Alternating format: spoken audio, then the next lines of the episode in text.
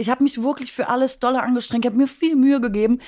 Am Ende stehst du wieder in einer Talkshow und es sagt jemand, und sie sieht wirklich wahnsinnig gut aus. Und man denkt, ähm, also das habe, da habe ich jetzt gar nichts. Für Das sage ich ja, da, weil danach kommt alles, was dich Na, viel dann mehr strengst du dich, ausmacht. dann haben wir doch den Grund, wofür du dich so doll Wahrscheinlich, anstrengst. Du bist zu schön, deswegen strengst du dich so an, dass die Leute sehen, dass du von innen auch so schön bist. Willkommen im Hotel Matze, dem Interview-Podcast von Mit Vergnügen. Ich bin Matze Hiescher und ich treffe mich hier mit Menschen, die mich interessieren. Ich versuche herauszufinden, wie die ticken. Ich will wissen, was sie antreibt, was sie inspiriert. Ich will wissen, warum sie das machen, was sie machen, wie sie das machen. Ich möchte von ihnen lernen. Ihr sollt von ihnen lernen und natürlich eine gute Zeit im Hotel Matze haben. Bevor ich euch meinen heutigen Gast, nein, meine heutigen Gäste vorstelle, möchte ich euch zuerst den Werbepartner vorstellen.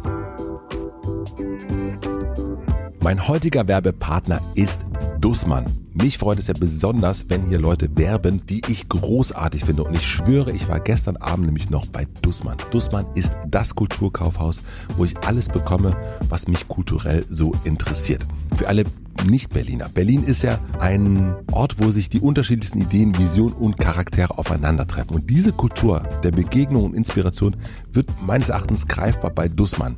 Das ist das Kulturkaufhaus, wie gesagt. Hier bekommt der Zeitgeist Gehör. Euch erwarten persönliche Empfehlungen von begeisterten MitarbeiterInnen sowie ein handverlesenes Sortiment mit rund 10,5 Millionen Produkten, individuelle Beratung und jede Menge liebevolle Details, die die Idee Kulturkaufhaus einzigartig machen. Ich war gestern Abend, wie gesagt, da und das macht man da so, man geht da rein und dann sagt man sich, also wir machen das so, wenn wir da reingehen, meine Frau und ich oder gestern mit meiner Schwester, wir treffen uns hier wieder in einer Stunde und dann kann man so richtig wunderbar rumstöbern, kann sich auch hinsetzen, es gibt Orte zum Lesen, man kann Musik hören und sich eben die Taschen voll machen mit Kultur. Ein sehr, sehr, sehr, sehr wichtiges Gut.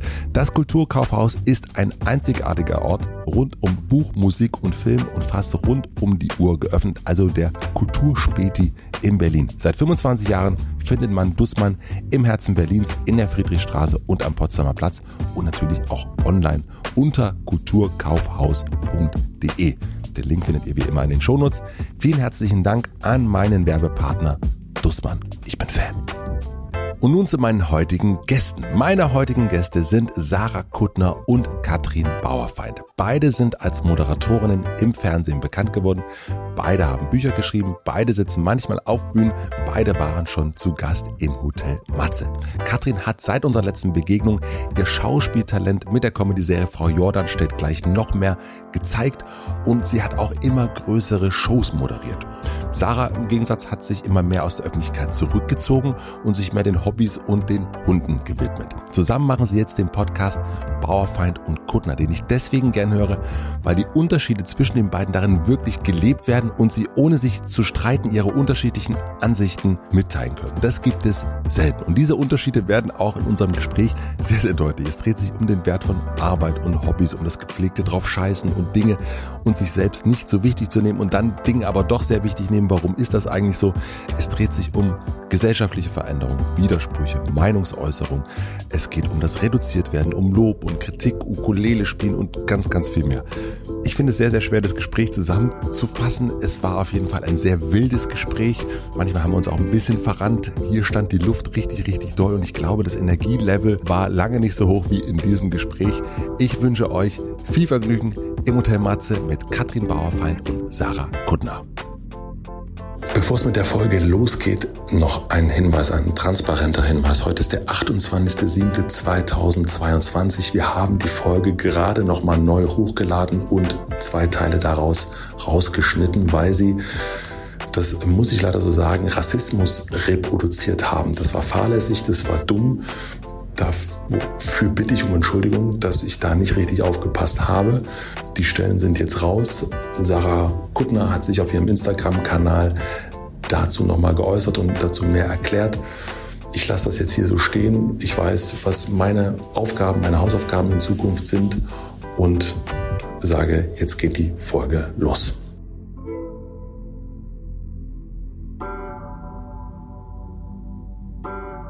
Ich sehe super fresh aus, ne? als wäre ich schon lange wach, denn ich habe Sachen mit Make-up gemacht. Ich habe eine Bluse mit Puffärmeln angezogen, um angezogen auszusehen. aber ich dann bin jetzt durch seit einer halben gefahren. Stunde wach. Und eins ist klar, das Foto am Ende können wir gleich knicken, weil ich bin durch den Regen gefahren.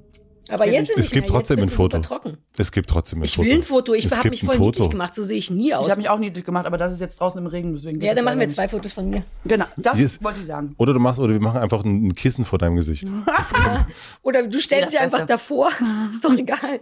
Oh, wie unser Foto, als ich bei dir im Pfefferberg war. Da hatten wir eins Das vorne, ich eins noch. hinten. Wir haben beide einmal umgedreht, ne? Mhm. Ja. So, So, die Frage ist, wie geht's euch? ich mach's mal amerikanisch. Achtung. Und dir? Oh, es fühlt sich so falsch an. Es fühlt sich, Fühlt sich wirklich richtig falsch an. Es fühlt sich falsch an. Du hast es aber auch schon so falsch gesagt. Ich muss es einfach mal mit mehr. Mach du mal. Komm, wir kommen noch mal rein. Äh, Katrin, und wie geht's dir? Meine Standardantwort ist ja immer, boah, richtig viel gerade, aber geht schon. Ja, Also, und wir hatten uns drauf Auch geeinigt. heute stimmt's schon wieder. Ja. Ich nehme das, was Katrin sagt. So. Ist es, ist es viel für euch Ja. beide gerade? Ich finde, mir ist es gerade super viel. Und ich kann noch nicht mal sagen, woher es kommt, sondern ich habe wirklich gerade das. Gefühl. Ja, also ich meine, es hilft nicht. Es hilft nicht, dass wir einen Podcast haben. Andererseits fetzt der halt total. Ähm, es ist irgendwie viel. Ich kann es aber gar nicht benennen. Es gibt immer irgendwas. Hier Fernsehballett, da der Podcast, dann ja noch die Klamottenfirma und irgendwas ist immer. Und dann will man zwischendurch noch ein Hobby machen. Und ich hab's, ich fühle mich gehetzt dieser Tage. Aber es ist nur noch morgen. Danach habe ich vor einer Woche Urlaub zu machen. Katrin, du hast mir beim letzten Mal 2018 hast du gesagt, Lass mich was Gutes gesagt haben. Was habe ich gesagt? du hast wirklich gesagt? was saugutes gesagt. Du hast gesagt, ich bin es leid äh, zu sagen, dass ich gestresst bin. Wer bin ich denn? Ich bin doch nicht Beyoncé. What? Gut. Ja. Äh, Ja, Also leider bin ich immer noch gestresst und immer noch nicht Beyoncé. Es ist ja wahnsinnig ist alles aus dem. Ruder gelaufen in den letzten fünf Jahren. Wie kann das denn sein? warum? Also es ist, ich habe nämlich auch das Gefühl gehabt in der Vorbereitung, das ist überhaupt nicht weniger geworden, sondern viel mehr. Das habe ich auch. Und ich weiß nicht, wie es euch geht. Ich finde, das Leben ist irgendwie auch so mehr geworden. Ich weiß nicht, ob es jetzt dran liegt, dass ich in Teilen schon internetabhängig bin oder äh, keine Ahnung, noch mir so viele andere Aktivitäten dazu gesucht habe. Aber es ist immer irre viel. So wie du gerade gesagt hast, es ist doch immer irgendwas. Und wie kann das sein, dass immer irgendwas ist? Können wir dieses Ja, Rätsel ja, mal wir sind ein lösen? bisschen schuld dran. Wir sagen ja ja zu Sachen, die sind. Also ich müsste ja jetzt hier nicht beim Matze rumsitzen und ich müsste ja jetzt auch keinen Podcast mit dir oder mit Stefan haben, aber man ist halt immer hin und her gerissen zwischen ich will das und das befriedigt mich auch und ich brauche das irgendwie daran und sagt, wir haben ja auch schon mal privat darüber gesprochen, dann sagt man hierzu und hierzu und denkt, naja, das ist ja erst in sechs Wochen und, jeden, und irgendwann ist aber in sechs Wochen und da sind all die Sachen, die man für in sechs Wochen zugesagt hat. Daran liegt es ein bisschen. stimmt, das Wobei mich Hölle. Corona hart entschleunigt hat. Ich habe das ja geliebt, darf man auch nicht laut sagen. Aber dieses ganze nur noch alleine zu Hause sein ist ja mein Traum und es hat mich wirklich hart entschleunigt. Seitdem will ich noch weniger arbeiten als eh schon, bin aber nicht sehr erfolgreich damit. Aber ich kenne dich als, auch wenn du in sechs Wochen etwas zusagst und an dem Tag geht's dir nicht so gut oder du möchtest an dem Tag nicht, dass du auch absagen würdest. Ja, aber ich kann das nicht gut bei Arbeit machen. Das kann man Okay. nicht machen, finde ich. Aber ich neige, ah ja, cool, dass du mich auch so war. Das bin ich tatsächlich. Ich sage auch manchmal einfach ab, fühle mich aber immer schlecht dabei. Andererseits mag ich, dass Menschen, die mich kennen und mögen, wissen, dass das dann überhaupt nicht schlimm ist, sondern nur ehrlich und besser Ja. als Sarah kommt, aber hat so eine Fresse. Ähm, Das bin ja, ich, aber das bin ich, das würde ich immer machen. du ziehst immer privat. durch. Ja, Ich das stimmt. Du durch, würdest ja. wirklich durchziehen. Immer, ja. aber ich wirklich. möchte gerne, dass du das nicht machst, weil da kommt dein Stress her. Aber wäre ich dann jetzt zum Beispiel mit dem Fahrrad durch den Regen überhaupt hier angekommen, ich habe hundertmal geflucht unterwegs und dachte, was soll die Scheiße, ich fahre einmal im, im Jahr Fahrrad und jetzt gibt's den Regenguss des Monats. Was soll Aber hast du Scheiß? keine Wetter-App? Erstens. Zweitens, warum fährst du mit dem Fahrrad, wenn So du doch inzwischen in ich dann auch nicht. Potsdam wohnst oder wo immer du wohnst, sehr weit weg? Weil ich dachte, das ist voll. Mir hat mal so ein Politiker erzählt, der über sich selber so ein bisschen ironisch gesagt hat, was ich sehr lustig fand. Ich bin der Erste in der zweiten Reihe. Das fand ich ganz gut. ich nenne keine Namen. Mhm. Und der hat gesagt, dass er vor jedem Interview zehn Kilometer laufen geht, wo ich kurz überschlagen habe. Wie bitte? Wow. Und dann musst du ja auch noch Warum? duschen und dich quasi wieder fertig machen und dann die Talkshow, damit man entspannt ist, ruhig, gut gelaunt, wegen den ganzen Effekten, von denen du nichts weißt, Sarah. Man Sport könnte haben. gut gelaunt sein. Ja, genau, damit man das quasi in die Talkshow mit einbringen kann und ich nur so, wow, da kommst du ja zu nichts mehr am Tag, mein Freund. Und äh, heute hat mich irgendwie, ich weiß nicht, warum mir heute dieser Satz in den Kopf Süß, geschossen ist, aber Joggen? das habe ich mir jetzt heute so überlegt. Und guck, wie frisch und lustig du bist. ich jetzt bin. Nass und fröhlich. Wie bist du denn, wenn du nicht gestresst bist? Das weiß ich ehrlich gesagt nicht. Das ist Niemand weiß das. das weiß niemand. Niemand hat das je gesehen. Vielleicht gibt es diese Person gar nicht und es ist ein Mythos. Wirklich, du kennst dich, also jetzt mal wirklich, also im Ernst, Nee, also ich bin gerade, ich habe mit so Akupunktur angefangen und der Mann ähm, und ich will, Ich habe super leise die Augen gerollt, muss man dazu sagen. Super leise du die Augen so gerollt. gekichert, dass die Leute das schon gehört haben. Was ist jetzt gegen Akupunktur zu sagen? Dass es Bullshit ist. Ach so, ich finde total lustig. Auf jeden Fall, der Mann sagt dann immer so, ich will jetzt nicht, ihr wisst, ich will mir nichts aneignen und ich will mich über niemanden lustig machen. Aber er redet genauso, wie man es denkt und sagt dann immer, nehme Spannung aus der Körper. Deswegen sind sie jetzt immer so müde. Und er macht dann äh, quasi so Sachen, die so müde machen und nimmt die Spannung aus meinem Körper. Und ich glaube das auch, weswegen vielleicht der Effekt einsetzt. Und dann denke ich manchmal, wow, krass, das ist sehr nahe an einem Entspannungszustand, den ich sonst im normalen Leben nicht kenne. Ich glaube schon, dass ich eigentlich immer mit recht viel Energie losgehe. Was ich grundsätzlich nicht schlecht finde. Ich glaube, ich bin so auf die Welt gekommen. Meine Eltern haben mich in fünf Sportvereine gesteckt, weil sie dachten, sie ist nie müde. Was sollen wir tun? Auch wir brauchen mal Ruhe. Deswegen, ich glaube, ich drehe einfach vom Naturell her schon auf relativ hohe Drehzahl. Und das, jetzt hat sich das irgendwie so verselbstständigt. Aber in der Tat, ich mache auch irgendwann mal eine Woche Urlaub. Ja, wir nehmen es uns zumindest vor. Wir können ja immer noch gucken, was daraus wird. Ich wollte dieses Jahr ein Sabbatical machen von drei Monaten und habe nach drei Tagen abgebrochen. Weil es auch dann, ich kann es auch einfach nicht. Also du warst nicht. schon im Sabbatical? Ich war im Sabbatical, es hat angefangen am 1. Januar. Am 3. Januar hat sich meine Agentur gemeldet und gesagt, Katrin, da ist so eine Veranstaltung Mitte Februar. Der klassische Sechs-Wochen-Killer. Ich so, ja, das kann ich machen. Und fertig war mein Sabbatical von drei Monaten. Und was wolltest du aber in diesen drei Monaten machen? Ja, nix. In Berlin? Ja. Also generell einfach. Also wirklich ein wahnsinnig Oh, das ist also ambitioniert, ne? ambitioniert. Ich Im liebe Januar, die Herausforderung. Du, Januar, Februar, März möchte ich einfach mal ein Sabbatical in Berlin machen. Ist, ist Ja. schon, Ja. ich, Ja, ne? ja. Also ich meine, ich würde schon hinkriegen, weil das bedeutet ja Du nur machst mein immer- Sofa. du machst genau, Sabbatical. mein Leben ist Sabbatical. Im Grunde, wenn, wenn ich es richtig mache, aber Ich das ist Leute, sportlich, wenn du nicht deswegen- Nature um dich hast, sondern trotzdem Kino und all die Sachen draußen sind und die Agentur einen anrufen Wieso darf. darf man denn im Sabbatical nicht ins Kino? Das wäre Ach doch so. trotzdem. Was, Ja, das stimmt. Ja, ja, ja. Aber was wolltest Sachen du, machen. was wolltest du eigentlich mal? Also du hast ja, Ich wollte mal gucken, was passiert, aber dann ist komischerweise wieder nur Job passiert. Ich dachte, wenn es mich jetzt zum Beispiel nach Wien verschlägt oder so und dann sitzt man ein bisschen in Wien mit dem Schnitzel, ist auch schön für mich. Mal gucken, was passiert. Aber dann ist eben wieder der Job passiert und ich sage dann immer ja. Ja, da, da musst du, das musst du wirklich weniger machen, weil das ist so, das ist gleichzeitig so schön und freundlich an dir, aber man kann dich so geil ausnutzen. Ich mach's aber auch Vielleicht einfach sollte ich das gerne, mal aktiver weißt du? nutzen. Ich mache auch gerne Aber den Katrin, Job. ich habe so viel Kram im Keller. ich auch du was sagen, ausmachen, dass du den zum Sperrmüll bringst? Solche Sachen mache ich gar Damn nicht it. gerne. Das hasse ich. Damn. Das hasse ich. Aber wir sind, was das entspannt, darüber sprachen wir mal nicht. Aber wir wollten darüber sprechen, dass wir auch beide bei Massagen ähnlich sind. Ne? Also Ja. dieses, ähm, okay, jetzt ist der Moment, wo äh, entspannt wird. Okay, entspannen. Ich versuche mich jetzt zu entspannen. Wie lässt man jetzt los? Während ich massiert werde, liege ich da und bin hochgradig angespannt bei dem Versuch, dieses Entspanntsein herzuführen. Und das macht mich noch unentspannter. Ich mache dann wirklich wie ein Interview mit mir selber. Sollte ich den Arm locker lassen? Warum ist der nicht locker? Bin ich zu angespannt? Denke ich zu viel? Das passiert bei mir, während ich massiert werde. Und das ist so ein bisschen wie so ein Sabbatical oder was immer man sich so vornimmt. Und ich bin wirklich, da muss ein Vögelchen kommen, ich bin sofort abgelenkt. Also ich kann das auch nicht gut. Ich habe nur mehr Zeit dafür, das zu üben als du. was bewundert ihr einander? Im Grunde glaube ich das, oder also ich kann es nur für mich sagen, aber so wenig ich es verstehe und nachvollziehen kann, bewundere ich trotzdem Katrins Ehrgeiz. Also ich finde ihn seelisch ein bisschen ungesund, nur wenn man nicht fragen würde. Ich kann es aber auch überhaupt nicht genug einschätzen, muss man dazu Ja. sagen. Also das wäre schon sehr vermessen, das zu sagen. Aber von Weitem denke ich so, ach, ist das nicht sehr viel, Mäuschen? Möchtest du nicht ein Kissen? Und gleichzeitig finde ich es irgendwie geil, weil ich das wirklich nicht habe. Ehrgeiz ist etwas, was mir fehlt. Ehrgeiz im Sinne von, lass es uns mal definieren, weil vielleicht mache ich sonst falsch, im Sinne von irgendwo hinwollen, also höher, also oder aber einfach nur weiter, nicht notgedrungen höher, sondern ich will immer nur das, was ich jetzt gerade habe. Und, und das wäre auch cool zu wissen, dass in der Zukunft coole Sachen sind. Aber Katrin strengt sich wirklich auch insgesamt mehr an und ist bereit, so empfinde ich es zumindest, mehr zu geben und zu so bam, bam, bam. Und das ist mir so fern, dass ich wirklich von weitem mal sit da sitze und denke, oh, ein bisschen was hätte ich davon auch gerne. Andererseits mag ich, dass ich das nicht habe, weil es auch anstrengend ist, glaube ich. Was macht denn das, also äh, ich will es natürlich auch von dir gleich wissen, aber was macht das Wort Geiz in Ehrgeiz? Also wonach, äh, das frage ich mich gerade. Ah, Wort Wonach, auseinander. wonach naja, ist man geizig? Na, mit der Ehre. Mit der Ehre. Man ist geizig nach Ehre? Was heißt denn geizig? Heißt nochmal, das nicht Eigentlich nicht teilen behalten wollen? wollen. Genau, behalten wollen. Also könnt ihr mich als Schwäbin jederzeit fragen, was Geiz bedeutet. Ja, bitte.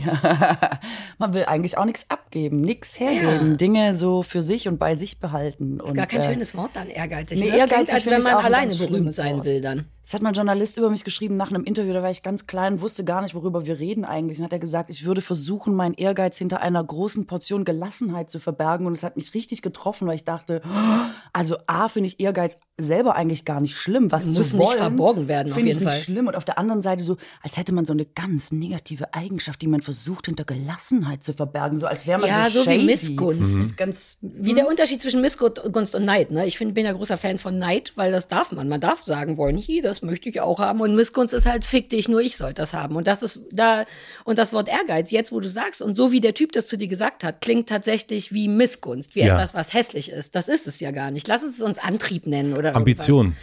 Ja, am, ja. Und- Ambition, also ja. wenn man sozusagen, das finde ich, also Ah, ja, stimmt. würde ich vielleicht sogar eher Ja. be- besser finden. Dann finde ich deine Ambitionen und deinen Ehrgeiz, den ich überhaupt nicht negativ äh, wahrnehme, tatsächlich ein bisschen attraktiv und gleichzeitig macht es mir Sorgen. ja, also Sorgen, weil ich denke, uh, aber wenn ich das hätte, dann würde ich halt auch wieder so rödeln und brennen, was ich, was mir ja auch schnell passiert. Darüber haben wir beide auch schon oft gesprochen. Es ist nicht so, dass ich faul bin oder keinen Bock habe, Sachen zu machen. Wenn ich Sachen mache, dann bin ich aber auch am Start. Dann geht das schnell, dann ist das gut, dann bin ich sehr konzentriert und dann brenne ich halt super schnell. Ich muss nur aufpassen, nicht zu verbrennen. Das sind so Leute wie ich neigen auch dazu und irgendwann steht alles in Flammen und keiner kann mehr löschen. Und ich will aufpassen, früh genug einzudämmen. Und das können, Mhm. würde ich nicht hinkriegen. Ich weiß, dass ich es nicht hinkriege. Deswegen bewundere ich es, glaube ich, an Katrin ein bisschen. Wobei du kriegst es ja auch nur so mittelgut hin, richtig. Ja, mal besser, mal schlechter, genau, das Aber stimmt. das ist schon geil. Das finde ich ein bisschen sexy. Weil das war ja die Grundfrage, Ja. was man am anderen gut findet. Und das ist mir fremd, aber irgendwie geil.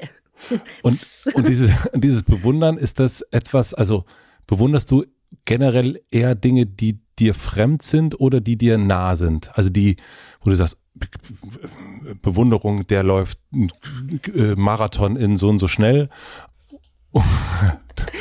Ähm, nee, um, um ehrlich zu sein, bewundere ich nie irgendwas. Ähm, ich habe mir jetzt dafür Mühe gegeben, Danke. dass, weil, also, weil ich das tatsächlich gut finde.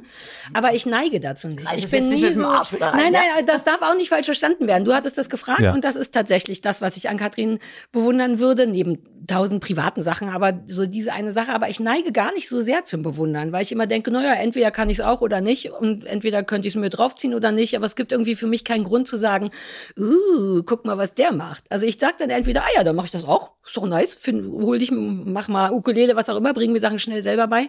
Ähm, oder ich denke nur von Weitem, wie auch bei Katrin, oh, das ist irgendwie cool, aber ich will das nie, weil auch das stresst mich. Dann will ich wieder irgendwas, ist doch blöd. Die Bewunderung stresst, kann auch stressen tatsächlich. Ein ja. bisschen. Ja. Aber ich habe schon gute Gefühle für Menschen. Und das ist aber häufiger tatsächlich, gute Frage, wenn die mir nah sind. Ich sehe das immer so blöd es klingt und Katrin hasst das bei Trash-Fernsehen. Wenn da mal aus Versehen so reflektierte Leute dabei sind, die sich selber reflektieren und sich entschuldigen und lauter so nice Sachen machen, dann habe ich die immer ganz doll lieb, weil ich denke, siehst du, so kommt man weiter im Leben.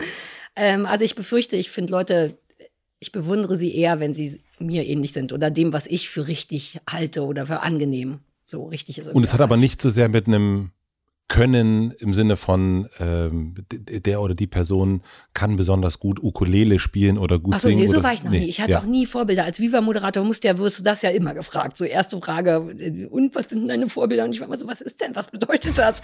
Was heißt Vorbild? So Leute gut finden und dann auch so sein wollen, aber das macht ja keinen Sinn, dann ist man ja nur wie jemand anders. Mhm. Ähm, dann ist vielleicht Inspiration das bessere Wort. Natürlich fand ich Leute wie Charlotte oder auch Katrin, also all die coolen Girls damals halt, die fand ich gut, weil die aber waren wie ich, so auf den ersten Blick gefühlt, ein bisschen anders, nicht ganz so ähm, aber da, das ist nicht so richtig Bewunderung und kein Vorbild, sondern ich denke nur, ja, du bist gut und du bist gut und du bist gut. In meiner Welt macht ihr alles richtig, euch kann ich gut leiden. Uh, das machst du interessant.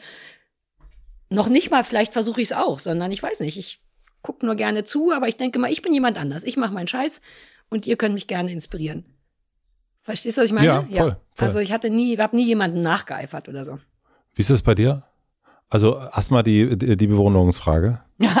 genau, wo setzen wir überhaupt an? Wir setzen Was bei ich der an Sarah bewundere. Ja. Jetzt geht's wieder von vorne los, okay.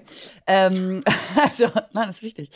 Ähm, ich bewundere an Sarah total ihre Direktheit. Ich finde, dass es ganz wenig Leute gibt, die so direkt sind ohne dass sie einem jetzt äh, quasi einfach vor den Latz knallen wollen. Das gibt's ja auch, dass Leute einfach doof sein wollen, um des doof sein willens. Sie hat dabei eine große Wärme und eine Fürsorglichkeit. Und diese Kombination, ähm, die finde ich, das finde ich super. Also ich habe A, manchmal diese Fürsorge selber nicht für mich, die sie dann für mich aufbringt, was mich ganz dolle rührt und ich denke, oh wow, ja, vielleicht muss ich wirklich, vielleicht sollte sie mir wirklich mal ein Kissen reichen. Ja, Und dass sie aber auch direkt für sich und ähm, für andere oder für die Sache sprechen kann jetzt äh, in unserem Podcast, das finde ich super. Also das finde ich, denke ich viel drüber nach. Bin gar nicht so, finde ich aber toll. Das ist super süß. Aber auch, das heißt, auch das Bewundern, weil du es nicht, weil du so entfernt davon bist. Ich bin richtig erstaunt, so, ah, echt. So äh, kann man sein, aber im Positiven, weil ich würde immer ganz dolle ähm, diplomatisch versuchen, Konflikte, also ansprechen wäre schon zu viel, zu streifen, wenn es sein muss und einen Weg zu finden, wie man trotzdem sehr harmonisch weiterkommt. Ich finde es aber einfach ganz ungewohnt in meiner Welt, dass jemand sagt, ne, habe jetzt keinen Bock drauf. Und dann irritiert mich das so dolle, dass ich denke, ah, okay, krass, damit muss ich irgendwie handeln. Und im zweiten Schritt denke ich aber, das ist ja geil. Einfach sagen, hab heute keinen Bock. Das macht ja alles sehr viel einfacher. Also ich habe unfassbar viel dadurch schon gelernt und ähm, wer weiß, wozu ich in Zukunft äh, sagen werde, sorry Leute, heute habe ich echt keinen Bock. Es wird sich irgendwann umdrehen. Ich stehe dann nur noch auf den Filmpreisen dieser Welt und arbeite und arbeite, während Katrin in meiner selbstmakrameten Hängematte liegt und chillt.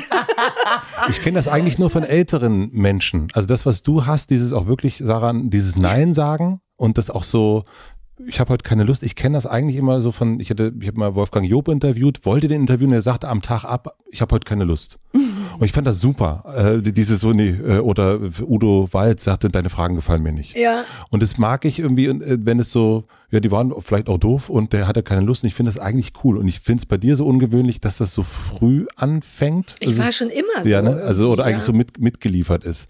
Und deswegen, ähm, äh, Das ich wollte, schon aus dem einen oder anderen Kindheitstrauma entstanden sein. Ich glaube nicht in notgedrungen, dass das einfach mitgeliefert wird. Ich glaube, das ist irgendwie, ich kann selber noch nicht mal einen Finger drauflegen, aber es wird eine Art gewesen zu sein, in der die kleine Sarah dachte, so werde ich überleben. Das ist am safesten für mich, so zu sein. Also ich habe es mir nie vorgenommen oder so, sondern es war immer so. Ich weiß gar nicht, ob mir das erzogen wurde oder ob ich mir das selber beigebracht habe aus Notsituationen oder irgendwas.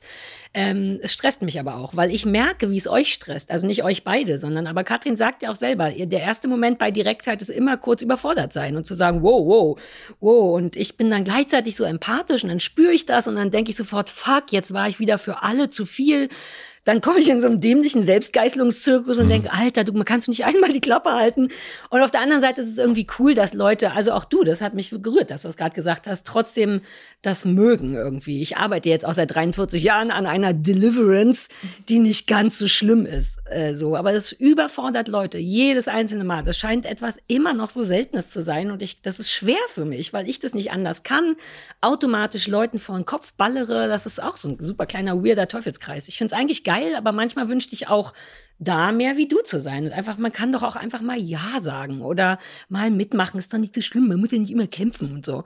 Ja, vor allem frage ich mich manchmal, ob es einen Unterschied gibt zwischen privat und beruflich, weißt du, weil du machst es ja, Mhm. um dich privat zu schützen. Ich habe aber, da haben wir auch in unserer ersten Folge sehr lange drüber gesprochen, so eine ganz professionelle Haltung dem Beruf gegenüber und würde deshalb nicht jetzt irgendwie gehen oder sagen, ja, jetzt Leute, jetzt muss ich aber auch noch einkaufen, da habe ich jetzt mehr Bock drauf, als hier Fragen zu beantworten, weil ich denken würde, es ist nicht professionell und trotzdem machen wir ja eine, gehen wir ja auch diesem Beruf nach. Deswegen, äh, da haben wir lange drüber gesprochen, wo ist da vielleicht die Grenze, wo man sich selber schützen muss und ein Recht dazu hat zu sagen, Moment, bis hier und nicht weiter und wo ist es nicht angebracht, weil es zum Beispiel einfach Teil eines Jobs ist, der, wenn jetzt jeder bei dir sagen würde, heute leider nicht, ich habe keinen Bock mehr, könntest du deinen Job ja auch nicht mehr machen. Es ist vielleicht auch nur in einem bestimmten Rahmen cool oder nur bei bestimmten Leuten oder ja, vereinzelt wahrscheinlich, weil sonst ja, wenn es jedes Mal wäre, würde, würde man Ja, auch sagen ne? so, ja, okay, ich verstehe, es scheint aber vielleicht irgendwas mit mir zu tun zu haben, ja.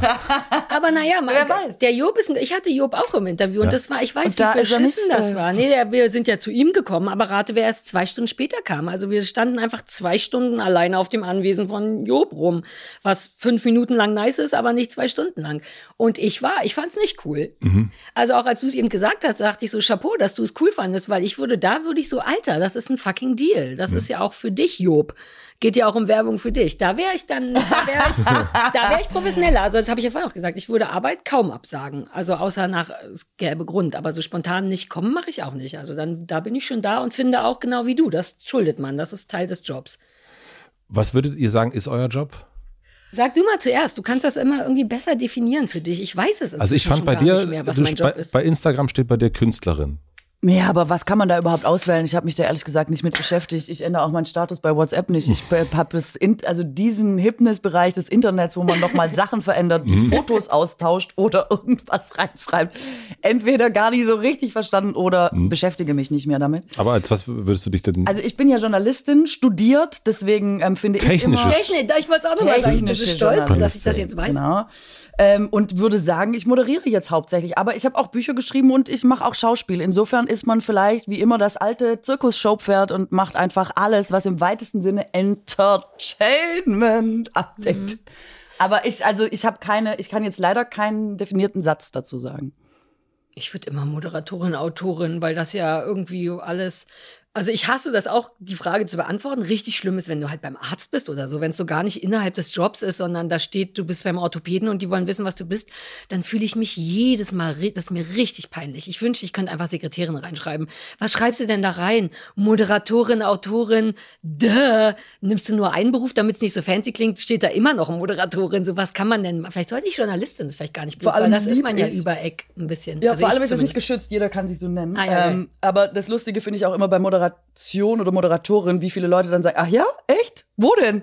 Wo man immer so denkt, ja, ach nee, stimmt, ich habe mich vertan, ich bin es eigentlich gar nicht. Hm. Ja, So, wenn die Leute gut, das dass Sie mich drauf hingewiesen gesehen haben. Also, und weil- ich habe früher dann so oft gesagt, ja, bei Dreisat, echt? Das gucke ich doch immer. also so.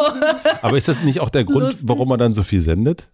Wie meinst du? Naja, also diesen, also frage ich mich gerade. Nee, deswegen schreibe ich nicht mehr Moderatorin dahin. Ach so, einfach. okay. Ich, ich sag auch immer, ich mache so Beiträge für Stern TV oder so. Ich sag immer irgendwas anderes, wenn Leute mich jetzt fragen. Oder Wenn die dich fragen, aber du schreibst ja beim Arzt nicht rein. Ich schreibe Stern immer TV. Journalistin. Stern Ich schreibe TV. Das wäre aber immer gut. Journalistin. Ja, das mache ich jetzt auch. Das Damit ist ich nämlich cool seriös schlau. rüberkomme. Und das, es ist auch nicht gelogen. Ich habe mal den, ich wäre fast mal die zweitbeste Journalistin des vor drei Jahren gewesen.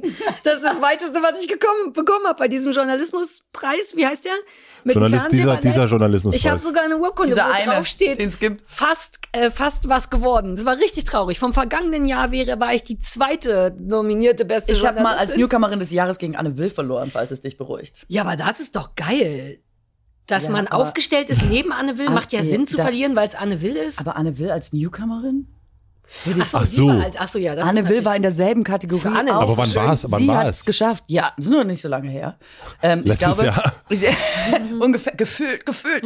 Ähm, als sie angefangen hat mit ähm, Anne Will, glaube ich, tatsächlich. Das ist ja, also ist jetzt auch schon lange, aber jetzt auch nicht so lange. Ich habe gerade angefangen und sie hat einfach nur die Show gewechselt. Dann war sie die Newcomerin des Jahres. Ich war so, ach so, okay. Hast du schon mal irgendwas gewonnen? Ich habe noch Nee, nie nie. was gewonnen. Ich habe beim Grimme Online-Preis. das habe ich auch gewonnen. Ja, herzlichen Glückwunsch. Ich, nicht, ich glaube, ich war Online Award. einmal nominiert aus Versehen. ähm, und dann war ich beim Grimme Online Award mit meiner Internetseite, die ziemlich geil war damals. Du hattest eine Internetseite? Ja, www.sarakutner.de. Gibt's immer noch, aber ich weiß nicht, was da drauf ist. Aber wir haben uns richtig Mühe gegeben damals mit. Ich habe Sachen geschrieben dafür und so. Also wir reden von 2004 oder so. Ja. Und dann habe ich gegen Achtung Captain Blaubeer die Internetseite verloren. Und da dachte ich echt, ja, ey, dann fickt euch doch, dann gibt's keinen Preis.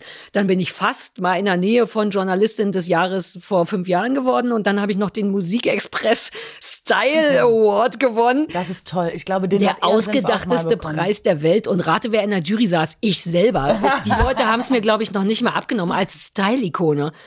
Und das war richtig jämmerlich. Und mehr habe ich in meinem ganzen Leben nicht gewonnen. So einen Grimme-Preis hätte ich echt gern gehabt, aus Prinzip, aber das ist durch. Ich will jetzt auch nicht mehr. Ich will gar keine Preise.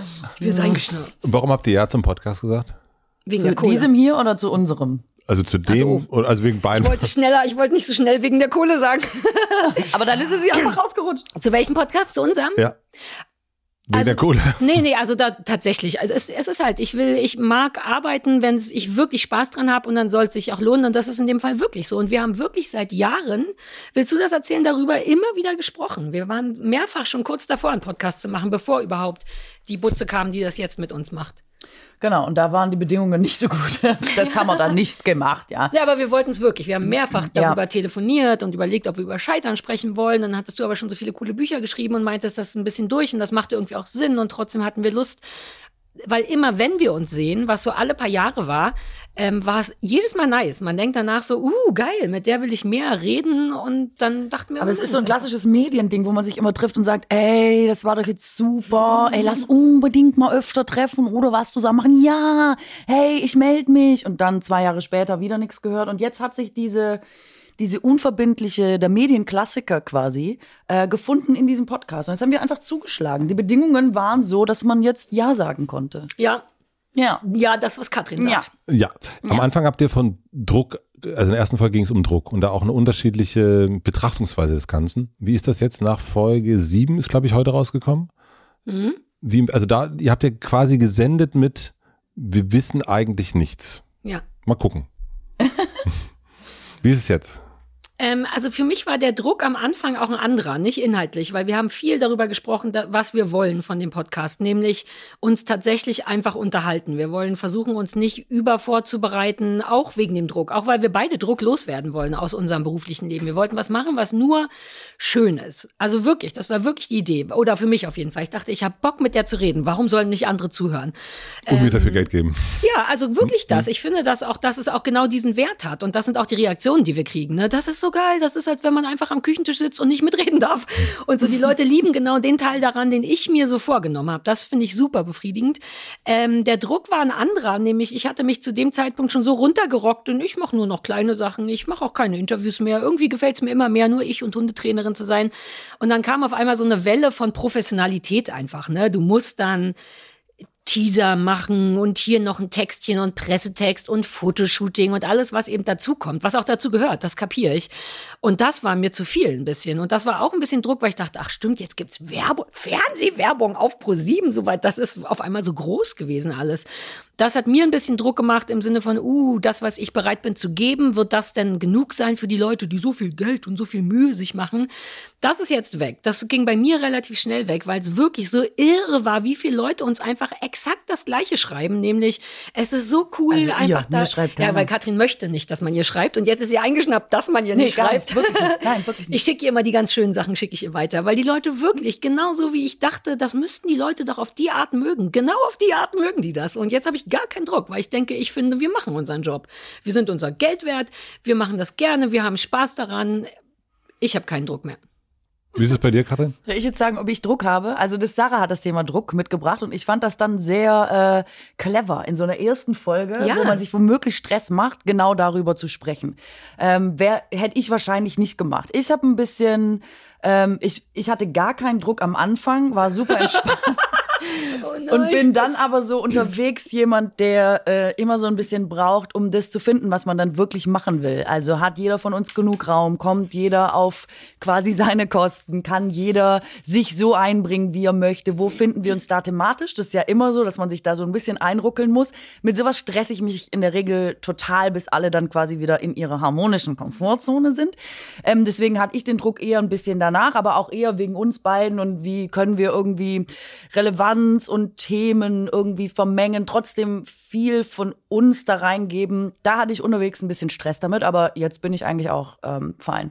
Und das macht's auch spannend, finde ich. Also, weil es ist wirklich ein Prozess, weil wir, wir waren ganz sicher, ja, wie schwer soll es schon sein? Und dann machen wir es und dann kommt man tatsächlich an kleinere Stolperfallen, auch manchmal privatere oder befindlichere. Aber das, ich liebe, wie wir das regeln. Also, wir kriegen, wir machen brav unseren Podcast und wir sind wie Mutti und Tochter. Danach sprechen wir tatsächlich oft noch mal ein halbes Stündchen und finden raus, war das gut für dich? War ich da ein bisschen zu viel oder zu wenig? Und es stellt sich immer irgendwas raus. Irgendwas war vielleicht tatsächlich jedes Mal für den anderen ein bisschen zu viel oder zu wenig, aber ich mag, dass das nie ein Ding ist, dass wir daraus keine, kein Problem werden lassen, dass das nicht zickig wird. Ähm, das haben uns auch viele Leute geschrieben und du hast es vorhin auch gesagt, dass die Leute mögen irgendwie, dass es schon oft an so einer Grenze ist, wo man sich ordentlich reiben könnte. Und ich habe aber das Gefühl, wir reiben uns gar nicht, sondern jeder legt sein Ding hin. Die stehen dann ein bisschen dämlich nebeneinander rum und sehen gar nicht aus, als würden sie zusammen passen.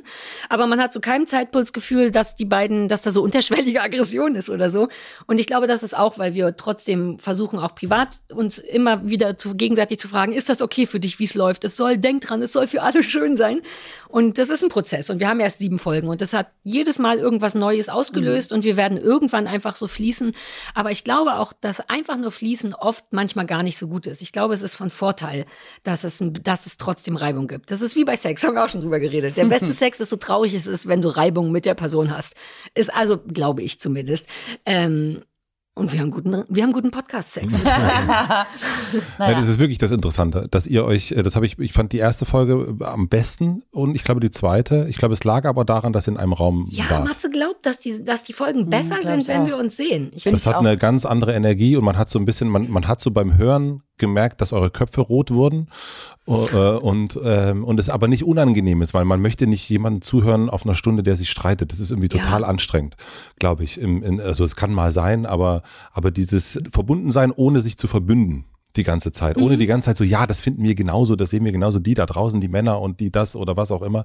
Und das mag ich total daran. Das ist, äh, und es hat eine krasse Energie und die hat, wenn ihr euch nicht seht, die ist nicht so stark. Die ist, äh, die ist einfach, im, im Jetzt müssen wir es immer im Studio machen und können es nicht mehr aus dem Bett machen. Ich, bin nee, ich schon wieder sehr gemütlich ja, geworden. Genau, das merkt man, glaube ich. Ich habe auch äh, den Fehler gemacht, in der dritten Folge, als ich zum ersten Mal zu Hause war, auf der Couch gesessen und habe so viel Privates erzählt wie noch nie. Und war so, der ich setze mich nie wieder auf diese Couch. Ja, weil es ist super gefährlich, wenn man zu Hause ist und dann noch so gemütlich und so, dann vergisst man gerne auch mal, dass jetzt eben halt doch Leute zuhören. Ich, also ich verstehe das Das ist das Beste, was, was passieren kann in meiner Welt. Ich schätze das aber auch total, also zum einen, dass Sarah sich super darauf einstellen kann, das meinte ich vorher, so direkt zu sein und trotzdem, immer wenn wir das hinterher besprechen, äh, einen Weg zu suchen und ihn meistens auch zu finden, wie wir beide wieder ein Stück weiter kommen auf unserem gemeinsamen Weg. Das finde ich eine unfassbar tolle Eigenschaft, die nicht so viele Leute haben. Und ich finde das auch ähm, interessant, vor allem, weil wir gar nicht damit gerechnet haben. Wir haben so unterschiedliche Meinungen. Es ist wirklich, man kann wirklich fast immer sagen, sie sagt A und ich sage, nee, es ist auf jeden Fall B. Und das aber nicht, ähm, also das einfach interessant zu finden, dass ja, es eine so andere Zoo. Haltung und eine ja, andere Meinung mhm. gibt und sich darauf einzulassen und das mitzugehen, das finde ich wirklich spannend und ich glaube auch, es gibt es nicht so oft, vor allem unter Frauen, ohne dass man immer gleich im Verdacht steht, zickig zu werden oder so stutenbissig oder so. Und warum gelingt dir das bei Sarah so gut? Und bei den anderen Frauen, mit denen du sprichst, nicht? Ist das Nein, derselbe nee, Frage? Nee, Wie geht diese Frage die, weiter? Die Sache geht weiter. Ich habe bei dir einen, einen, Tweet gefunden, da ging es um den offenen Brief, den äh, ja. Juli C., Lars Eidinger und so weiter geschrieben haben, nicht die Ukraine zu bewaffnen, sondern eine Verhandlung zu suchen. Hast du getweetet? Ähm, äh, aber da kannst du jetzt, glaube ich, also sag, stell mal deine Frage. Ja, ich will wissen, was du getweetet hast. Da hast du getweetet, ja, ja. für mich ist der offene Brief äh, das neue alles dicht machen, mhm. was ja aus einem verschwörungstheoretischen Hintergrund kommt. Und da hatte ich, ich habe mich gefragt, wie, warum gelingt es dir mit Sarah sozusagen agree to disagree? Sozusagen. Und ich habe auch wirklich das Gefühl, ihr mögt euch im im auch anders sein. Und da habe ich aber das Gefühl, da, da machst du so, schmeißt du sozusagen einen Stein hinterher so ein bisschen. Das war nur ein Witz. Okay. Was sich übers Internet nie vermittelt, weil die Leute so Hast aufgeregt. du nicht so ein Tränenlach-Smiley daneben ja, gemacht? muss man echt. Die Leute waren so aufgeregt. Es ist wieder so schnell eskaliert. Die Spirale ist so schnell nach oben gegangen. Und ich bin hauptsächlich ein Hasser dieser Erregungsspirale, dass ich quasi und ich, ich habe es auch schon im Podcast gesagt, ich twittere eigentlich da nie was, um das nicht weiter anzuheizen. Mhm. Und dass du mich jetzt darauf ansprichst, bestätigt mich wieder darin, es nicht mehr zu tun. Und ich habe das einfach so als, als Gag gemeint im Sinne von, wow, äh, diese Geschichte ist jetzt offensichtlich das neue Dichtmachen. Mhm. Und dieses für mich war einfach quasi der, eine klassische Comedy-Line. Ähm, und jetzt zeigt sich aber auch, und das ist wahrscheinlich auch das Missverständliche, du kannst jetzt sagen, ja, jetzt hat man was Verschwörungstheoretisches gleichgesetzt mit durch einem gerechtfertigten Argument, nicht weiter einen Krieg eskalieren zu lassen. Ich habe aber gar nie verglichen ein verschwörungstheoretisches Argument mit einer mhm. berechtigten, äh, mit einem berechtigten Einwand, einen Krieg nicht eskalieren zu. So, aber deswegen sollte man, ich habe auch in unserem Podcast schon gesagt, ich glaube, dass das Internet gar nicht der Ort für Debatten ist, obwohl es ja immer behauptet wird, mhm. auf Twitter wird groß was diskutiert es passiert eigentlich immer irgendwie das, es geht in bestimmte Richtungen, die gehen schnell nach oben, da kann man sich beteiligen, man ist dann entweder auf der richtigen Seite oder auf der komplett falschen und alles dazwischen ist offensichtlich nicht vermittelbar. Ich höre das jetzt wieder auf. Danke, dass du mir diesen Hinweis oh gegeben oh hast. nee, ich finde das gar nicht, äh, ich, mich hatte das nur, äh, du kannst das natürlich sagen, also das finde ich auch gar nicht schlimm. Ich habe ich hab mich nur gefragt, warum es da den Unterschied gibt, weil ich. Aber ich empfinde ich das weiß gar ja nicht auch als Steinchen. Unterschied. Also- also hast du das als so radikal angreifend empfunden, dass du findest, das eine ist quasi äh, Friendly Fire und das andere ist derbe draufgedroschen? Naja, ich habe es, äh, ich habe, ich fand die, den Unterschied insofern, weil ich, also was ich beeindruckend finde bei euch bei dem Podcast, ist eben genau das, dass unterhalten sich zwei Menschen und die sind total fein damit, nicht einer Meinung zu sein. Super. Ich finde, so muss auch, so funktioniert's auch nur. Also wir haben alle ständig unterschiedliche Meinungen. Und ich habe äh, dann einfach jetzt in der Vorbereitung so ein bisschen geguckt, was du in letzter Zeit so getweetet hast und habe den dann gefunden und war so irritiert darüber, weil ich dachte, hä? Also es ist ja vollkommen okay, diese Meinung zu vertreten, dass man die Ukraine nicht bewaffnen soll. Das ist doch, es ist eine Meinung und das, jemand anders kann eine andere Meinung haben. Und deswegen hat mich das irritiert, weil ich dich im Podcast eben so anders erlebt habe. Wenn ich mal eine Lanze brechen, darf ich mal eine Lanze brechen für dich? Muss ja, danke. Weil Pass auf, Achtung, es kommt eine Lanze und ich werde sie brechen. ich habe keine Ahnung, von welchem Tweet die Rede Ja, ja. von welchem offenen Brief, let's face it. Aber es klingt jetzt in der Kolputation, heißt das Kolputieren? Kolput, ist Kolputation ein Wort? Wenn nicht, ist es jetzt eins. In der Kolputation dessen denke ich, denke ich auch, finde ich jetzt aber auch Äpfel mit Birnen vergleichen, weil das ist ja wirklich eine ganz andere Geschichte, denn auch ich werfe ja Steine oder sag, ha, der ist doof oder was auch immer. Ähm, das finde ich zwei komplett unterschiedliche Sachen, glaube ich. Deswegen verstehe ich, dass du ein bisschen haderst, jetzt darauf zu antworten, weil ich es auch nicht vergleichen würde. Okay. Mhm. Ich glaube aber, dass dieses, ähm, dass wir uns so gut verstehen, liegt wirklich daran, dass wir uns erstmal privat gut fanden. Also wir waren wirklich schon ein paar Mal essen und du warst bei mir im Garten und so weiter und so fort. Und jedes Mal denken wir, oh, die ist süß. Und ich mag ganz viel private Sachen an Katrin, die ich jetzt aber auch der Welt nicht geben will. Aber wenn man das so zusammenballern kann, ich mag, wie reflektiert du bist. Du bist es manchmal vielleicht nicht im Podcast, weil es dann vielleicht auch sehr intim wäre. Aber wenn, aber Katrin lässt das hart zu. Man kann mit Katrin telefonieren und sagen, was ist denn los oder wie geht's denn dir? Und dann beantwortet sie das. Und sie tut nicht so, als wäre es anders. Und das ist ja was, was ich bei anderen Menschen so bewundere. Ähm, und das ist was, was ich an dir wirklich liebe, obwohl das im Podcast oft anders ist und ich erst lernen muss, naja, es gibt eben auch Grenzen. Sie muss ja auch nicht über alles reden und so. Aber privat bist du sofort dazu bereit und sowas ist mir wirklich, wirklich wichtig bei Menschen, dass ich nicht das Gefühl habe, Alter, lass mich doch nicht so an der Oberfläche kratzen. Sag doch, ich, ich stelle doch nur eine Frage. Ich gebe dir ja auch eine intime Antwort und das machst du immer sofort. Du bist komplett bereit, dich mir gegenüber nackig zu machen, was dafür sorgt, dass ich, dass ich sie tatsächlich lieb habe und deswegen auch nicht verletzen will, auch nicht im Podcast durch Streit und ähm, dass ich es irgendwie bewundere und irgendwie auch denke, da möchte ich ein bisschen drauf aufpassen, denn ich weiß, sie würde jederzeit mir alles sagen. Deswegen möchte ich sie dazu im Podcast nicht so zwingen und so. Ich glaube, es ist so, dass wir zuerst privat waren und dann beruflich. Und das ist ein bisschen wie ein Zoo. Es ist wie ein, guck mal, was das für ein interessantes Tierchen ist. So deswegen funktioniert's gut, weil das stört mich ja nicht. Sie ist ja so hart, es klingt nicht meine beste Freundin. Ich habe kein privates Problem damit, dass du ganz anders bist, sondern du stehst da wie was wirklich Interessantes, was mir oft fern ist. Und ich habe wirklich das Gefühl, so zu gucken und zu sagen, ah, interessante Lebensweise. Ah, deswegen kommt's, glaube ich, da nicht zu Streit, weil du mir ja nicht in der Quere stehst. Mach doch unterm Strich, was du willst. Das beeinflusst mich ja nicht. Und ich weiß, sie ist ein guter Mensch. Und deswegen funktioniert es meiner Meinung nach im Podcast gut, dass wir Ja, also ich glaube, wir können darüber streiten, ob das jetzt ein guter Gag ist oder nicht oder ob er so missverständlich war, dass er gar nicht als Gag aufgefasst wird, dieser Tweet. Aber ich glaube auch, man kann jetzt nicht einen Tweet oder so ein paar Buchstaben aneinandergereiht auf einer Plattform mit einem Gesprächspodcast von sieben Folgen irgendwie. Nee, nee, logisch. Also es ist ja einfach Es war nur, nur ein Beispiel. Es war nur ein Beispiel und es ist eher, ich glaube, es geht. Ähm, Also wenn Böhmermann das jetzt geschrieben hätte, würdest du ihm dann auch quasi irgendwie sagen, Achtung, Katrin macht die komisch, Kiste auf. dass er da jetzt so draufhaut oder komisch, der, es hätte ich also mit Olli im Podcast ist er oft auch ganz anders. Also kann, kann, ich, kann ich, soll ich ehrlich beantworten? ja, sag mal, ähm, mich würde es mal interessieren. äh, ja, also Ich mag, wo es hingeht. Ich halte einfach nur den Mund. Nein, ich will also nur einfach, weil ich finde so, ich finde die Irritation darüber, dass es jetzt witzig gemeint war, so komisch und du mir das so als äh, quasi was Negatives aussieht, als hätte ich irgendwo jemanden hauen wollen. Da, darüber bin ich jetzt so ein bisschen irritiert. Nein, also dann nehmen wir erst die Irritation weg.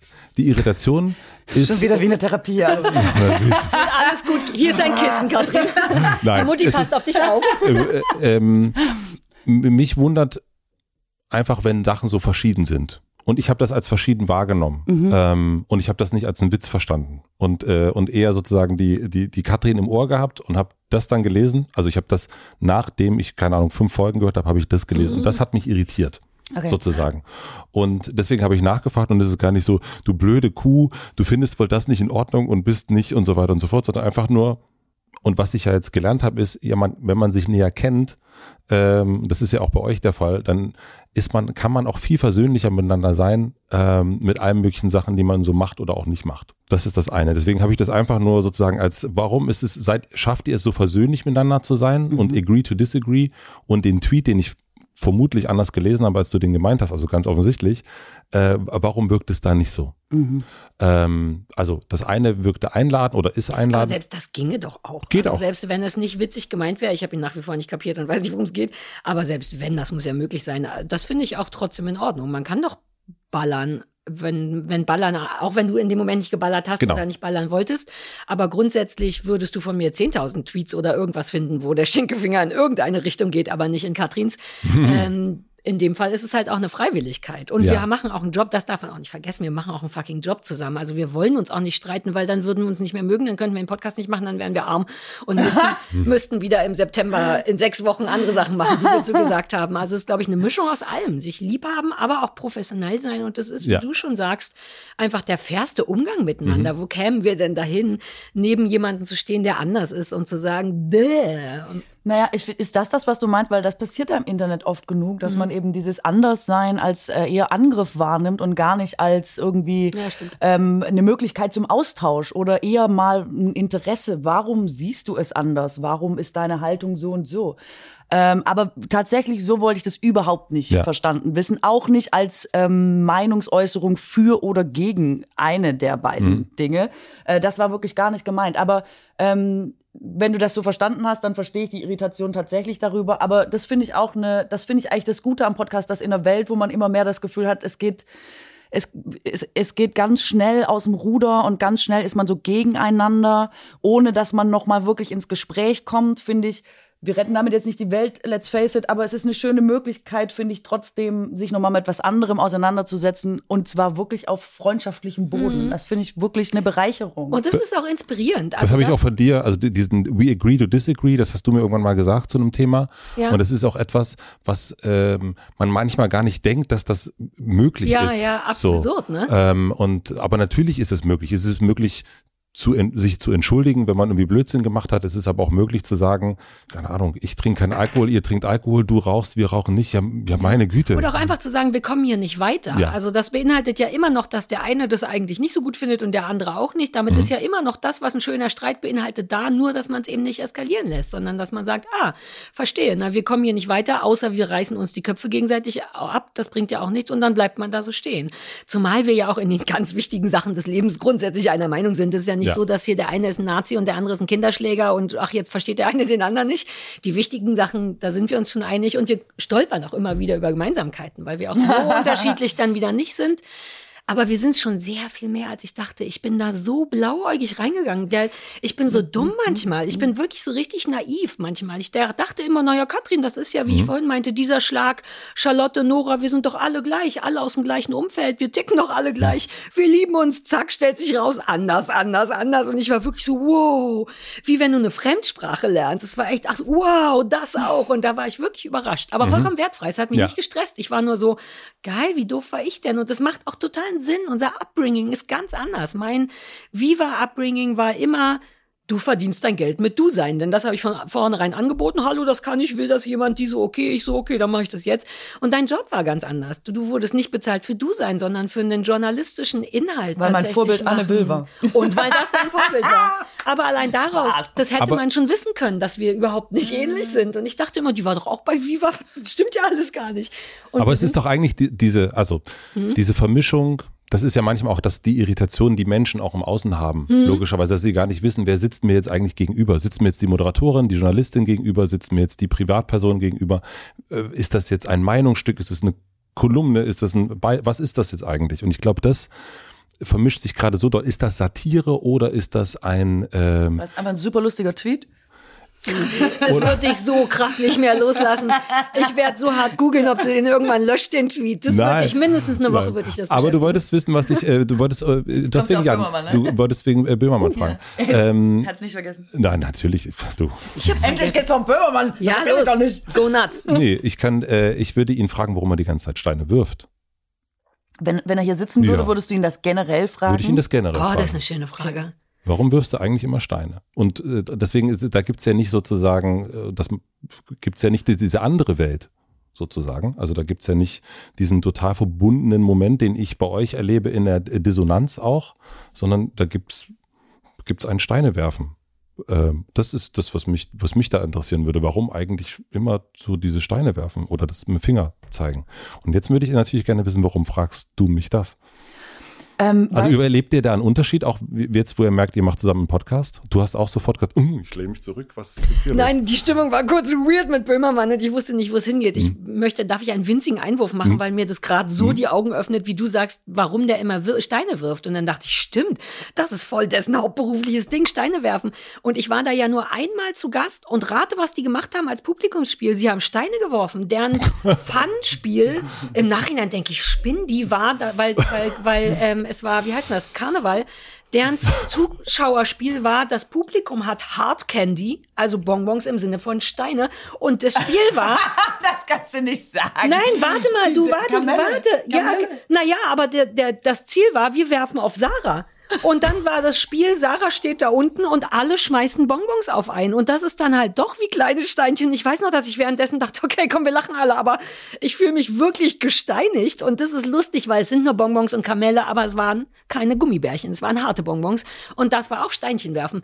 Das wollte ich nur kurz sagen. Ansonsten war ich nur interessiert hm. an über Böhmermann ja. reden oder zuhören, wie ihr über das Böhmermann redet. Das Beste, wenn man in so Sendungen ist und was erwartet oder denkt, es wird so und so und ja. dann mittendrin merkt, oh, ja. das ist gar nicht so schön, was mache ich, bewerfen mich die Leute mit Bonbons. Das war genau so bei Böhmermann. Ich dachte, wie schlimm soll es schon werden? Und am Ende stehst du da und wirst mit Bonbons gesteinigt. Ich hatte noch nicht mal, weißt du, was es so bei anderen Sendungen gibt? Normal, so einen Augenschutz oder irgendwas. Und dann stand da einfach. man merkt, die Dinge laufen aus dem Ruder. Man kommt nicht mehr aus der Nummer. Spritzblutung, oh, Loch im Kopf. Das wollte ich nur erzählen, weil das ja. so toll ist mit dem Steinewerfen. Das ist eine wirklich gute Frage. Und ich hoffe, dass du ihn das irgendwann mal fragst. Und dann will ich, dass du mir die Antwort schickst. Ja, du hörst ja nicht. ich könnte das dann extra hören. Bitte redet weiter, aber ja. das war ein gutes Bild mit dem Steinewerfen. Ähm, die, ja, du wolltest wissen, ob ich diese Erfahrung gemacht habe. Nee, aber ähm, es ist, glaube ich, so, dass im Internet wahrscheinlich generell man gar nicht mehr so gut sagen kann, wird ein Witz als Witz verstanden oder wird alles, was man sagt, ernst aufgefasst. Darüber hat man ja fast schon gar keine Kontrolle mehr. Also ist es besser, wenn man als Komiker, Satiriker etabliert ist, weil die Leute dann, egal, auch wenn du es mal ernst meinst, äh, immer davon ausgehen, es wird irgendwie schon witzig gewesen gemeint sein. Ja. Und in meinem Fall habe ich eben oft das Gefühl, ich muss dann noch erklären, ah nee, sorry Leute, es war natürlich ein Witz. Und das fällt mir manchmal auf. Ob ich da jetzt so was Pauschales draus machen kann, weiß ich gar nicht. Vielleicht müsste ich einfach noch, vielleicht sollte ich mal Satirikerin in meinen, irgendwo hast du gesehen, dass Künstlerin steht? Das ändere ich jetzt. Das ändere ich. Ich lösche den Tweet nicht, ich ändere äh, das um. Ich bin jetzt einfach Satirikerin. Das schreibe ich auch beim Arzt jetzt hin. Ja, gute Satirikerin. Idee. Dann kann ich nämlich auch Gags machen. Oh, das hatte ich ein bisschen gekriegt, ne? Das kriegt mich, ja. ja. Oh, das tut mir leid. Äh, nee, aber ist ja auch, hast ich hasse es, wenn Gags nicht verstanden werden. Es ist auch ärgerlich. Es ist, es wirklich ist ärgerlich, weil wenn ein Gag nicht verstanden Gags wird, dann muss, ist natürlich im schlimmsten, scheiße. im schlimmsten Fall bedeutet es dann genau das Gegenteil von dem, was man wollte. Also ein Gag, der nicht funktioniert hat, ist tatsächlich oft eine ungünstige Sache. Und das ist wirklich, wenn man einen Witz erklärt, dann, guck mal, es ist alles schlimmer geworden. Seit wir darüber reden, ist alles nur Für noch schlimmer nicht. geworden. Ich bin noch mal du mega hast dich entspannt. zurückgelehnt und entspannt, ja. endlich mal. Das ja. ist ganz gut. Danke. Ich habe mich schon wieder hier in was, ich habe mich schon wieder in Rage geredet, ja. Ich habe am Wochenende in, in, in, in, ein Interview gelesen mit Atze Schröder. Und da Ach, Atze Schröder. Atze Schröder. Da gibt es einen Satz oder mehrere Sätze, lese ich mal vor. Im Moment habe ich das Gefühl, dass Comedy ausstirbt. Was die Pandemie und der Krieg gesellschaftlich mit uns machen. Das hat Folgen für den Humor. Wir kommen immer weiter weg von der Pointe, immer stärker hin zur Frage der Haltung. Mhm. Und im Grunde ist es das mhm. eigentlich, dass es gar nicht mehr möglich ist, wirklich, also ja. zu sagen, ist das jetzt ein Witz oder ist das eine Haltung oder was ist das jetzt? Ja. Und äh, und ich bin auch grundsätzlich in ganz vielen Bereichen natürlich total dafür, dass Witze aufhören, die vielleicht gar nie lustig waren oder äh, auf die man sich in den 90er an, an einem Stammtisch geeinigt hat und wo man sagen muss, nee, gut, dass wir darüber sprechen und dass wir Menschen darauf hinweisen oder dass wir sagen, ist jetzt heute nicht mehr lustig, so in dem Sinne. Oder muss man heute nicht mehr sagen, verletzt vielleicht andere Menschen oder wird falsch aufgefasst. Und es gibt keine Not, das dann zu tun.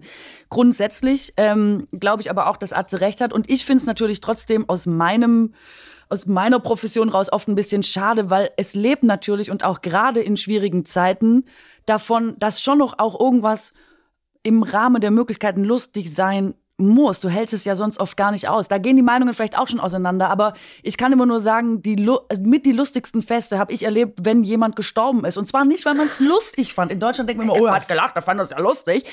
Ähm, sondern weil es was Befreiendes hat und weil es was Heilsames hat und weil es was Tröstendes hat und weil ich finde, dass all das Humor eben auch ist und dass es deswegen gerade in schweren Zeiten so sehr gebraucht wird.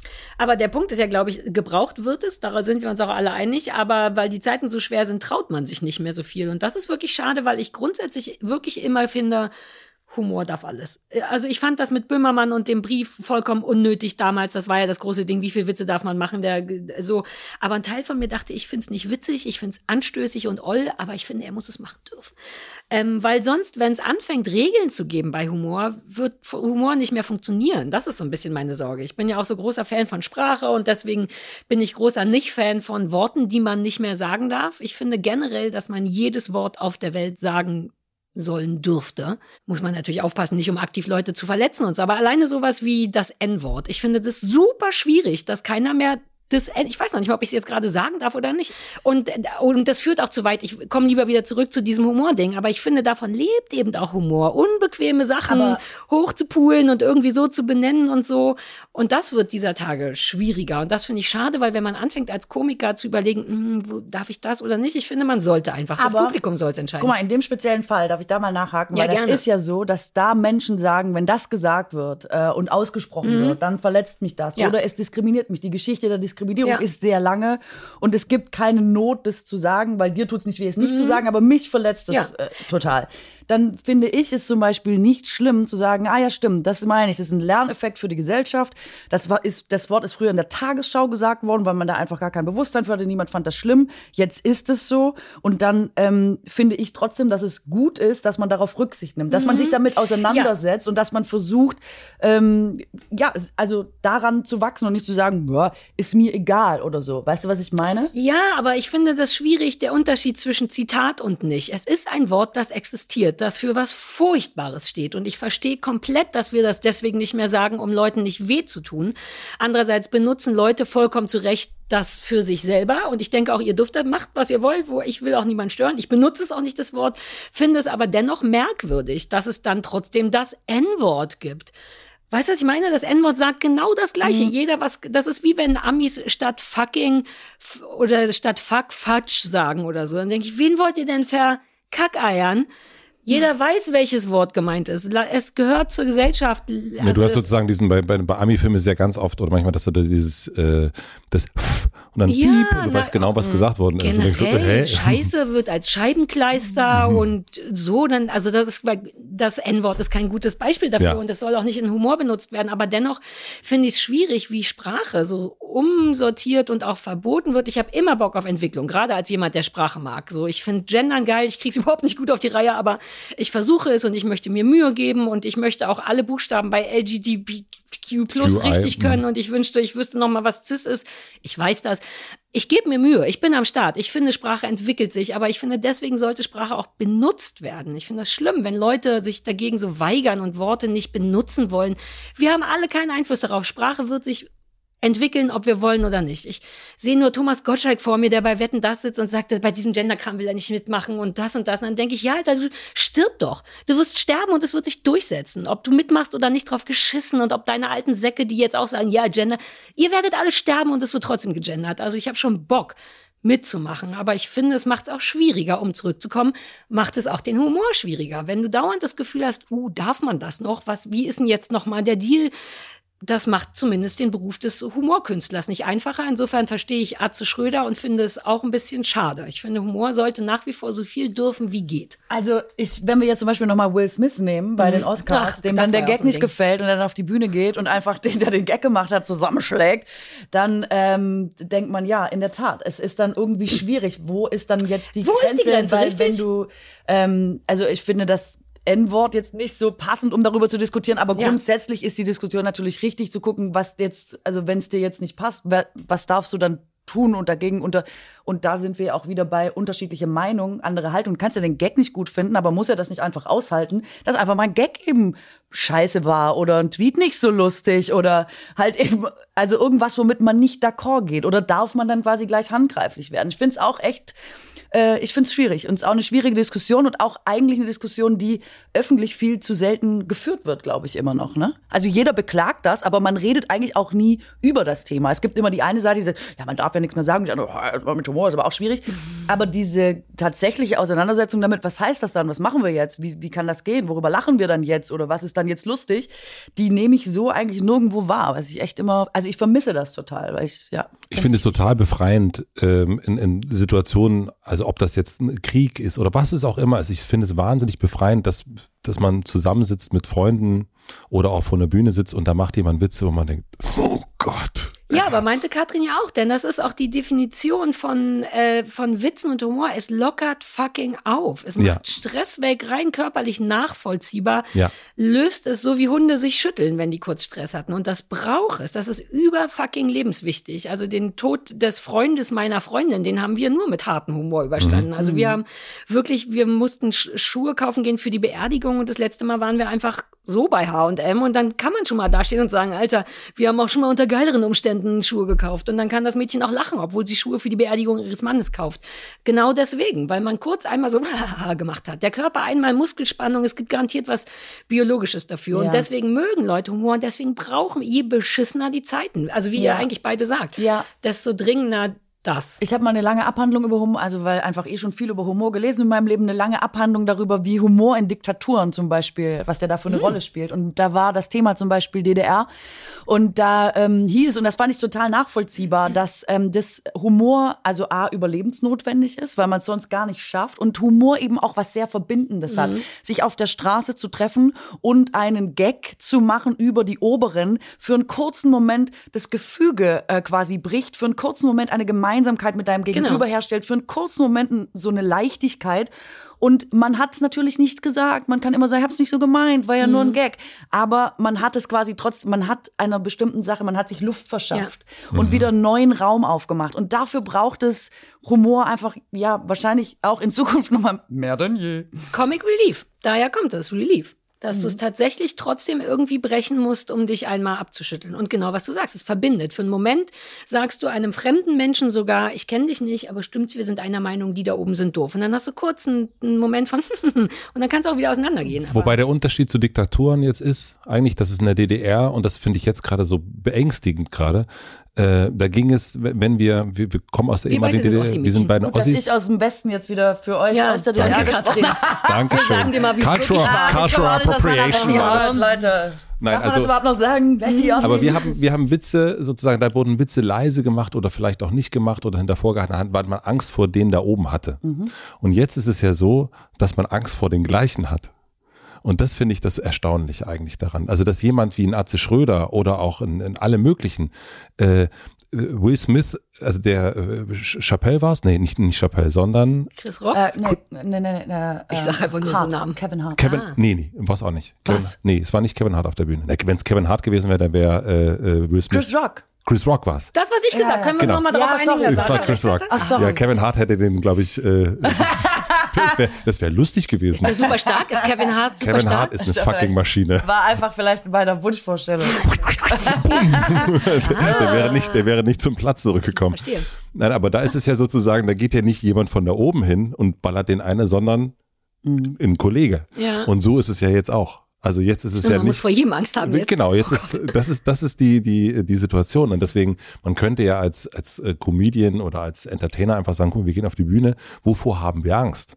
Wir haben Angst vor für der eigenen, vor dem eigenen Mob. Es gibt nicht da, die da oben, die sagen, es kommt nicht der Olaf vorbei und sagt, na, also jetzt gehen Sie mal aber mal ins Gefängnis für sowas. Aber habt ihr nicht den Eindruck, dass diese Haltung nicht nur in der Komik so ist, sondern generell die Menschen äh, aus einer Angst vor dem, was passiert im Netz oder wie reagieren Leute da draußen, äh, dass, dass das eh schon ähm, ja, also Dinge einfach verändert hat oder auch eingeschränkt. Ich erlebe es auch in der Politik super oft, dass man richtig merkt, Leute sagen ja nicht mehr, was sie denken oder was sie meinen oder sie handeln vielleicht oft auch gar nicht mehr danach aus Angst vor.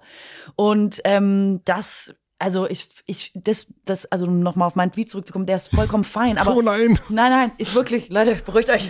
Ähm, Ich verlinke den nochmal in die Shownotes. sie mit hochrotem Kopf. Nein, äh, gar nicht. Aber ihr wisst, was ich meine. Diese, da, darauf wollte ich hinaus. Mhm. Dieses, dass es so schnell um richtig, falsch, schwarz, weiß.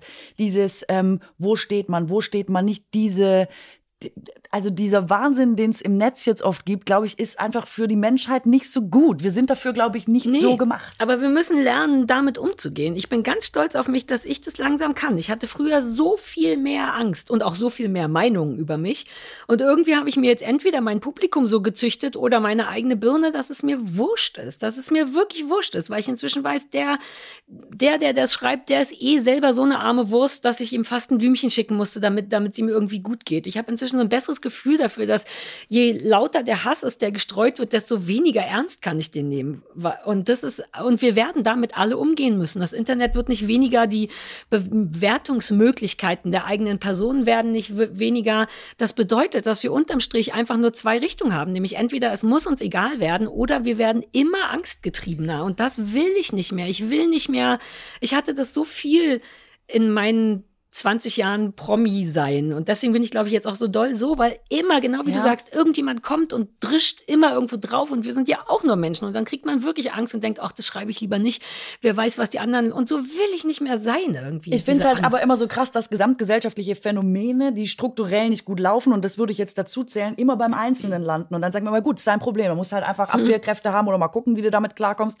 Ich, also, es ist ja, Ja, schön, wenn man dann damit toll, aber klarkommt, ich aber, nicht, wie. ich denke auch immer, muss es nicht noch irgendwie eine andere Lösung geben, weil ich habe da neulich ähm, meine Sendung zu diesem Thema gemacht, zu diesen Bewertungssachen, und dabei rausgefunden, dass 40 Prozent der Deutschen gerne ihre Mitmenschen bewerten können würden, wenn die sich irgendwie falsch verhalten. In der Bahn oder so, oder du bist unfreundlich. mach das einfach. Dann gibt es so ein Bewertungsportal, dann können Leute sagen, Mit so Kuttner, eins von fünf Sternen, äh, ist blöde über die Straße gegangen oder so. Und ich finde das so, also dass 40 Prozent der Deutschen das für eine gute Idee halten, finde ich so Ja, das schrecklich einfach äh, und weiß gar nicht, also entweder sind wir dann alle geile deutsche Hausmeister oder wir sind wirklich einfach alle Deu deutsche Hausmeister und es wird einfach richtig schrecklich. Was Ja. soll das für eine Gesellschaft Es sein? gibt dazu eine Black Mirror Folge. Ja, es gibt das so. Die, ich Die, denke auch gerade an Black Mirror. Diese App, da gab's ja, also eine Folge, wo du tatsächlich jeden Menschen, den du triffst, dein, dein Handy erkennt, dass da dieser Mensch ist, der hat wie so ein Uber-Fahrer so ein Profil. Und du kannst einfach, hier, Katrin ist ein Kaffee und dann kann ich danach bewerten, ob ich das geil fand, wie du mir den Kaffee gegeben Du kannst hast. deinen sozialen ja Status furchtbar. richtig verlieren. Das ist Ja, und das sorgt dafür, dass du entweder nur noch sagst, hi, ist der Kaffee so recht? Oder, naja, oder eine schlechte Bewertung hast. Also wenn es danach ging, hätte ich geil schlechte Bewertungen, aber auch ein paar gute. Aber guck mal selbst, und das, äh, die Das ist Zugspitze furchtbar, ja. hat, ist bewertet, alles wird ja heute bewertet. Die Zugspitze hat drei von fünf Sternen bekommen, hat einer zugeschrieben, hat, habe ich mir anders vorgestellt. Und jemand so, Ja, das jetzt lass ich doch auch die fucking Zugspitze in Ruhe. das die wir mal bei Extra drei, so riesen Natursachen, die bewertet werden bei TripAdvisor. Das ist so geil. Ja, ich mag die Pyramiden nicht. Teilweise fehlen da Steine. ja, wobei das ist ein bisschen lustig. Aber ja, es wird irgendwann dahin führen. Das ist schon gruselig. Ich weiß nur überhaupt nicht, wie man Ja, das ich stoppen sage das, kann. ich hoffe immer, dass es so ist wie MySpace oder so oder Napster oder irgendwas, was wir mal, StudiVZ, weißt du, irgendwas, was wir mal gemacht haben und alle dachten, boah, Leute, das ist jetzt echt der finale geile Scheiß und ein paar Jahre später denken, das haben wir damals gemacht, wie peinlich war das. Ich hoffe, dass es so mit den Bewerten und Kommentaren im Internet Könnte das Wirklich. helfen, wenn man, würde das theoretisch gehen, wenn man sowas wie Instagram je weiter benutzt, aber keine Kommentar- und keine Like-Funktion hat? Wäre das technisch möglich und glaubt ihr, die Leute hätten dann immer noch Bock darauf? Mhm. Nee, Weil du das rutschst im Ranking, sein. das haben schon super viele ausprobiert. Das, dann ist dein Profil einfach unattraktiv. Nee, ich meine, dass alle, dass das eine Regel wäre bei Instagram, so. dass grundsätzlich das so gemacht wird, dass man eben nicht mehr bewerten und liken kann, sondern einfach nur Fotos Ja. von den Menschen sieht, auf die man Bock Ehrlich hat. gesagt, glaube ich, ist das der Tod dieser Plattform, weil sie leben ja natürlich von dieser Bewertung. Das äh, macht diese Hormone, die wir alle Ja. geil finden. Das ist quasi dieser Suchtfaktor, den du ja auch beim bei, bei irgendeinem Blackjack-Spiel oder was hast.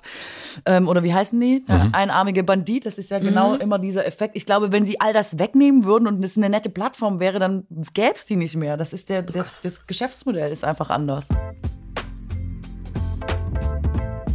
Wir machen eine klitzekleine Pause für die Werbepartner der Folge. Mein heutiger Werbepartner ist Heineken. Mein Lieblingsdauerwerbepartner hier, Mutter Matze, das wisst ihr. Ich trinke das Heinigen 00. Das ist das Heinigen, das genauso wie ich ohne Alkohol auskommt. Ich finde es eine sehr, sehr gute Idee, dass wenn man sich mit Freunden verabredet, und das geht ja jetzt wieder, dann kann man Freunde zu Hause besuchen oder von der Arbeit abholen, dass man sich ein Sixpack Heinigen holt. Wie gesagt, für mich immer gerne das 00, für andere, was sie auch immer wollen. Und sich dann irgendwie damit so raus in den Park begibt, sich irgendwo hinsetzt, auf eine Bank setzt und so den Feierabend genießt. Weil für mich ist Bier trinken und besonders Heinigen ein sehr, sehr gesellschaftlicher Vorgang. Und für mich ist das das ideale Getränk für einen gesellschaftlichen Vorgang. Also, vielleicht machst du es jetzt auch auf dem Weg zum Freund, zur Freundin, hörst du diesen Podcast, gehst nochmal beim Späti vorbei, holst den Heinigen und nimmst das mit. Vielen herzlichen Dank an meinen Werbepartner Heinigen. Mein heutiger Werbepartner ist Taxfix. Ich kann mir vorstellen, dass es hier einige Menschen gibt, die eine Steuererklärung machen müssen und die nicht so richtig Lust darauf haben. Das regelt jetzt für euch Taxfix. Alles, was ihr für eure Steuererklärung dieses Jahr braucht, ist nämlich Taxfix und eure Lohnsteuerbescheinigung. Diese könnt ihr einfach in der App abfotografieren oder am Desktop hochladen. Dann beantwortet ihr ein paar einfach gestellte Fragen im Interviewmodus. Anschließend werden eure Eingaben auf Plausibilität geprüft und eure Steuererklärungen werden digital unverschlüsselt über die offizielle Elster-Schnittstelle an das Finanzamt übermittelt. Und mit der Sofortauszahlung erhaltet ihr innerhalb kurzer Zeit die Hälfte eurer errechneten Steuererstattung auf euer Konto. Großartig, oder? Also, los geht's. Die App und die Berechnung eurer Erstattung sind kostenlos und unverbindlich. Ihr zahlt erst bei der Abgabe. Dann kostet Taxfix 39,99 Euro. Aber kommt noch was Tolles. Ihr spart 15% mit dem Code MATZE22, 22 mit als Zahl geschrieben und gültig ist dieser Code bis zum 30.09.2022. Einfach über die App oder taxfix.de loslegen. Den Code, den gebt ihr dann im Bezahlvorgang ein und Taxfix regelt dann den Rest. Ganz, ganz unkompliziert, so wie Taxfix generell. Herzlichen Dank Taxfix für die Werbepartnerschaft. Und nun zurück zur Folge. Wenn ihr euch Mühe gebt, das habe ich auch gehört, ne? du hast mehr Stress in der Vor nee, du hattest mehr Stress in der Vorbereitung für eine Folge. Gebt ihr euch Mühe, um Kritik zu vermeiden oder eher um gelobt zu werden? Oh, puh. Wieder noch? Ich habe nicht das Gefühl, bei dir ist es bei, bei dir ist es bei dir ist es genau. Bei ich, mir ist eindeutig, sagst du? Bei dir ist okay, die Frage ging gar nicht an mich. Ich will dazu trotzdem noch mal sagen, dass das, dass ich so bin, ist jetzt nicht nur, oh, wie cool ist denn die, dass die mit so viel Selbstbewusstsein groß geworden ist. Das war auch schon immer ein Verteidigungsmechanismus mhm. bei mir. Es ist einfach einfacher für mich zu sagen, sorry, ich kann nur diese Sachen. Die kann ich ganz gut, das biete ich an, das lege ich ja. aufs Buffet, nehmt euch das, sodass auch niemand sagen kann, hm, aber politisch ist es nicht oder was immer man mir vorwerfen wollen würde. Ähm, deswegen ist es mir jetzt inzwischen wirklich aus Selbstschutz auch egal. Und das stresst mich eher, mich gut vorzubereiten, um etwas zu erreichen, als einfach so gut wie möglich zu sein. In dem Moment. Und im besten Fall irgendwas zu erreichen. Insofern ist es bei mir wirklich, ich gehe einfach hin und mach's so gut wie ich das kann und möchte und so. Und bin auch ganz stolz darauf, dass ich diesen Stress nicht mehr empfinde, weil den fand ich am schlimmsten in meinem Leben. Da, da bin ich richtig stolz drauf, dass mir das nicht mehr sehr wichtig ist. Immer noch ein bisschen natürlich. Ich bin nach wie vor eitel und ich finde es auch gut, wenn ich stattfinde auf einer Ebene, die angenehm ist und nicht nervt und so. Aber es, nicht, kaum was kann mir noch was. Dazu ist mir irgendwie schon zu viel Scheiße passiert, glaube ich, oder so. Okay. Aber die Frage ging ja auch an Katrin, die gerade googelt. Nee, ich wollte den Tweet löschen. Aber äh, ich äh, habe jetzt lange darüber nachgedacht und ich glaube, ich versuche Kritik zu vermeiden tatsächlich. Würde ich mal denken, dass das glaube ich auch. Ist lustig. Aber ja, war auch klar, ne? Ja, weiß ich nicht. Weiß ich nicht. Aber ich fast, das macht so viel Stress, Kritik nee, das vermeiden zu wollen. Ah, nicht? Aber dieses andere, so um was machen, um gelobt werden zu wollen, finde ich sehr, äh, das, also finde ich tatsächlich unsympathischer, weil das dann so, oh, das finde ich viel gefälliger eigentlich noch als Kritik vermeiden zu wollen, weißt du? Also ich habe halt keinen Bock auf Stress tatsächlich. Ich will halt quasi nicht also ich will halt jetzt nicht der Dieter Nur äh, der Fernsehbranche sein, wo du einfach jede Woche kübelt einer irgendwas über dich aus, ob es jetzt berechtigt oder unberechtigt ist, so. Ich habe da einfach, ich will mal Ruhe haben, so. Deswegen versuche ich Kritik zu vermeiden, dann ist mein Leben schön, dann brauche ich gar kein Lob mehr von den anderen, weil ich bin eh mhm. schon fein. Deswegen, ähm, nee, Lob ist mir tatsächlich nicht so wichtig. Also ich finde Lob schon schön, aber ich bin einfach zu faul und ich finde es irgendwie auch falsch, auch wie du sagst, dafür zu arbeiten. Das klingt wirklich mhm. irgendwie eklig. Andererseits finde ich aber auch, sich Mühe geben, Kritik zu vermeiden, auch nicht geil. Vielleicht können wir einfach noch was Drittes haben.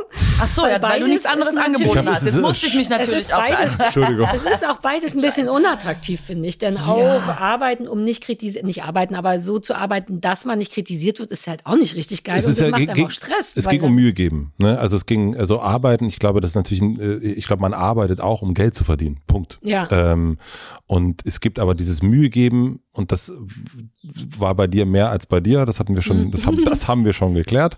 Und deswegen die Frage. Und ich glaube, diese, dieses Mühe geben, ich glaube, ich weiß gar nicht, welche dritte Kategorie es noch geben könnte. Aber Mühe geben fällt für, für sich selber eh. fein zu sein. Das ist, wofür ich mir Mühe. Ich gebe mir Mühe, du gibst dir auch Mühe. Ich will, ja. dass ich vor mir selber denke, kann so raus. Mhm. Und wenn dann Kritik kommt, ist es ärgerlich. Und wenn Lob kommt, ist es super cool. Und wenn keine Kritik kommt, ist cool. Aber ich möchte gerne, ich gebe mir große Mühe, damit das in meiner Welt so safe und so gut und so richtig wie möglich ist. Und es kann sein, dass es dafür Kritik gibt. Das würde ich aber nicht extra nicht machen. Ja. Also im Endeffekt finde ich so tatsächlich beides. Weder die negative Kritik ist meistens die richtige noch die positive. Ich sollte, ich finde, man sollte für beides nicht wahnsinnig anfällig sein, sondern für sich fein tatsächlich. Ja, für sein auch. eigenes Gefühl zu sich. Genau, mhm. weil sonst bringt es dir gar nichts. Wenn du selber denkst, das ist das Blödeste, was ich je gemacht habe, aber jemand lobt dich dafür, dann ist es ja eh quasi Perlen vor die Säue. Es bringt ja dann auch gar nichts. Aber das mit dem Mühe geben ist tatsächlich, ich fühle mich missverstanden. Ähm, das ist so, ich, irgendwie wirkt auch das fast wie so eine Form von Ehrgeiz oder als wäre das so was Bemühtes tatsächlich. Mhm. Ich ähm, meine damit eigentlich hauptsächlich nur, ich mache den Job und ich mache ihn total gerne und wenn ich ihn mache, will ich ihn so gut wie möglich machen. Und das betrachte ich auch als meine Aufgabe. Ich denke auch, also es hat mich am meisten Mühe gekostet, bei uns im Podcast nicht die ganze Zeit daran zu denken, was kann ich erzählen, damit die Leute eine Stunde super unterhalten sind, das super witzig finden, super informiert werden, super. Ich habe damit so Stress, weil ich will, wenn die Leute mir ihre Zeit schenken, sollen sie was dafür kriegen. Ich betrachte das tatsächlich als meine Aufgabe und dafür will ich mir gerne Mühe geben. Es kann Phasen geben, wo das stressig ist und das kann man natürlich auch negativ finden. Ich finde es aber eigentlich auch positiv, weil ich ja grundsätzlich über allem steht ja erstmal, ist doch geil, dass ich den Job machen kann. Und die Mühe gar nicht so sehr, ich empfinde das nicht als so was wahnsinnig Negatives. Ich finde Mühe auch nicht, also ich finde das nicht schlecht. Es ist einfach tatsächlich nur dieses Warum. Also, dass es gut sein soll und äh, ja, ist klar.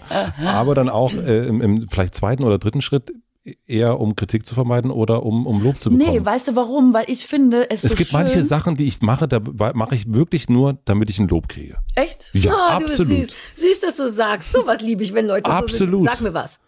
Naja, also sämtliche Arbeit, die zu Hause scheiße ist und keinen Spaß macht, die mache ich wirklich nur, damit Stefanie mich lobt. Wirklich? Ja, absolut. Du bist der Niedlichste, das sage ich dir. Das machst du? ja. Oh Gott, ich glaube, mein Mann macht das auch. Das ist für uns Empfänger der Sache gar nicht so wertvoll. Ich möchte Nee. gern, dass du es machst, weil du es gerne machst und Nee. nicht um gelobt zu werden. Natürlich. Ich rufe direkt meinen Mann an und frage, ob der den ganzen Scheiß nur macht, um gelobt zu Aber ich lobe auch. Ich bin ein guter Lober übrigens. Ja. Also ich bin jemand, der dann immer sagt, ja fein, das hast du ja toll gemacht. Süß, das würde dich Steffi freuen, das zu hören. Und es könnte mein Untergang sein. Aber diese Kritiksache, ich habe noch mal kurz darüber nachgedacht. Ich glaube, es stimmt schon doch auch ein bisschen, denn natürlich vermeidet, gibt man Mühe, um Aber Kritik darf ich zu vorher noch was sagen, kurz? Ja? Weil ich mache die Sachen, um, ich will, dass das schön ist. Ich mag einfach, wenn Dinge schön sind. Ich, man kann es vergleichen mit, wenn ich jetzt euch zum Essen einladen würde, dann würde ich schön den Tisch decken. Ich würde wollen, dass Ah ja, die Gabel und die. Messer schön liegen. Ich würde euch schöne Gläser hinstellen. Ich würde was Schönes kochen und ich würde mir Mühe geben, damit ihr einen schönen Abend habt, weil ich das schön finde und weil ich möchte, dass ihr es schön findet, weil das eine Möglichkeit ist für Menschen, über Momente eine schöne Zeit zu schaffen. Und darum geht's doch im Leben. Über diese Momente, die dann am Ende vielleicht schön sind. Und ich finde, der Job ist quasi der Höhepunkt dessen. Menschen kaufen vielleicht eine Karte, geben Geld aus, kommen zu dir, setzen sich dahin, ziehen sich schön an, mussten die Kinder zu einem Babysitter geben, haben vielleicht nichts gegessen, haben sich vom Job dahin gestresst. Und dann sitzen sie da und denken, so, jetzt heute mal anders als sonst mittwochs. Heute vielleicht mal schön. Und dann hast du eine Möglichkeit, daran mitzuwirken. Und ich das ist einfach dieser Moment, wo ich denke, man schuldet den Leuten was. Auf eine ganz gute Art ist es meine Aufgabe, mir Mühe zu geben, damit jetzt was schön ist. Und die können ja dann trotzdem rausgehen und sagen, er fand's super scheiße, die ist ja genauso blöde wie ihre Tweets. What the hell? Ja, egal.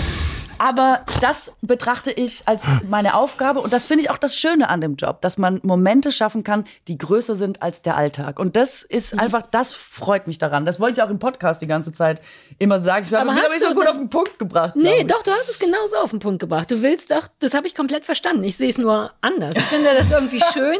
Ich finde es wirklich so auf so eine geile, coolen Kampfart. Hieß der überhaupt so ganz toll, dass du glitzern möchtest, dass du raut, du willst eine Showbühne und du Rudi willst Carell. Rudi Carell war auch so, ne? eigentlich, Ja, irgendwie das Märchen aufrechterhalten, weil die Leute das auch wollen. Das ist genau richtig, aber ich weiß halt auch, dass ein großer Teil der Menschen genau das Gegenteil will. Deswegen passen wir irgendwie auch gut zusammen. Viele Menschen mögen das, wenn jemand Berühmtes sagt, ich habe auch Zellulitis, ich hab, ich, mir geht's auch nicht so gut, ich bin eigentlich auch nur ein ganz normaler Mensch, weil ich selber auch immer so auf berühmte Leute gucke, obwohl ich es besser weiß. Aber wenn neben mir Thomas Gottschalk steht, wäre ich trotzdem so, guck mal, ist das Thomas Gottschalk? Und ich finde es gut zu wissen, dass die Leute auch Verdauung haben und traurig sind und, und eben nicht glitzern und so. Aber, Aber für ich mich sind das so diese Basics, dass ich denke, das weiß man doch. Nein, Menschen das wissen die sind Leute Menschen. Nicht. Nein, das wissen die Leute nicht genau, weil das Entertainment-Business, im Grunde ist es wie ein kleiner Teufelskreis, fällt mir gerade auf, weil das so aufgebaut wurde, wie es eben aufgebaut wurde. Mit Glitzer und mit Schein und mit alles ist perfekt, jeder ist gut geschminkt, keiner hat Mundgeruch, keiner ist zu dick.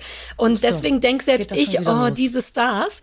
Und ich habe immer das Bedürfnis, das aufzubrechen. Aber ich finde nicht, dass Leute dann so tun, also es ist wie das Handwerk. Man wirft ja auch einem Tischler nicht vor, dass er einen geilen Tisch gemacht hat. Der Job ist zu sagen, dein Handwerk ist, Leute zu unterhalten. Dafür gibt's genauso Regeln, da gibt's äh, Sachen, die man machen kann, dafür gibt's eine Kulisse und ein Dings und dann macht man das. Und ich finde gar nicht, dass das ist so tun als ob, sondern das ist einfach der Job. Ich, und das ist doch das Schöne daran. Ich würde auch nie sagen, jetzt hat er ein Haus hier schön hingebaut. Das ist ja jetzt, also, Äh, weißt du, was ich meine? Es ich, gibt aber einen Unterschied. Ja, was denn? Der Unterschied ist, Na, was denn? der Unterschied ist, dass der, also wenn hier ein Tischler herkommt Ja. und ich sage ihm, kannst du mal gucken wegen den, äh, wegen den Lampen, dann sagt er, ich bin doch kein Elektriker. Ich bin ein Tischler, ich mache Holz. Und wenn Menschen in der, in der Entertainment-Branche, da ist, die sind ja immer alle alles. Also die sind, äh, die sind Moderatoren, die sind Schauspieler, die sind äh, Autoren, die sind Podcaster, die machen alle alles. Es gibt ja, ich habe neulich eine Person hier interviewt, wo ich gemerkt habe, krass, ich sage Benedikt Welz, er ist nur Autor. Der hat nur einen Job. Der hat nur einen Job und das hatte ich wirklich, ich weiß nicht, wann ich das das letzte Mal hatte, dass hier eine Person saß mit einem einzigen Job.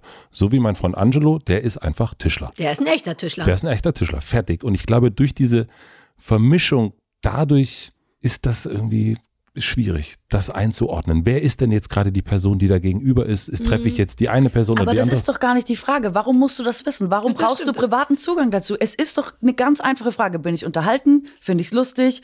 Äh, ist es schön oder nicht? Und dann ist doch schon fertig in unserer Branche. Und das finde ich muss ausreichen. Nochmal, tatsächlich. sag nochmal die Kategorien, die du Ja, hattest. das ist egal. Ja. Aber ich, also je nachdem, Ja. wer da jetzt vor dir ist, aber das verstehe ich Genau. schon. Aber ich, ich gehe, dann gehe ich vielleicht einfach nur einen Schritt weiter. Ich liefere das ja auch. Ich mache ja, ich lasse mich ja brav schminken, wenn ich ins Fernsehen bin und ich erzähle da ja auch, hol da ja nicht den Hintern raus und zeige, guck mal, Zellulitis. Aber ich gehe den Schritt noch weiter. Ich habe einfach keine Lust, den Teil, der ich ist, da so rauszunehmen, weil ich weiß, dass das so eine Fallhöhe schafft, die gar nicht sein muss für Das- all die Muttis da draußen, die denken, oh, die Kuttner ist cool. Ich weiß, die mögen mich noch mehr, wenn sie wissen, dass auch ich nur ein Mensch bin. Das ist wie so eine Zusatzleistung, die ich sie macht es, um biete. gemocht zu werden. aber weißt Nee, du, ich nee, empfinde- wirklich, ich mag das, weil ich weiß, Spaß. dass Leute sich selber mögen. Ich krieg so viel Self-Care-Resonanz daraus. So viele Leute, die sagen, oh Gott sei Dank, du hast auch nur, du bist auch nur ein normaler Mensch. Das, Das, das Interessante ist bei euch, wenn man sich so die, die Kommentare anguckt, ne? also bei euch bei Instagram, es gibt ja wirklich zwei Welten, Ja. die sich da, da, da kommt sozusagen äh, bei dir vielleicht das nicht ganz so vorteilhafte Bild, könnte man so sagen, und bei dir das super schöne Bild. Ach du, ach, von, äh, Von, ah, von ja, Fotos ja, ja. sozusagen. Ja. Und es ist in beiden, bei beiden, äh, in beiden Kommentarspalten steht im Grunde das Gleiche. Das ist total interessant. Ja, es ist einfach ähm, schön und toll und super. Also es ist äh, Vielleicht wir, bedienen wir einfach nur unsere, also kann auch sehr gut sein, dass deine Fans das gar nicht wollen und meine genau deswegen Ja. Fan sind, weil sie Also- es gefühlt, und das ist doch cool. Ich muss noch eine Sache sagen. Ich finde, ich, ich finde das alles okay, was du sagst. Ich finde es total richtig. Ich finde, es gibt kein richtig und kein falsch, weil es einfach zwei unterschiedliche Richtungen sind. Was ich nur schwierig finde, ist, wenn man so tut, als würde zum Beispiel Schminken schon einer Lüge gleichkommen, weißt du? Weil man so tut, als so so sieht man gar nicht aus, wenn man aufgestanden ist. Ich verstehe total, wenn man damit fremdelt. Aber um nochmal auf den Tischler zu kommen, es wäre wie zu sagen, der hat das nicht mit den Zähnen abgeknabbert, der hat auch ein Gerät dafür benutzt. Äh, und wie ist der Tisch jetzt da zustande gekommen? Ich finde, dass, dass, das, nicht, dass das nicht schlimm ist. Ich Dieses, mal, das hast du falsch das verstanden. Teil das gehört Games einfach ist. dazu. Ja, nee, genau. nee, und das, ähm, das, nee, das ist auch etwas, wo ich finde, ja, zu Recht. Ich will, ich bin gerne in Jogginghose und ungeschminkt unterwegs, aber wenn ich im Fernsehen bin, wäre ich auch gerne geschminkt. Und, und auch, weil ich den Leuten ein bisschen schulde, dass es im Kasten hübsch aussieht. I totally get it. Ich habe nur Lust, danach zu sagen, aber das ist nicht alles. Das ist nicht die Realität, sondern das ist nur eine Fernsehrealität. Und du wirst nicht glauben, wie, wen, wie wenig Menschen das von alleine wissen. Wenn selbst ich, und ich bin schlau, ich weiß, dass ich schlau bin, und selbst wenn ich diese Dissonanz fühle mit anderen Leuten, dann ist das für mich der Beweis dafür, dass Stars immer noch naja, oder mehr Fernseh Fernsehmenschen immer noch eher als Star gesehen werden und alle Leute vergessen, dass auch Dieter Bohlen Mundgeruch und Liebeskummer hat. Und ich finde das ganz beruhigend irgendwie zu Äh, Wieso wissen. hast du das jetzt gesagt? Das ist wirklich, ein- das ist, ähm, Aber mir hilft das, weil, Mir ist das surreal. Ich, will, ich kann das nicht, ich kann damit nicht umgehen. Ja, kannst du, dir ist das wirklich surreal, ne? Ich, Ich finde das, das immer wissen. erleichternd, weil ich immer denke, oh, die sind so reich oder berühmt und die sehen immer so gut aus. Mir selber hilft das als Mensch, wenn keine Ahnung, wenn Zoe de Chanel ungeschminkt irgendwo rumsitzt, dann denke ich, ach cool, die sieht auch nur aus wie ich. ich Jeder mal zweite. Promi bringt ein Buch über Depressionen raus. Dann denke ich, es ist doch logisch, dass das, also die mögen ja privilegiert sein und viel Kohle haben, aber dass die ein schweres Leben haben oder dass die Menschen sind oder dass die leiden oder dass das, dass das Leben da genauso das ist nicht unrund logisch. läuft. Die anderen. Leute danken mir ohne Ende für dieses Menge-Exemplarbuch und weil ich neulich gesagt habe, ja, es war vielleicht doch ein bisschen autobiografisch, dann fühlen sich Leute wiedergefunden und sehen, ja. Ja. ja, das finde ich aber, weil du noch mal eine Krankheit ansprichst. Das, und das finde ich auch wichtig, weil das so viele Tabuthemen immer noch sind und weil da nicht offen genug drüber gesprochen wird. Aber grundsätzlich können wir, das haben wir jetzt auch noch mal besprochen, alle haben Zellulite. Jede Frau hat Zellulite. Für mich ist das die Basis, auf der alles andere passiert. Ja, aber dann geh auf Instagram. Selbst ich bin mir nicht sicher, ob alle Frauen Zellulitis haben, weil die alle so gut aussehen. Selbst ich muss mir immer noch sagen, keine Sorge, Sarah, wenn ich dann nur genug drücke an den Po, dann ist da Zellulite. Also ich, gerade Instagram macht einem das schwer, das zu glauben. Und deswegen habe ich auch so, ich meine, das erste Bild auf Instagram, was ich gepostet habe, waren die entfernten Hoden meines Hundes. Einfach, weil ich von vornherein sagen wollte, nur falls wir was Niedliches suchen, not gonna happen hier. Und dann... Du bist aber auch echt immer gleich so maximal Ja, das war auch Fülle, aber ich bin auch so viel zu spät dahin gekommen. Und dann habe ich irgendwie, ich habe auch Bock auf schöne Fotos von mir. Keine Frage. Ich will die auch posten und dann mag ich mich auch und denke, guck mal, wie niedlich ich bin. Aber ich kenne mich. Ich weiß, wie ich wirklich aussehe, wenn ich morgens wach werde und so. Und ich finde es irgendwie nur fair. Ich kann es nicht beschreiben. Ich habe wirklich das Gefühl, dass da ein dringendes Bedürfnis danach ist. Und das befriedigt mich irgendwie, das zu erfüllen, den anderen Leuten, weil es mich so wenig kostet. Aber auch da, mir geht's gar nicht um Instagram. Mir geht's immer um meinen Job, den ich mache. Mhm. Und der soll glänzen und leuchten, ohne dass gleich jemand sagt, so, jetzt hat sie da eine Tanzeinlage gemacht, aber hat sie auch Zellulite. Ich finde, da soll nichts von weg. Dass Instagram die Leute beeinflusst auf eine ungute Art. Ähm, und dass man dann trotzdem immer denkt, was, wieso sind alle immer am Strand und warum sitze ich im Januar immer in Berlin für mein Sabbatical? Das ist ja Drei Tage klar. drei Tage, drei Tage Sabbatical wieder gemacht. Das kenne ich schon auch. Und das ist aber wieder ein anderes Thema für mich. Aber das, das, das stimmt auch. Und in Jobs wie, ich habe ja kaum noch welche, ich weiß gar nicht mehr, wie es ist, ausschließlich beruflich irgendwo zu sein, aber sowas wie Lesungen oder so, mache ich das ja auch. Aber ich vermische das dennoch und Instagram ist halt so eine ungünstige Schnittstelle. Ne? Das ist, wenn du gerade nicht im Fernsehen aktiv zu sehen bist, bist du da zu sehen. Insofern ist es sehr wohl auch ein bisschen der Job. Ich würde im Leben nicht privat Instagram machen. Ich habe das auch wirklich nur angefangen, weil ich dachte, fuck, es ist nun mal, ich bin ja eigentlich eine Frau des Wortes. Twitter war viel schöner für mich, aber ich wusste, ey, ich muss da jetzt mitmachen. Es ist nun mal das, was alle Leute machen. Sonst verkauft man halt seinen Scheiß nicht und, und so. Und dann habe mich jetzt damit arrangiert, indem ich beschlossen habe, ich mache halt einfach nicht die ganz schönen Fotos.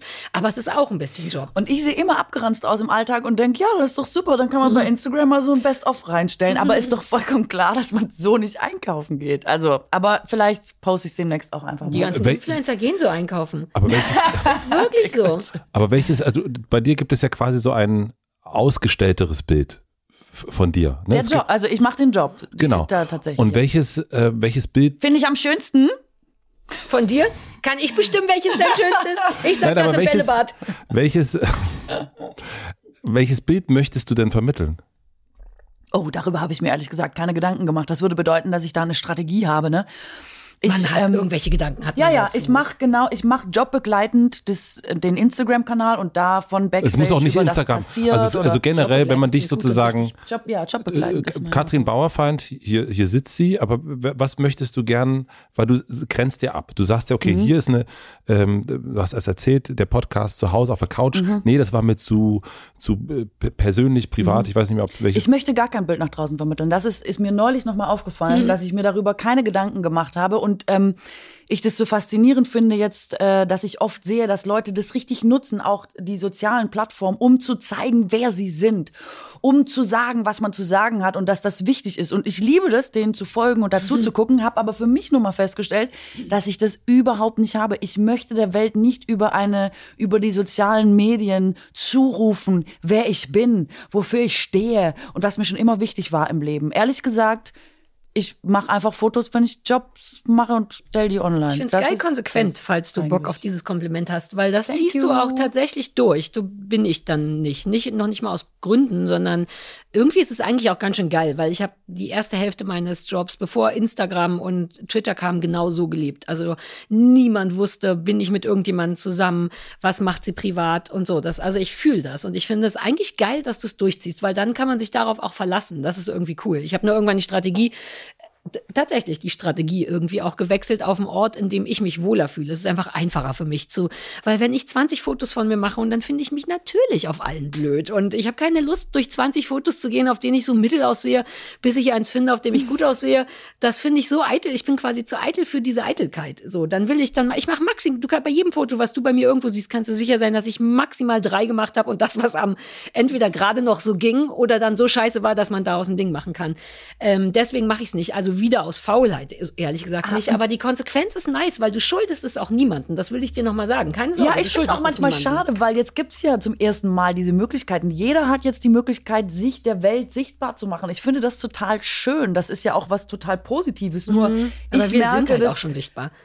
Ich komme nicht so gut rein, muss ich sagen. Und diese Jobfotos ist bei mir genau andersrum. Ich werde aufgebritzt, einer macht die Haare, Mhm. dann wird da reingemalt, dann sieht man einmal top aus. Dann denke ich mir, ja, ist doch super. ich sehe privat nie so aus. Dann habe ich die Auswahl von 20 Bildern und denke, alles äh, ist cooler als das, was ich in meinem Privatarchiv habe. Hier, das poste ich. Das liebe ich. Ja, für mich macht's nur die Mischung. Ich freue mich auch, wenn ich mal niedlich aussehe. So ist nicht. Und wie ist das also bei den, bei fast, also ich habe mir nicht alles angeguckt, aber ganz oft, wenn du anmoderiert wirst oder wenn irgendwo was bei dir drunter steht, geht es um dein Aussehen. Ja, das nervt so hart, oder? Weil du so schön bist. Nein, das ist aber- auch schwierig, so schön Nee, zu aber das, sein. da frage ich mich, da habe ich mich gefragt, wie geht es dir damit? Also, weil das ist ja, Wie sehr schön. Ähm, Weißt Du hast ein noch, wie richtiges Podcast-Gesicht. Achtung, ich möchte... hier gleich zu Will Smith-artige Szene. Weil ich dir Komplimente mache. Das ist echt so. Die Wahrscheinlichkeit von Katrin aufs Maul zu kriegen, ist immer dann am höchsten, wenn man ihr was Nettes sagt. Schönes gesagt. Weißt du noch, wie wir essen waren? Wir zwei waren essen in diesem also kein Lob kriegen. Kritik vermeiden. Achtung, es war wirklich toll. Ich habe zu ihr gesagt, das weiß ich noch, das war sehr niedlich, weil die kam rein zum Essen, ich saß schon da und die sah so gut aus, weil die auch gut aussieht und dann in schwarz und ein Mantel und kam reingezwitschert und ich dachte, Alter. Und ich glaube, ich habe sowas gesagt wie, weißt du eigentlich, wie gut du aussiehst? Und sie war echt so, nope. und das fand ich geil, weil sie war fast genervt davon. Auch von dem Fakt oder dass ich es finde und so. Und ich glaube dir komplett, dass das nichts ist, was, was du so auf dem Schirm hast. Aber du siehst halt wirklich gut aus. Deswegen wundert es mich nicht, Aber- dass Leute das unter Fotos schreiben. Ich bin echt genervt davon und das ist jetzt auch schon so, äh, es nervt, gut auszusehen. Also ich Ja, weiß weil gar nicht, was man dazu sagen Dein Kopf soll. wird dir dann halt weggenommen. Du kannst alle anderen Sachen auch. Und wenn immer nur jemand sagt, dass man niedlich aussieht, werden die, die viel wichtigeren Sachen kommen irgendwie so nach dem Komma. Also, das nervt, glaube ich. Oder? Ich kann nur sagen, nice to have, okay. Aber ich habe mich echt nie darüber definiert und ich komme auch nicht daher. Ihr wisst Ja. nicht, woher ich komme. Ich habe immer, ich habe, meine Eltern sind verzweifelt. Ich habe mich, bis ich zum ersten Mal vor der Kamera saß, ich war nie geschminkt. Es hat Ich mich auch nicht nicht. interessiert. Ich auch nicht. Ich habe nur weite Pullis angehabt. Ich sah einfach aus wie so ein schwäbisches Kind, das ich so, und dann war ich zum ersten Mal geschminkt und dann hat meine Cousine mich angerufen und ich werde das nie vergessen. Sie sagt, ja, Katrin, bist du wahnsinnig? Siehst du so aus? Kannst ja rumlaufen wie so ein Penner. Und so siehst du aus, wenn du dich schminkst. Also, du bist Verona Pot. Und die ganze Familie ist so steil gegangen und man dachte so, ich war immer so stolz darauf, dass ich was zu sagen habe. Ich wollte immer Moderatorin werden, weil ich dachte, ja, Mann, da muss mal einer, da muss mal eine kommen, die das mal so anders mal sagt. Und ich, mir ging's nie um Aussehen. Und sobald ich angefangen habe, haben halt alle gesagt, so, ja, also wahrscheinlich hat sie den Job auch, weil sie gut aussieht. Ja, und ich selber dachte irgendwann so, echt? Ich, also ich habe mich nie darüber definiert. Ich habe nie was mit Titten gemacht. Ich habe nie irgendwo die Beine lang rausgestreckt oder so. Ich dachte immer, guck mal, geil, ich sag gleich was und das wird euch doch sicher alle interessieren. Und ähm, ehrlich gesagt, ich weiß halt wirklich, dass ich nicht von da komme, weißt du? Ich bin nicht, man denkt, man sieht mich jetzt und denkt immer, uh, sie war vielleicht immer attraktiv. Das Gegenteil ist der Fall. Ich komme wirklich, ich hatte mit 16, als man attraktiv sein sollte, drei Zentimeter kurze Haare. Niemand hat mich mit dem Arsch angeguckt. Ich komme wirklich von der anderen Seite und bin jetzt irgendwo gelandet, wo es alle offenbar ganz gut finden, aber ich kann gar nichts damit anfangen, weißt du? Weil ich nie da war auf, an dieser Basis, auf die sich jetzt auf einmal alle verständigen können. Ähm, ich krieg das, glaube ich, nicht mehr gut erklärt im Nachhinein, aber mir ist es Ich auf jeden glaube, Fall scheißegal. Ich würde das unterschreiben. Ähm, für fremden Leuten würde ich sagen, das, was Katrin sagt, stimmt. Weil du wirk, bist so wirklich nicht. Du wirkst so nicht privat und so. Und das überfordert dich wirklich, wenn man dir im Restaurant sagt, guck mal, wie schön du aussiehst. Na, es ist ja eine komische, also man kann ja nichts dafür. Ja. Also man kann, wie, Könnte wie schon ein bisschen hässlicher sein, Katrin. Mach doch mal mit dem Nein, aber deswegen, was anders. es, ist, es gibt ja Komplimente, die einen freuen, und dann gibt es aber Komplimente, wo ich mir vorstellen kann, deswegen habe ich das bei dir gedacht, also, ja, okay, was soll, was soll ich dazu sagen? Also so, Und Ja, guck mal, ich habe so nichts hart gearbeitet, finde ich. Da hatten wir schon ausführlich drüber gesprochen. Ich habe mich wirklich für alles doller angestrengt. Ich habe mir viel Mühe gegeben. Am Ende stehst du wieder in einer Talkshow und es sagt jemand, und sie sieht wirklich wahnsinnig gut aus. Und man denkt, ähm, also das habe da habe ich jetzt gar nichts. für Das sage ich ja, da, weil danach kommt alles, was dich na viel dann mehr strengst du dich, ausmacht. dann haben wir doch den Grund, wofür du dich so anstrengst. wahrscheinlich. Du bist zu schön, deswegen strengst du dich so an, dass die Leute sehen, dass du von innen auch so schön bist. Nein, mir hat wirklich jemand gesagt, Boom, jetzt haben wir was rausgefunden Wir heute. haben das äh, im Podcast jetzt auch besprochen, dass jemand gesagt hat mit 36 oder so, es betrifft ja nicht nur mich, es betrifft ja äh, viele Frauen, dass ich noch zwei gute Jahre habe. Da war ich 36. Äh, weil der gesagt hat, was willst du jetzt mit deiner Zukunft machen? Habe ich gesagt, ja, ich schaue mal, vielleicht mache ich so Stand-up oder ich will mal gucken, vielleicht gehe ich noch mal weiter auf Tour oder weiter so moderieren. Und der so, ja, ist ja noch zwei gute Jahre, kannst ja noch ein bisschen überlegen. Und ich dachte so, Wow. das hat mich so geschockt. Na, das ist echt krass. Diese Tatsache, dass jemand sagt, zwei Jahre noch, dann Hast ist man noch? als Frau in so einem Alterungsprozess, dann wird man nicht mehr attraktiv gefunden, dann kann ich meinen Job nicht machen. Das war wirklich, als hättest du mir mein Playmobil weggenommen, weil ich dachte so, was? Aber also auch, dass man, ist man selber als Frau so doof, dass man denkt, als ob es jemals um den Inhalt gegangen wäre. Es geht natürlich nur so lange gut, bis du irgendwie nicht mehr aussiehst, aus der Sicht der anderen. Und dann ist es auch scheißegal, ob du jemals was zu sagen hattest und ob du noch was zu sagen hast. Weil ich denke, es ist doch egal, ob ich 36 oder 46 bin. Es wird sich ja inhaltlich nicht so viel ändern. Und Vielleicht auch aus Selbstschutz. Ich, ich will gar nicht mit Optik arbeiten, weil ich immer denke, du, das ist eh vergänglich. Das ist nicht ewig. Und ich will nicht davon abhängig sein, wenn Leute jetzt sagen, "Oh, jetzt sieht's aber gut aus. Ich will aber auch nicht davon abhängig sein, wenn ich irgendwie 50 bin und alle sagen, "Oh, jetzt ist sie aber alt geworden. Beides Ja. interessiert mich nicht. Ja, ist auch beides unschön. Genau. Und beides passiert aber wahrscheinlich genau so. Ja. Worauf guckst du, wenn du jemanden kennenlernst? Ehrlich gesagt, ähm, es ist immer eine, mh, es ist eigentlich immer eine Charakterfrage. Ich habe das neulich schon mal mit jemandem besprochen, dass Menschen, die objektiv gut aussehen, aber nicht, die ich nicht nett finde, ich die nicht gut aussehend finde. Und zwar wirklich Ja, natürlich nicht. nicht. Nee, es Ja. klingt wie so eine Binsenweisheit, Nee, aber ich sehe es so. dann wirklich nicht. Ich kann es nicht sehen, Ja. ob dann. Aber ich finde, ähm, ich weiß es nicht. Es ist, glaube ich, immer so eine Gesamterscheinung und immer, ob jemand nett ist. Ich glaube, es macht sich an den Augen als allererstes fest, ob jemand gute Augen hat. Okay. Echt? Ja, ich glaube schon. Ich glaube schon. Was Ich ist bei dir? Worauf guckst du? Ähm, auf Humor und Reflexionsfähigkeit. Also wenn zu mir jemand kommt und innerhalb der ersten fünf Minuten sagt, oh, da bin ich nicht so gut drin oder da, war ich ein bisschen doof, dann hat er sofort mein Herz. Weil das Leute so selten machen, so selten sagen, upsi, hier habe ich ein Fehlerchen gemacht, weil man käme so leicht aus allem raus in der Welt, wenn man einfach nur sagen würde, Entschuldigung, das war ein bisschen Füller oder was auch immer. Das machen aber kaum Leute. Ähm, oder eben reflektieren im Sinne von, ich bin manchmal schwierig oder irgendwas. Wenn Menschen das drauf haben, bin ich so voller Liebe, dass mir der Rest wirklich fast egal ist, weil das eine so wichtige Eigenschaft ist, weil man daran dann auch merkt, später bei Streits, ob man gut miteinander kann oder so, so selbst reflektieren, bereit sein, sich selber Fehler einzugestehen und Humor ist mir wirklich wichtig. Also Humor ist so, ein, so eine Sexsache. Ich habe neulich gestern mich dabei erwischt. Ihr habt ja sicherlich This Is Us geguckt.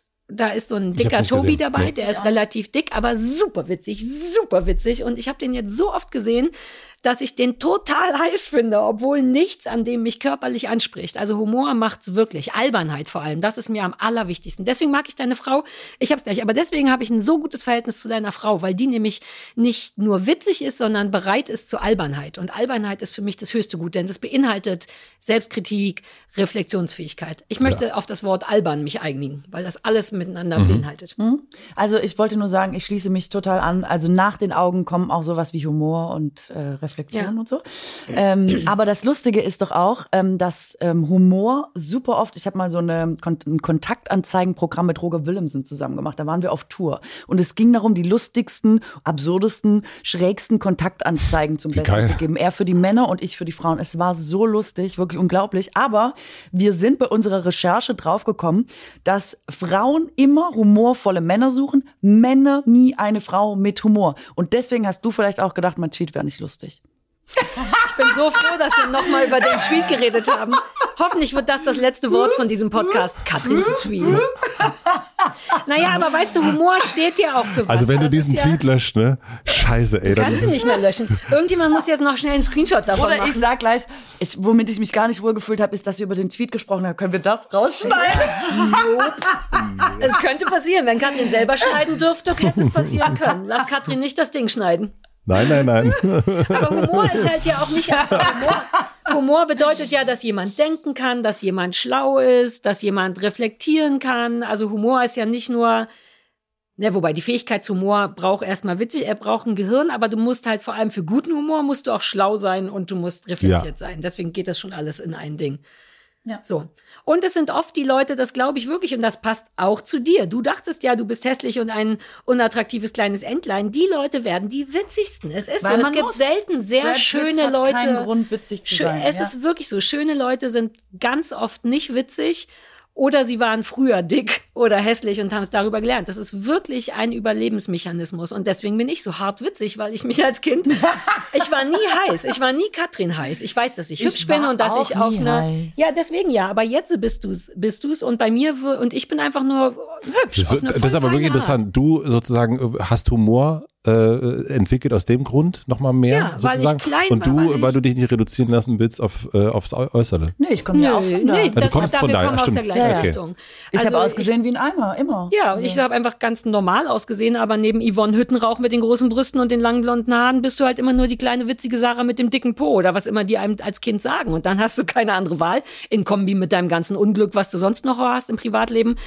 Comic Relief, dich selber irgendwie zu pacifieren durch Humor. Und das haben Leute, denen es gut geht und die schön gefunden werden, brauchen diese Eigenschaft Ja. nicht. Das ist wirklich etwas, was wir brauchen, um trotzdem gesehen zu werden. Ja, wir sehen komisch aus, aber wir sind auch da und das befriedigt uns und das verbindet andere Menschen. Und die wirklich schöne Menschen sind oft nicht witzig, außer sie waren früher hässlich. Das erklärt auch, warum die fast komplette Stand-up-Branche aus Leuten äh, besteht, die irgendwie auf eine komische Art Nerds sind. Und zwar aus Ja. einem reinen Überlebensinstinkt oder aus einer wirklich Abwehrhaltung, weil man sich mit Humor quasi wieder nach vorne kämpft. Ja. Also ich finde das Es ist wirklich, so, ja? wirklich so. Ich glaube, da gibt's aber auch Untersuchungen zu. Ich meine, Borwin Bandelow oder wie der hieß, dieser Psychiater, dieser Psycho, wie heißt das, Promi-Psychiater, hat ja ein ganzes Buch darüber geschrieben.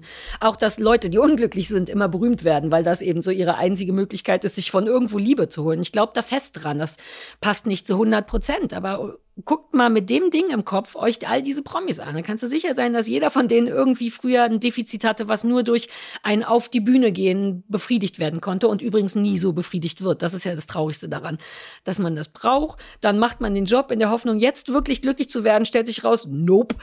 Erstens, weil 50 Prozent sagen, du bist scheiße, du bist hässlich, du bist doof. Und weil man merkt, das ist ja gar nicht die Liebe, die ich brauche. Das sind einfach nur fremde Menschen und dann glaubt man denen noch nicht mal, wenn die gute Sachen sagen und das ist alles furchtbar. Uh, das ist ein wirklich positiver Podcast, den wir machen. Richtig? Lass uns kurz über Liebe Über sprechen. Katrins Pe äh, äh, Tweet Penis? nochmal sprechen. Das Penis Danach sprechen? über Katrins Penis, denn Aber sie hat ihr müsst auch schon ein bisschen Respekt, oder wie galant ich nochmal überall darauf zurückkomme und ihn einbaue. Ich Ja, super galant, super mich. galant. Wir haben es kaum gemerkt. Man merkt es gar nicht, Nee, wenn das, du nochmal das um die war Ecke auch nicht kommst. mein Ziel. Ich wollte Ich- nur, dass ihr immer überrascht seid, wie ich es jetzt wieder geschafft habe, nochmal Ja, auf den ich Tweet freue mich jetzt schon. Ich freue mich. Wir machen schneiden danach. Du schneidest danach ein Best-of, wie Katrin auf den Tweet kommt. Ich glaube, es ist nur Tweet. Es ist nur Tweet und Böhmermann, damit es Ja, okay, nice, richtig, nice, nice. damit's Und los- verkauft, Und sie gehört wird. Und aber auch, wie ich Böhmermann? gesteinert, du kannst, wenn du willst, das als so ein Clickbait machen. Sarah Kuttner wurde von Böhmermann fast gesteinigt. Ja. Weil das war's eigentlich. So, du wolltest über Liebe reden. Ich wollte eigentlich über Liebe reden, ja. Ähm, also, ich habe mich gefragt bei dir, weil äh, wir haben uns das letzte Mal äh, öffentlich unterhalten. Ich glaube, es war 2020 oder 2019. Ich weiß es nicht. Also drei Jahre. Da warst du noch nicht verheiratet. Nee, aber schon verliebt. Ich weiß, dass der danach in die Wohnung Der gepult kam danach in die Wohnung. Da habe ich ja. ihn zum ersten Mal auch gesehen. Ja. Ja. Und dir ist ja Selbstständigkeit so wahnsinnig wichtig. Und auch, ähm, also haben wir erst drüber gesprochen und es ging auch. Was interessiert mich mein Geplapper von gestern? Was interessiert mich von, Ja. von einer halben Stunde. Und äh, das hast du auch in einem Podcast äh, von euch beiden erzählt, das Thema Vertrauen. Und ich habe mich gefragt, wenn, wenn du jetzt so verheiratet bist, Ja. gibt es, hast du etwas von deiner Selbstständigkeit verloren, was unwiederbringlich weg ist? Super gute Frage. Raue Mengen, aber ich weiß nicht, ob es unwieder. Dazu bin ich wirklich zu sehr ein Kämpferkind. Also schon immer gewesen. Ich muss in der Lage sein, alleine zu überleben, sonst das. Ich will diese Abhängigkeit nicht. Ähm, aber ich lasse ganz viel Sachen tatsächlich proaktiv gehen und meinen Ehemann übernehmen, weil ich das Gefühl habe, dass das etwas ist, was ich lernen muss. Ich bin schon auch ein sehr starker Kontrollfreak, deswegen macht deine Frage auch totalen Sinn. Einfach weil ich gelernt habe, ich bin am sichersten, wenn ich mich kümmere. So, das macht ja auch für die meisten Menschen Sinn. Ähm, und das ist toll, dass auf einmal jemand da ist, dessen Job ist ein bisschen, ist ja nicht sein Job, aber so ein bisschen dann doch für mich zuständig zu sein. Und ich liebe dieses Gefühl von, uh, okay, ich habe einen Erziehungsberechtigten, der sich kümmert. Hm, okay, dafür muss man Sachen loslassen. Das fällt mir eher schwer und ich glaube, dass nichts davon unwiderruflich weg ist. Ähm, aber alleine dieses sehr nah mit jemandem sein und wir sind wirklich sehr nah. Also wir sind ja richtig so 24-7-Dudes. Wir sind zu Hause und wir gehen uns auch so gut wie nicht auf den Sack. Aber da muss man ein bisschen aufpassen, weil man verliert sofort einfach ein bisschen Selbstständigkeit. Einfach dadurch, dass bestimmte Sachen auch aufgeteilt sind. Das macht es dann eben auch so viel leichter. Das liebe ich, dass man eben nicht mehr alleine ist, sondern zu zweit. Und dass die andere Person Bock hat, zu zweit zu sein und die andere Hälfte auch zu übernehmen. Das ist geil. Und manchmal denke ich auch, uh, wenn ich jetzt wieder alleine bin, neulich war der eine Woche mal bei uns im Garten und ich nicht. So lange waren wir, glaube ich, noch nie getrennt. Und dann war ich wirklich wie so ein kleines, eingeschränktes Mädchen und war so, okay, wo ist nochmal die Küche? Weil der kocht immer und jetzt kann ich gar nicht mehr kochen. Wirklich. Ich habe dann fünf Tage lang Essen bestellt, weil ich dachte, wo sind denn die Nudeln? Die waren doch immer hier. Ist nur Kleinkram, weiß ich selber. Aber die großen Sachen, ich glaube, ich würde schon aus Selbstschutz nichts unwiderruflich gehen lassen. Außer du hättest ein Beispiel. Ich weiß jetzt gar nicht, was das so sein könnte. Du bist ja selber verheiratet. Hast du was gehen lassen? Hm, Ich bin nicht so äh, bin nicht so control-freakig und ich bin sozusagen eh immer, ja bitte, äh, ja und so. Also deswegen habe ich nicht, ähm, ich habe sehr viele hässliche Möbel gehen lassen müssen. Ähm, Uh, ich kenne ein paar von deinen hässlichen Möbeln. Das war nur fair, dass du die hast gehen lassen. Sorry, Matze. Ich habe noch eine, eine Kaffeedose geblieben. Ist wirklich eine Kaffeedose geblieben.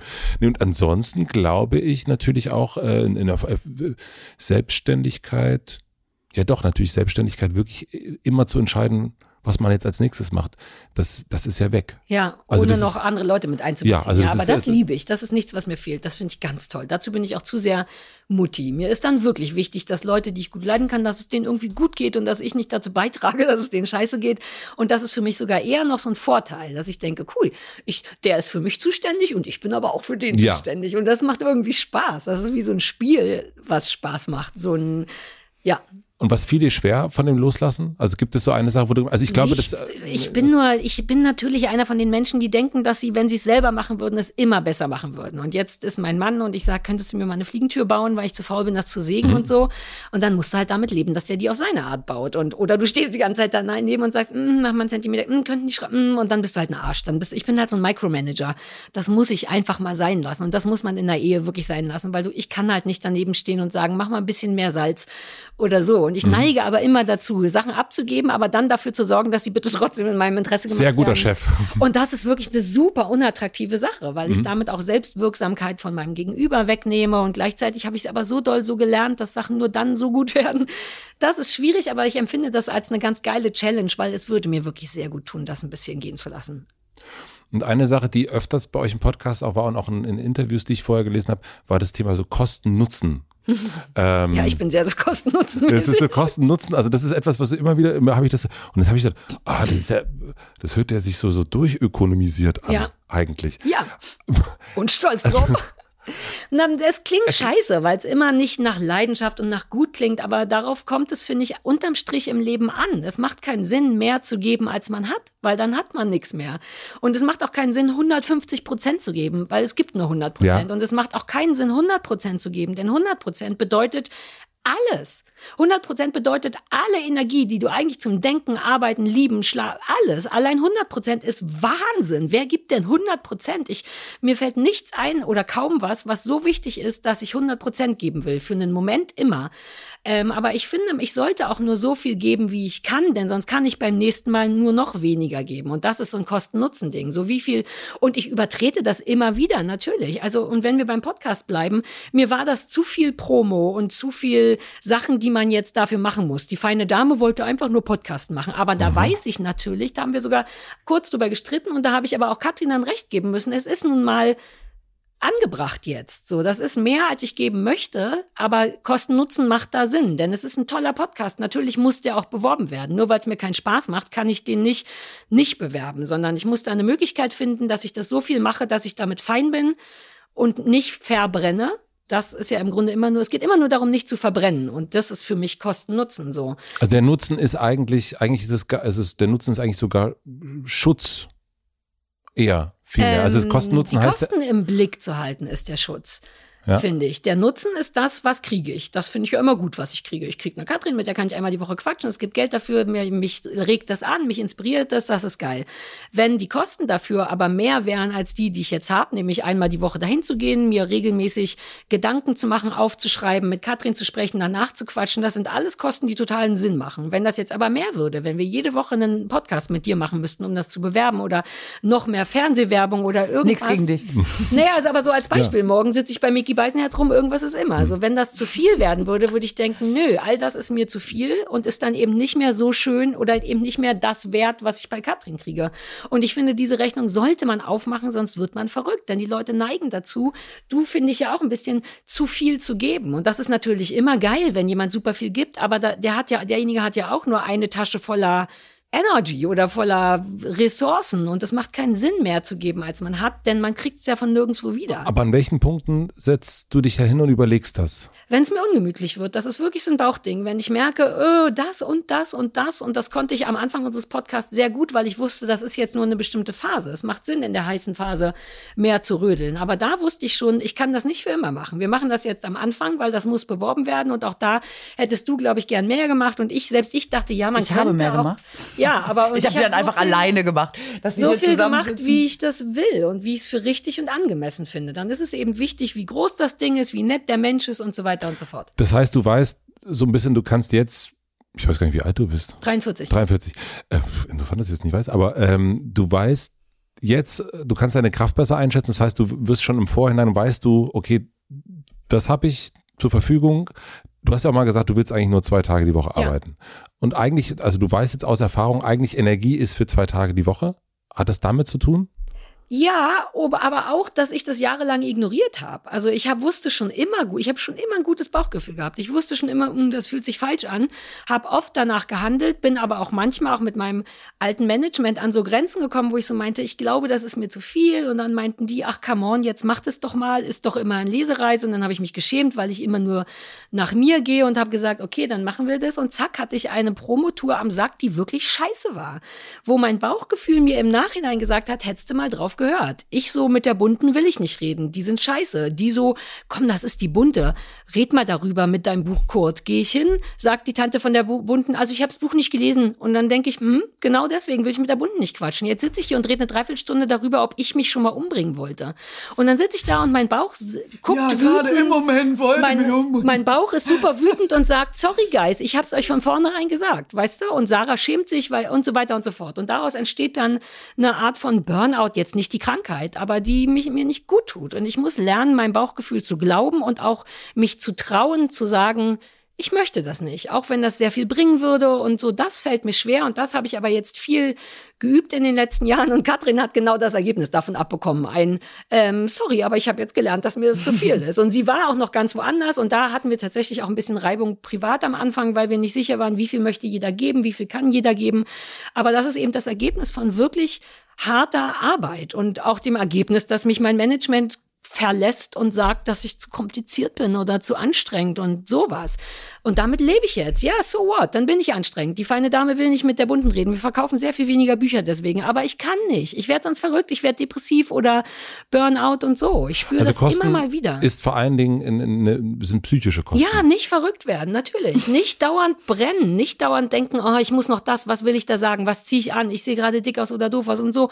Oder eben einfach Zeit haben. Ich will nicht durchgevögelt werden mit Interviews, die keine Sau liest, die nur Praktikanten führen. Das klingt hart. Aber wie oft ich Interviews geführt habe, die so kacke waren, dass ich dachte, das ist eine Unverschämtheit, dass die dich überhaupt auf irgendjemanden loslassen. Dann musst du den Scheiß danach redigieren, damit du nicht wie ein Idiot wirkst. Das ist einfach so viel Masse, dass ich damit zu sehr beschäftigt bin, weil wenn ich etwas mache, mache ich es dann wirklich gut. Und für dieses Interview nehme ich mir dann auch zwei Stunden, um das selber so zu redigieren, dass Leute es lesen können, ohne mich witziger zu schreiben oder so. Und dann denke ich, geil, jetzt habe ich deinen Job noch gemacht.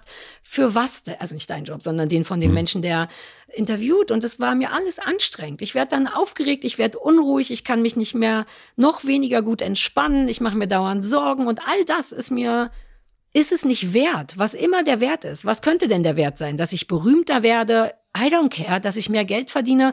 Mir reicht wirklich, dass ich mein Leben finanzieren kann. Ich brauche das nicht. Ich hätte es natürlich gerne, aber ist es nicht wert, die Sache? Und das ist es irgendwie. Eine psychische, also es geht um psychisch, es geht nie um Geld oder so, sondern kann ich das, ist es das wert? Fühlt es sich gut an? Um mehr geht es eigentlich irgendwie nicht. Und wie weit bist du da in deiner, in deiner äh, Zen, Ich finde mich geil. Also jetzt ist das Ungünstige, ist, ich gebe also ein Interview mit der Zeit, in dem ich sage, ich möchte wirklich gerne weniger machen. Und das hatte total absurd zur Folge, dass tausend Leute kamen und sagen, könnten wir darüber auch nochmal ein Interview führen? Und ich jedem Einzelnen sagen musste, naja, der Deal war halt genau das. Das ist schwierig. Dann kommen die Leute und sagen, uh, interessantes Interview, können wir darüber reden? Und man könnte jetzt drauf reinfallen und sagen, klar. Und da muss man vorsichtig sein. Ich war ganz stolz, dass ich super viele Anfragen genau damit abgesagt habe. Gesagt habe, naja, das Interview heißt, sagt, ich will weniger arbeiten. Dazu gehört auch weniger Interviews geben. Also ich kann mich gerade da gut leiden. Aber es ist nicht einfach, weil kaum jemand so tickt. Ja, wir sind natürlich total konditioniert darauf, äh, dass es eben nicht so ist. Ne? ja, also das so, ist schwer. Wie schlecht, ich fühle mich immer noch schlecht dann, wenn ich Sachen absage. Ich denke, sollte ich nicht eigentlich schuldig sein, dass irgendjemand, man muss doch arbeiten, man darf nicht einfach nur rumliegen. Und so, dieses ganze Arbeitsding. und ist warum so, macht man's? Also warum sagt man, also warum traut man sich nicht mh, das so zu, also warum ist das so was Besonderes? Also das Ding ist ja eigentlich das weil Privileg wir Deutsch und Preußen sind. Das Okay. ist, ich glaube, es ist auch, das ist eine Moral. Ich bin auch so groß geworden und ich bin noch nicht mehr Schwäbin. Ich bin einfach nur Ossi und es ist nicht so, dass meine Eltern mich geprügelt hätten. Aber wenn eins klar ist, von Geburt an, ist, dass du nach der Schule arbeiten musst. Als wäre das das, der Grund des Lebens. So sieht jeder von uns das automatisch. Und das finde ich so schlimm. Da wäre ich gerne wirklich hippie. Auch Stichwort, ist das Leben ein Geschenk oder nicht? Darüber haben wir im aktuellen Podcast geredet. Ich denke immer, naja, man wird einfach reingesteckt in das Leben. Und ich finde, jeder sollte das lösen dürfen, wie er will. Und ich finde es gemein, dass eine Sache ganz klar ist, dass gearbeitet wird. Aber ich, also darf ich da mal einhaken, weil da unterscheidet sich vielleicht wirklich nochmal zwischen Ost und West. Ich komme ja wirklich auch aus dem Schaffe, Schaffe, Häuslebauer Bundesland. Und da ist natürlich auch keine Frage, dass das so ist. Und ich bin total eurer Meinung. Ich habe bei dir manchmal das Gefühl, du hast vielleicht an irgendeinem Punkt zu viel gegeben und musst jetzt immer gucken, dass du sie beisammen hältst. Weißt du, als würde daraus der Kampf entstehen. Und dann tut mir das oft so leid, weil ich in der Zeit in der Lage bin zu sagen, in der Zeit, in der du kämpfst, hatten wir auch bei unseren, bei unseren Promo-Sachen, habe ich's gedreht, weißt du, und mach mir dann schon keine Gedanken mehr drüber. Es tut mir manchmal richtig leid, es zu sehen, wie dolle du für dich kämpfst und weil, das, weil dir das so wichtig ist und ich immer denk, ah, was ist da passiert, dass das jetzt, dass die Not da so groß ist, weißt du?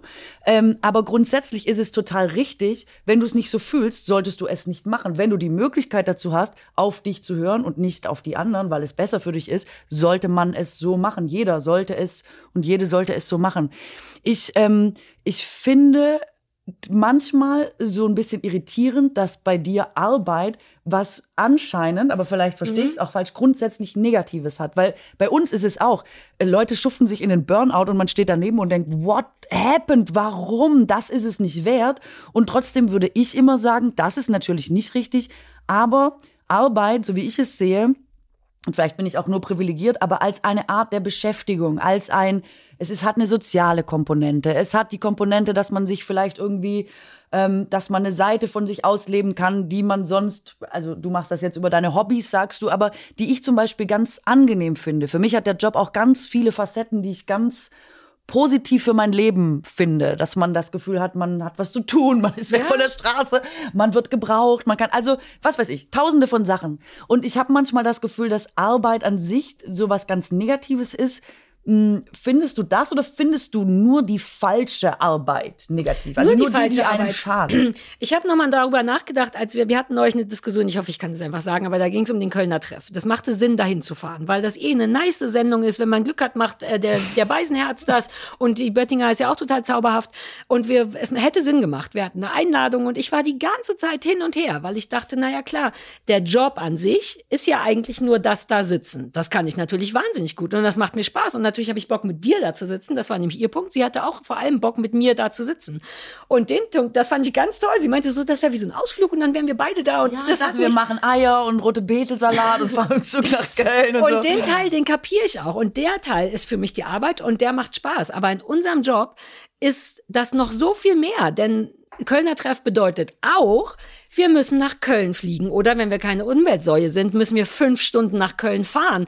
Dann werden wir nach der Aufzeichnung auf keinen Fall nach Hause können, denn es ist zu spät. Wir werden also da übernachten müssen und wir müssen am nächsten Tag wieder fünf Stunden irgendwo hinfahren. Das bedeutet also 24 Stunden Sachen, die ich hasse. Geschminkt werden, sich überlegen, was man anziehen muss, Zug fahren, drei Stunden vorher da sein, damit man nochmal mit Bettina Böttinger, die super niedlich ist, in ihrem Bürochen zwei, drei Smalltalk-Sachen sagt, die man jedes Mal sagt, wenn man da ist. Ein kaltes Buffet, was mich als Ossi noch nicht mehr genug kriegt, dass ich denke, okay, fürs Essen fahre ich, denn so bin ich manchmal, ehrlich gesagt. Ne, und dann bleibt nur noch übrig, eine Stunde da mit Katrin sitzen, was geil wäre, in Kombi mit 23 Stunden. Kosten Nutzen. Exakt, exakt, das ist das Ding. Und du hast recht, man könnte denken, ich mag Arbeit nicht, aber das stimmt nicht. Ich habe extra drei geliebt, aber auch nur, oder alle anderen Sachen, die Minuten, wo es dann auch losgeht, so wo die es. Kamera angeht und man sagt, hi, herzlich willkommen. Aber davor ist eben Redaktionssitzung, dahin fahren, zwei Stunden vorher da sein und all das ist Kosten-Nutzen. Und das möchte ich anders sortiert haben. Ich habe eine Frage. ja, bitte. Auf. Also, ich stelle dir vor, ich bin jetzt ein Plattenboss. Ja. Ich habe ein großes Label hinter mir. Wie findest du meine Stimme? Wie findest du meine Gesangsstimme? Ich finde, find, so, und ich habe jetzt, ich habe gestern zufälligerweise auf Instagram gesehen, boah, die macht ja mit der Ukulele, mhm. der macht die Songs und ist richtig, die ist richtig gut. Das ist richtig, richtig gut. Wie und groß ist deine Plattenfirma ungefähr? Will ich nur mal kurz so. Also, es ist Universal. Ah, ja. Es ist Universal und ich bin wirklich gut. Du bist wirklich gut. Wirklich gut. Nee, ich bin, ich bin Universal-Chef okay, und ich okay. denke, aber nee, das ist ein bisschen dilettantisch, es ist mhm. nicht perfekt, aber genau so was suchen wir. Ja. Und das ist ja dein Hobby. Ja. Und ich sage jetzt Sarah. Auf keinen Fall. Ich habe die fucking Ukulele ja noch nicht mal mitgebracht, obwohl du mich drum gebeten hast. Ja. Äh, mein Vorwand war, dass ich diese Sehnenscheidentzündung habe, was tatsächlich stimmt, aber es hätte schon noch gereicht, um mal schnell I Want ja. to Break Free zu spielen. Genau. Das Ukulelending ist zum Beispiel auch was wirklich Privates. Und Leute sagen dann schnell, ne, was denn, du hast ja einen eigenen Instagram-Account dafür, so privat könnte er jetzt nicht sein. Und ich kann auch nicht gut vor Leuten Guck, spielen. Reden, was, da reden die so? Und dann sagen Leute wieder, ja, aber du hast ja einen eigenen Instagram-Account. Erstens, da sind 3000 Leute. Das sind wirklich nur Leute, die so auf meiner Ebene das irgendwie niedlich du finden. Hast wirklich einen eigenen Ukulele? Ja, damit ich das tatsächlich da machen kann. Und den löscht sie jetzt wieder. ich habe den lieb, aber die Leute verstehen immer nicht, warum ich dann nicht vor Leuten spielen will. Und das ja. ist, weil das sehr intim ist für mich, denn ich weiß, dass ich das nicht sehr gut mache. Ich weiß, ich mache es vollkommen okay, mhm. ähm, aber nicht sehr gut, weil es ja nur mein Hobby ist. Ich möchte, dass es mir wirklich nur so viel Spaß macht, wie ich, wie es Spaß macht. Ich kann nur die Hälfte der Akkorde, die andere Hälfte sind Schummelakkorde, die so ähnlich klingen, aber leichter zu greifen sind.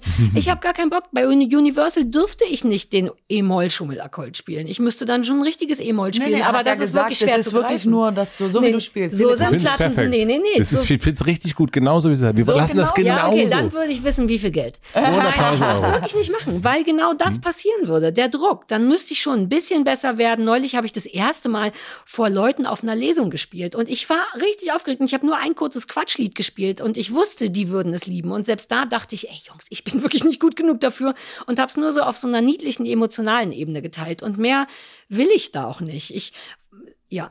Super. Äh, ja, ist gut. Also du könntest mir keinen Deal machen. Ich könnte. Oh, das wäre wirklich viel Geld. Nein, dann auch nicht. Weil das bedeutet ja das. Ich müsste ja dann trotzdem mir Lieder, ich weiß gar nicht, wieso das läuft, Lieder überlegen und die dann auch lernen. Und ich sollte wahrscheinlich wirklich die richtigen Akkorde spielen, weil es klingt manchmal auch deswegen nicht so gut, weil ich die falschen, weil ich so ähnliche Akkorde nur spiele. Und dann müsste man ein Shooting machen und dann müsste ich entscheiden. Äh, und das hat schon, und dann muss man sicherlich damit auf Tour gehen. Und, Shooting oh ist das Horrorwort. Wenn du sie irgendwie schocken willst, sagst du einfach der Shooting. Der Matze weiß, Shooting, wie wenig Shooting. gerne ich fotografiert werde, weil der Matze Fotograf ist, der weiß das. Und wir hattest du mich mal irgendwann auch genau deswegen Aber all das, was Nee, es du mit hast beim letzten Mal, lass uns ein Foto machen, beim letzten Mal hast du gesagt. Ja? Ja, ja, das fand ich gut. Wir machen ja nachher auch noch ein Foto mit Katrin. Ja, also ich ich bin da nicht drauf, weil weil ich, ich bin weiß, mit dass dem Fahrrad es- durch den Ring her. Manchmal geht's nicht anders, aber Und ich habe einen Ruf zu verlieren, ne? du hast wirklich. Das ist ein Kompliment zu verlieren in ich dem sehe Fall. ich seh, ich seh einmal nicht gut aus. Ich will das wirklich nicht mehr. Ich, hab, ich bin wirklich nicht mehr ambitioniert. Ich, will, möchte, ich möchte vor allem glücklich sein. Vielleicht war ich das wirklich. Ich habe mich damit nicht genug beschäftigt die letzten 40 Jahre. Ich dachte nur, ich hätte, weil ich habe ja immer diesen super coolen Job. Ich hab, bin doch super privilegiert. Ich bin doch berühmt und so. Ich müsste doch super glücklich sein. Und dann habe ich erst vor ein paar Jahren gemerkt, weird, ich bin's nicht. Und zwar teilweise wegen dem Job, weil der mich proaktiv unglücklich macht. Und dann kamen Sachen wie, ich mache nur noch Sachen, die mir Spaß machen. Zu dem Deal, der, den ich bestimme, wie Ukulele spielen. Ich gebe mir nur so viel Mühe, wie ich Spaß habe. Und das mache ich gerade mit allem, mit all meinem Hobby und so. Natürlich gebe ich mir für manche Sachen je nach Wichtigkeit auch mehr Mühe und bin bereit, mehr zu geben. Aber das ist eben Kosten-Nutzen. Vorher abrechnen oder kurz gucken, was bringt es mir, was muss ich dafür geben, ist das fein? Und wenn es das nicht ist, nicht mehr aus Höflichkeit Ja sagen, denn sonst sitzt du am Ende bei der Bunten und die Leute sagen dir, dass sie dein Buch, in dem ein Kind stirbt, nicht gelesen haben, aber trotzdem ein bisschen drüber labern wollen. Also wenn du eine Business-Idee haben möchtest, Ja, uh, aber du, Katrin hat immer sehr gute Business-Ideen, wie ich ein Wurstführerschein. Das müsste für dich als Vegetarier interessant gewesen sein. oh, diese Folge habe ich nicht so gerne gehört. Aber gib mir Äh, ich, ich glaube, dass das, ähm, also Business-Idee. Hobbys, Business-Idee, Hobbys sind, werden in, meine, meine Prognose ist, dass wir ein, ein bedingungsloses Grundeinkommen bekommen werden. Ich weiß, darüber haben wir noch nicht geredet. Ich bin schon so vorbereitet. Ich will irgendwann über Zeit und darüber im Podcast Und ich glaube, finde, das, das ist, braucht es wir- ganz Und Hobbys dringend. haben in unserer Welt, in der wir alle sind, ja eigentlich einen schlechten Ruf. Also weil alles das, was wir so machen, wir können Podcast, wir finden bestimmt irgendjemanden, der, der für uns Geld gibt. Wir, äh, wenn wir Fotos machen, dann finden wir auch irgendjemanden, weil da steht ja dein Name dann drauf und so weiter. Also alles kann man irgendwie monetarisieren und wird auch direkt zur Arbeit. Also warum ich für Fotos kein Geld nehme, ist, weil ich sage, ich möchte, ich möchte überhaupt keine Keine Verpflichtung keine haben. Verpflichtung genau. haben. Ich möchte dafür nicht eine, weil du erwartest dann was, sondern ich sage dann immer, okay, dann schenk mir irgendwas, wenn du mir was geben willst, ist mir scheißegal. So mache ich es mit Hundetraining übrigens, auch weil ich noch kein Geld nehmen darf, aber weil, weil man dann auch selber glücklicher ist, weil man das Gefühl hat, ja, es ist auch umsonst, dann nimm doch, was du kriegen kannst. Und ich glaube, das wird, ein, das wird ein ganz wichtiger äh, Skill sein, glaube ich, den man so können muss in Zukunft, dass man sagt, okay, ich kann mich nicht mehr über die Arbeit definieren, ich muss andere Sachen finden. Und das auch zu sagen, deswegen war das ja eigentlich ehrlich nur ein Test, ob du das wirklich machen würdest. Mit, ich habe mir schon gedacht, dass du dich nicht, äh, dass ich nicht, äh, wie heißt der Frank Priegmann mäßig dich, dich anheuern kann. Aber ich glaube, es ist wahnsinnig wichtig, dass wir es lernen. Und ich kann es auch noch nicht. Also dass wir was lernen. dass Ein wir lernen, Hobby nur fürs Hobby. einfach nur ein Hobby machen, dass wir sagen, wir Gärtnern und wir Gärtnern nicht, damit wir danach ein Foto von machen können oder irgendwas, sondern wir müssen Also oder auch nicht Hobby zum Beruf machen, sondern Ja. Hobby Hobby sein lassen. Und Hobby ist auch so ein fieses Wort, darüber sprachen wir auch schon. Ja, Es ja. geht ja eigentlich nur darum, etwas für sich selber zu machen. Ich nenne es auch immer gerne geistige Masturbation, weil es genau das ist. Einfach nur, ich habe vor Jahren. guter mal, Titel auch fürs Buch. Ich habe, der kommt noch nicht mal von mir. Ich habe mal irgendwo gelesen, dass jemand geschrieben hat, dass Kreuzworträtsel lösen geistige äh, Masturbation ist, was komplett Sinn macht. Man baut auf, auf, uh, und dann hat man es und dann ist man so, yes. Und das Ja. ähm, empfinde ich als Hobby, sich einfach selber etwas, einfach etwas machen, was einem nur Spaß macht, ohne irgendwas, kein anderer äh, positiver Punkt außer persönliche Befriedigung. Hast du das beim Sport? Äh, ich, ich denke die ganze Zeit, ich sehe, ich sehe meine Arbeit eher als Hobby. Ich habe gar keinen und die bezahlen mich dafür. Ich, Und ich, klar ist da auch Stress drin oder so, aber ich habe nicht so ein, ich bin nicht so, ich weiß gar nicht, was das richtige Wort dafür ist, aber ich habe nicht so ein Ding damit am Laufen, weißt du? Ich mache es einfach, es ist das, was ich immer machen wollte, das mache ich jetzt. Und es hat natürlich auch negative Seiten und man muss ja auf sich aufpassen, man muss gucken, dass man nicht verbrennt, verbrannt wird und so. Alles richtig, bin ich sicherlich auch noch nicht am Ziel, bin ich nicht die Beste drin, ist klar. Aber betrachte ich so als den Weg, den es zu gehen gilt und bin trotzdem immer froh, dass ich das machen kann und nichts anderes machen muss und nicht alles, ich habe alles andere ausgeschlossen. Ähm, aus diversen Gründen. Man muss früh aufstehen, man muss Ja. immer da sein, man muss, ich weiß es nicht. Es gibt richtig harte Jobs. Ich bin total froh, dass ich den Job machen kann, den ich mache. Wirklich. Je, also Ich glaub dir das. Immer. Das glaub ich es auch. ist auch, ich habe nur den Punkt, für mich war, hat der mich nicht so glücklich gemacht, weil die Sachen, die dazugehören, mit denen kannst du besser leben, augenscheinlich, wie Reisen und so. Es hat mir immer gestresst. Ich bin eigentlich wirklich ein introvertierter Mensch. Die Leute lachen immer darüber, aber das stimmt ja, lass mich nicht. kurz.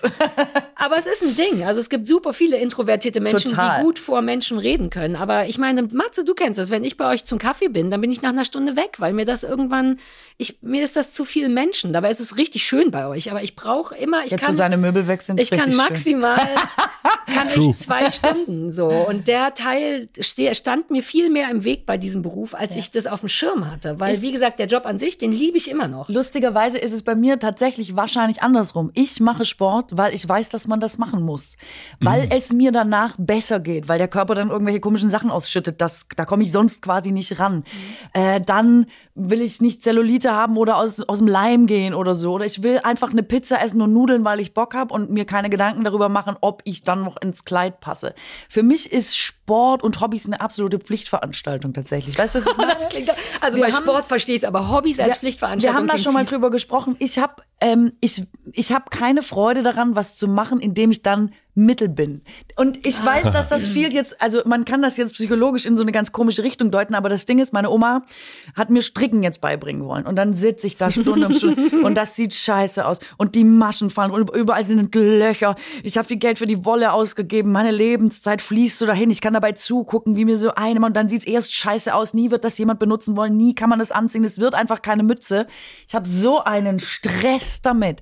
Ihr könnt es euch nicht vorstellen. Und deswegen habe ich quasi keine Hobby. Also deswegen mache ich Weil den du Job. gut und das ist sein willst. Du müsst, eigentlich müsstest du, wenn es ginge, lernen, das nicht gut sein, aber glücklich sein damit auch wertvoll ist. Es ist auch nicht so leicht. Ich will nicht tun, als wäre das easy. Also mein erstes Ukulelenvideo war schwierig, aber es war eins, wo ich wirklich gar nicht singen konnte und ich dachte, ich mach's jetzt einfach und ich bin damit inzwischen entspannter, weil da sitzen auch nur Luschen, die es auch nicht können und sagen, das inspiriert mich irgendwie. Es haben sich tausend Leute wegen mir eine Ukulele gekauft und wollen es jetzt auf meine Schummelart lernen. weil es eben spart, weil die Leute sehen konnten, dass das dann nur zwei Monate braucht, wenn man sich keine Mühe gibt, sondern nur, wenn man seine eigene Karaoke-Maschine sein will. Ähm, und ich habe einfach gelernt, dass mir das reicht. Dass das Glück, was es mir verschafft, reicht und dass es da dann eben nicht mehr darum geht, abzudelivern. Aber ich fühle es manchmal noch. Ja, an dieser Stelle eine kurze Unterbrechung, denn der Rekorder ist ausgefallen und deswegen endet das Gespräch hier einmal ganz abrupt, aber wir sind natürlich Profis, haben uns einmal geschüttelt, das Fenster aufgemacht, einmal kurz durchgelüftet, das hat nicht ganz geholfen und dann haben wir noch ein bisschen weiter gesprochen. Hier folgt dieser Teil. Ich habe mich gefragt im Vorfeld und dann lese ich die Frage vor, das ist eine wirklich lange Frage, deswegen lese ich sie ab. Worauf seid ihr stolz? Das hätte ich mir auch nicht merken können. Jetzt. Ach, ich bin, wo wir gerade drüber sprechen, auf all das, was ich gerade gesagt habe, stolz. Ja, ja, das ist eine- vielleicht nicht aufgenommen, nein. Ach so, stimmt. Oh, okay, ich komme noch mal rein. Ich, ich weiß nicht, es ist ein, wirklich eine schöne Frage, weil ich das erste Mal in meinem Leben wirklich ein bisschen stolz bin auf mich, seit so zwei, drei, vier Jahren. Ich finde mich irgendwie cool. Ich finde meine Entwicklung cool. Ich war oft so, bin ich auch immer noch ohne Frage, das weiß ich, angestrengt und eben im Kampfmodus, weil ich es immer musste. Und irgendwie kann ich viel besser, ich schiebe das aufs Alter, wahrscheinlich auch ein bisschen aufs Verheiratet sein. Ich bin feiner mit mir. Ich will weniger und wer weniger will, der muss irgendwie auch weniger kämpfen. Und ich bin froh, dass ich das ganz alleine hingekriegt habe mit Therapeuten und mit Lebenserfahrung und so. Ich habe das Gefühl, ich kenne mich wirklich gut und das ist irgendwie ein gutes Gefühl und ein sicheres Gefühl. Und ich mag, dass ich Sachen durchziehe, obwohl ich weiß, dass Leute das doof finden und ich- darauf bin ich irgendwie stolz, dass ich es irgendwie alles gedreht kriege.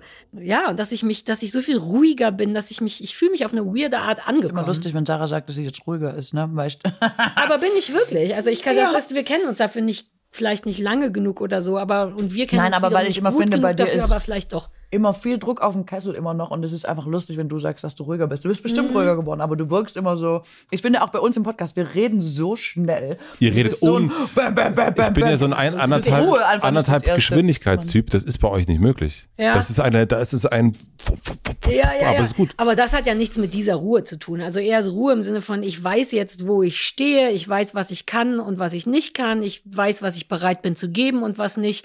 Und das habe ich jahrelang einfach immer eher so nach Gefühl und nach Erwartung gemacht. Im Sinne von, das schulde ich dem Leben oder den Leuten oder irgendjemandem. Und festzustellen, dass man grundsätzlich erstmal niemandem so richtig was schuldet und die Sachen, die man schuldet, die mache ich schon gut im Privatbereich. Ich weiß, ich bin ein okayer Mensch und ich bin zu den Leuten, die mir wirklich wichtig sind, gut und hilfreich und irgendwie angenehm to be around, keine Ahnung. Ähm, da bin ich irgendwie stolz drauf. N natürlich nicht ruhiger im Sinne von leiser oder weniger so gehetzt, sprechen, getrieben. Ja, nicht mehr so ängstlich auch. Ich bin einfach entspannter. Das meine ich mit ruhiger. Ich habe weniger Angst. Und unser Job ist einer, in dem man schon oft Angst haben kann, finde ich. Weil dauernd irgendjemand um die Ecke steht und sagen könnte, du bist dumm und scheiße. Und das fetzt nicht. Egal, ob man so tut, ob es einem wichtig ist oder nicht, ist das hart von wildfremden Menschen gesagt zu bekommen, was man alles kann und was nicht. Das schleppt man ja schon alles mit sich selber rum. Und dass das mir nicht mehr wichtig ist oder nicht mehr so wichtig ist oder nicht mehr so wehtut und dass ich selber der Chef von meinem Leben sein kann und es trotzdem ganz gut läuft, darauf bin ich stolz. Irgendwie. Ein bisschen schwammig, aber du verstehst Ich hab's verstanden. Also ich habe jetzt erstmal vier Kekse gegessen, während du das erzählt hast und dachte dann auch, ja, voll gut. Hatte ich nochmal Zeit zu überlegen. Ähm, lustigerweise, ich bin, glaube ich, nicht stolz. Ich mache mir nie Gedanken darüber, ob ich stolz oder so bin auf irgendwas. Also ich könnte jetzt irgendwas sagen, aber es ist eigentlich gar nichts. Ähm, Aber es ist doch, Stolz ist doch nur ein gutes Gefühl für sich selber. Ja, du magst doch, wie du arbeitest, oder? Oder wie du Sachen regelst. Das ist, glaube ich, das, was Stolz ist. hm, hm, also habe ich irgendwie nicht, würde ich, aber wenn jetzt die Frage nun mal so ist, vielleicht sagen, Mir folgendes ausdenken. ähm, Beyoncé. nee. wäre, wäre denn, was magst du an dir? Die ähnliche Ne, ich glaube, es gibt. Ähm, das, das kann alles Mögliche sein. Ich finde so dieses, was du gerade gesagt hast, äh, der, der eigene Chef zu sein, der Chef Mhm. vom eigenen Leben. Da habe ich gesagt, ja, das, das resoniert bei mir. Darauf bin ich auch stolz, dass ich das sein kann. Mhm. Man war es ja auch nicht immer. Nee, Deswegen. nein. Schon allein, weil man mal Kind war, war man Ja, nicht ja, immer ja. Chef von seinem Leben. Aber ich war schon Ja. als Kind Chef von meinem Leben. Ja? ja. Okay. Also ich glaube schon, dass es wahrscheinlich ist, dass ich, ähm, ich bin da angekommen, wo ich hin wollte. Und das ist vielleicht was, worauf man stolz sein könnte. Was ist das, wo du hin wolltest? Wo bist du? Ich stand schon mit neun oder so, nein, eigentlich schon im Kindergarten. Nee, eigentlich schon bei der Tante Inge ihrem Geburtstag mit fünf und habe immer irgendwas aufgeführt oder irgendwas zum Besten gegeben. Alle tierisch genervt, alle, oh, die Katrin hat wieder was einstudiert. Okay, hör mal kurz zu. Ähm, und ich wollte immer genau das machen. Ich wollte immer da raus und ich habe immer gedacht, ich will irgendwann mal auf einer Bühne stehen. Und ich finde es immer noch wahnsinnig faszinierend, fast schon als wäre es Magic, dass es irgendwie geklappt hat oder jetzt so ist. Und darauf könnte ich jetzt, wenn ich eine Antwort brauchen würde auf die Frage, worauf bin ich stolz, könnte ich das zum Beispiel sagen vielleicht. Das wäre cool, wenn du das nehmen könntest. Und wie ist das für dich, weil du du stehst ja schon eine Weile auf der Bühne. Mhm. Nur die Bühnen sind ja jetzt haben ja eine unterschiedliche ähm, kriegen eine unter- unterschiedliche Wattzahl ab. Also Schön nice gesagt, move. ja. ähm, wie, wie, wie verändert sich das, wenn du jetzt in, in Stuttgart auf der Bühne stehst vor 500 Menschen oder bei Pro7 bei Wer steht mir die Show? Lustigerweise, und das ist vielleicht was, wo ich jetzt auch ähm, mich mehr Sarah angleiche, nicht bewusst, sondern vielleicht auch, weil das ein Alterungsprozess ist. Es wird eigentlich zunehmend egaler, was drumrum ist. Und zunehmend geht's um das, was man selber gut findet und was man selber nach draußen geben möchte. Und das, was vielleicht auch als Kritik oder so zurückkommt, wo, womit man sich in den 20ern so dolle gestresst hat, ist man richtig, macht man es richtig, oh, wenn man es jetzt nicht richtig gemacht hat, kommt dann nochmal was oder fragt einen dann nie wieder jemand und so. Das ist wirklich, es wird zunehmend egaler und eigentlich ähm, finde ich, dass der Job dadurch auch schöner wird, weil ich das Gefühl habe, ich bin am meisten von allen Zeiten auch mehr bei mir, wenn ich, wenn ich moderiere. Und das macht mir eigentlich, weil ich hatte auch Phasen, wo ich dachte, ja, oder vielleicht ist es Moderieren auch einfach nicht mehr, weil ich will was ganz anderes machen oder so. Ist ja nicht so, dass ich da jetzt auch krisenfrei immer durchgekommen bin. Und jetzt denke ich seit vielen Jahren zum ersten Mal wieder, ah, cool, nee, ich weiß wieder, warum ich das machen wollte. Es macht mir jetzt wieder mehr Spaß als in vielen Jahren vorher. Oh, aber das klingt geil. Und gibt es einen Unterschied zu Showbühne zum Schauspielern? Ja, das ist nicht miteinander vergleichbar, finde ich tatsächlich. Also es gibt immer Facetten, die miteinander vergleichbar wären, aber ich finde wirklich der Job äh, der Moderation oder wenn man jetzt auch eine Lesereise macht oder mit den Büchern als Programm nochmal losgeht und man steht alleine auf der Bühne live an so einem Abend mit anderen Menschen, hat eine ganz andere Qualität, eine Unmittelbarkeit, eine Nähe, ein Teilen von einem gemeinsamen Moment, ähm, was ich echt also das fand ich immer waren so Momente von Freiheit. Niemand quatscht dir rein, keine Redakteure, mit denen du dich absprechen musst. Du hast zwei Stunden, du bist das Programm, du kannst mit den Leuten machen, worauf du und die Leute Bock haben. Ja, das geil. ist wirklich, also das empfinde ich als ganz große, ganz, ganz großes Geschenk in dem Job. Moderation finde ich ist am ehesten eine Dienstleistung, weil es meistens so ist, dass jemand dich einkauft und sagt, sag bitte dieses und jenes, dafür überweisen wir dir Geld. Da, das ist, finde ich, was ganz Spezielles, kann auch schön sein, muss man aber für, am ehesten seinen Weg finden, wie man damit umgeht. Und Schauspiel, finde ich, ist die schönste Art, hinter einer Rolle zu zeigen, was da ist, emotional aufzumachen, ohne sich zeigen zu müssen und das in einem geschützten Bereich mit einem Team, wo nicht du immer in was beim Moderieren stehst, du immer da und die Reaktion ist immer unmittelbar. Du bist scheiße oder gut ist immer das, was quasi schon am nächsten Tag passiert. Sieht su sah super aus wieder gestern. Genau, das bringt auch die Härte quasi rein oder den Stress, den das macht. Wenn du was drehst, bist du drei Monate in einem geschützten Umfeld mit einem Regisseur, der sagt, ja du, du mach doch einfach normal, wenn du es nicht so gut fandest, was bei Moderation super oft einfach nicht der, möglich ist. Ähm, dann wird das noch geschnitten, dann wird das noch von zehn Leuten geguckt, dann wird, und da sind so viele andere Leute noch in Charge neben dir, dass ich das, das empfinde ich, es ist anstrengend als fuck, weil man muss aufstehen, ich will nicht früh aufstehen, man muss super lange da sein, es ist super krass, man ist mit Menschen zusammen, die man vielleicht nicht immer mega findet, aber das ist für mich wie Urlaub.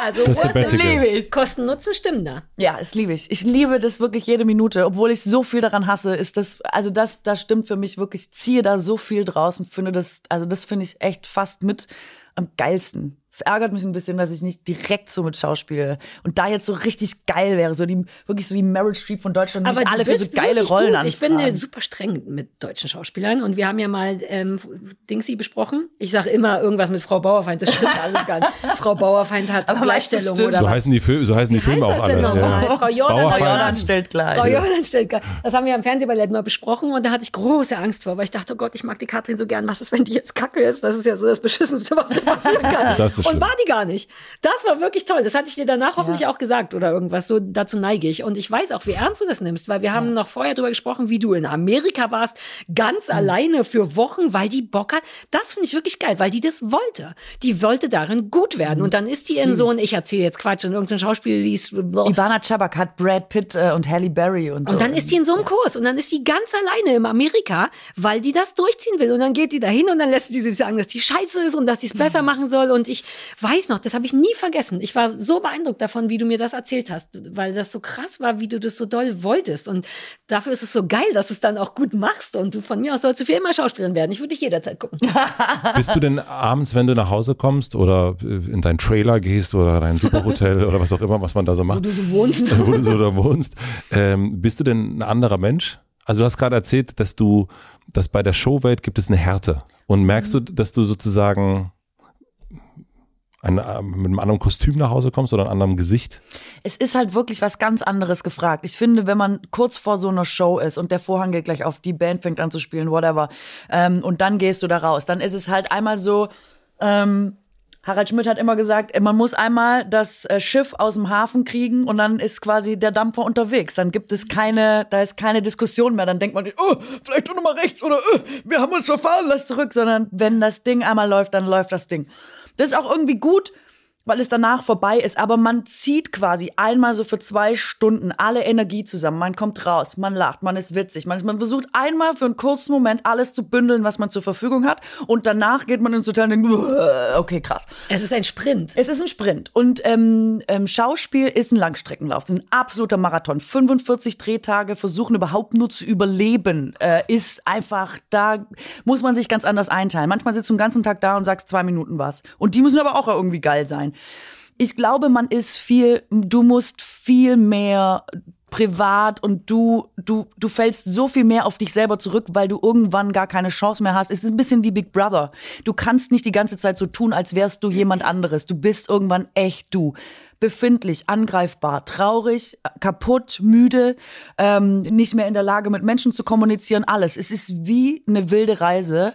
Ähm, und ich weiß nicht, ob man es immer so machen kann, wie ich die Jordan gemacht habe, weil es klingt schon so, als hätte ich da echt auch viel gegeben für die für den Nutzen, den ich da hatte.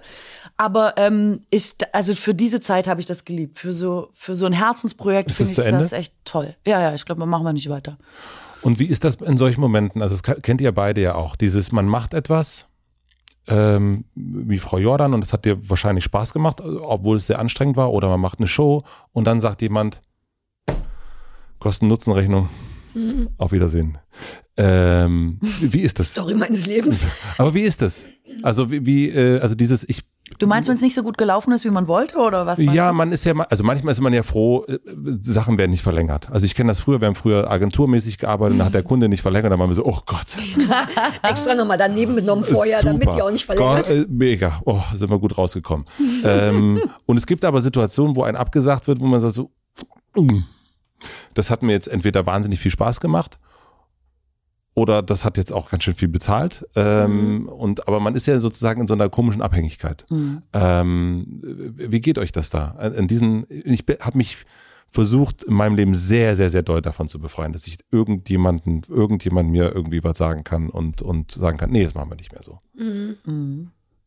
Dass du emotional unabhängig bist, meinst du? Dass Ja. es dich nicht trifft? Oder? Na, äh, doch emotional, ja, das kann, das kann natürlich trotzdem sein, aber ich habe nicht, keine Ahnung, ich bin nicht exklusiv mit dem Podcast irgendwo hingegangen, weil Mhm. ich nicht will, dass dann irgendjemand sagt, Ja, ja. Mhm. Okay. jetzt, Verstehe. jetzt macht die Sarah einen Interview-Podcast, äh, Hotel Sarah. Könnt ihr Das, den jeden, jederzeit wegnehmen.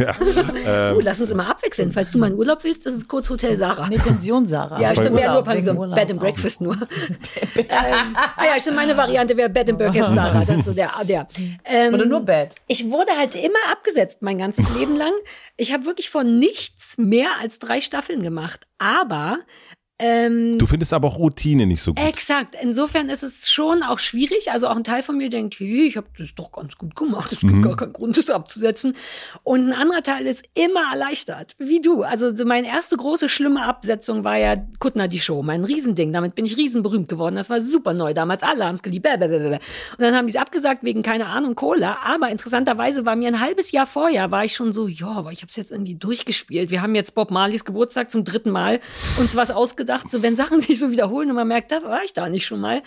Insofern, ich war eigentlich froh darüber und das war bisher immer so, weil ich mich auch schnell langweile. Also irgendwann, wenn ich zu routiniert werde und auch zu gut in Anführungszeichen, steht mir das nicht mehr, finde ich. Ich finde, mir steht auch das, keine Routine zu haben, weil dann mehr Fragen aufkommen Ja. und mehr neu Spontanes passiert. Und immer wenn ich merke, ja, easy mache ich mit links, dich kriege ich nackig, dich kriege ich nackig, aus dir kriege ich was raus, dann denke ich, uh, das ist nicht mehr gut.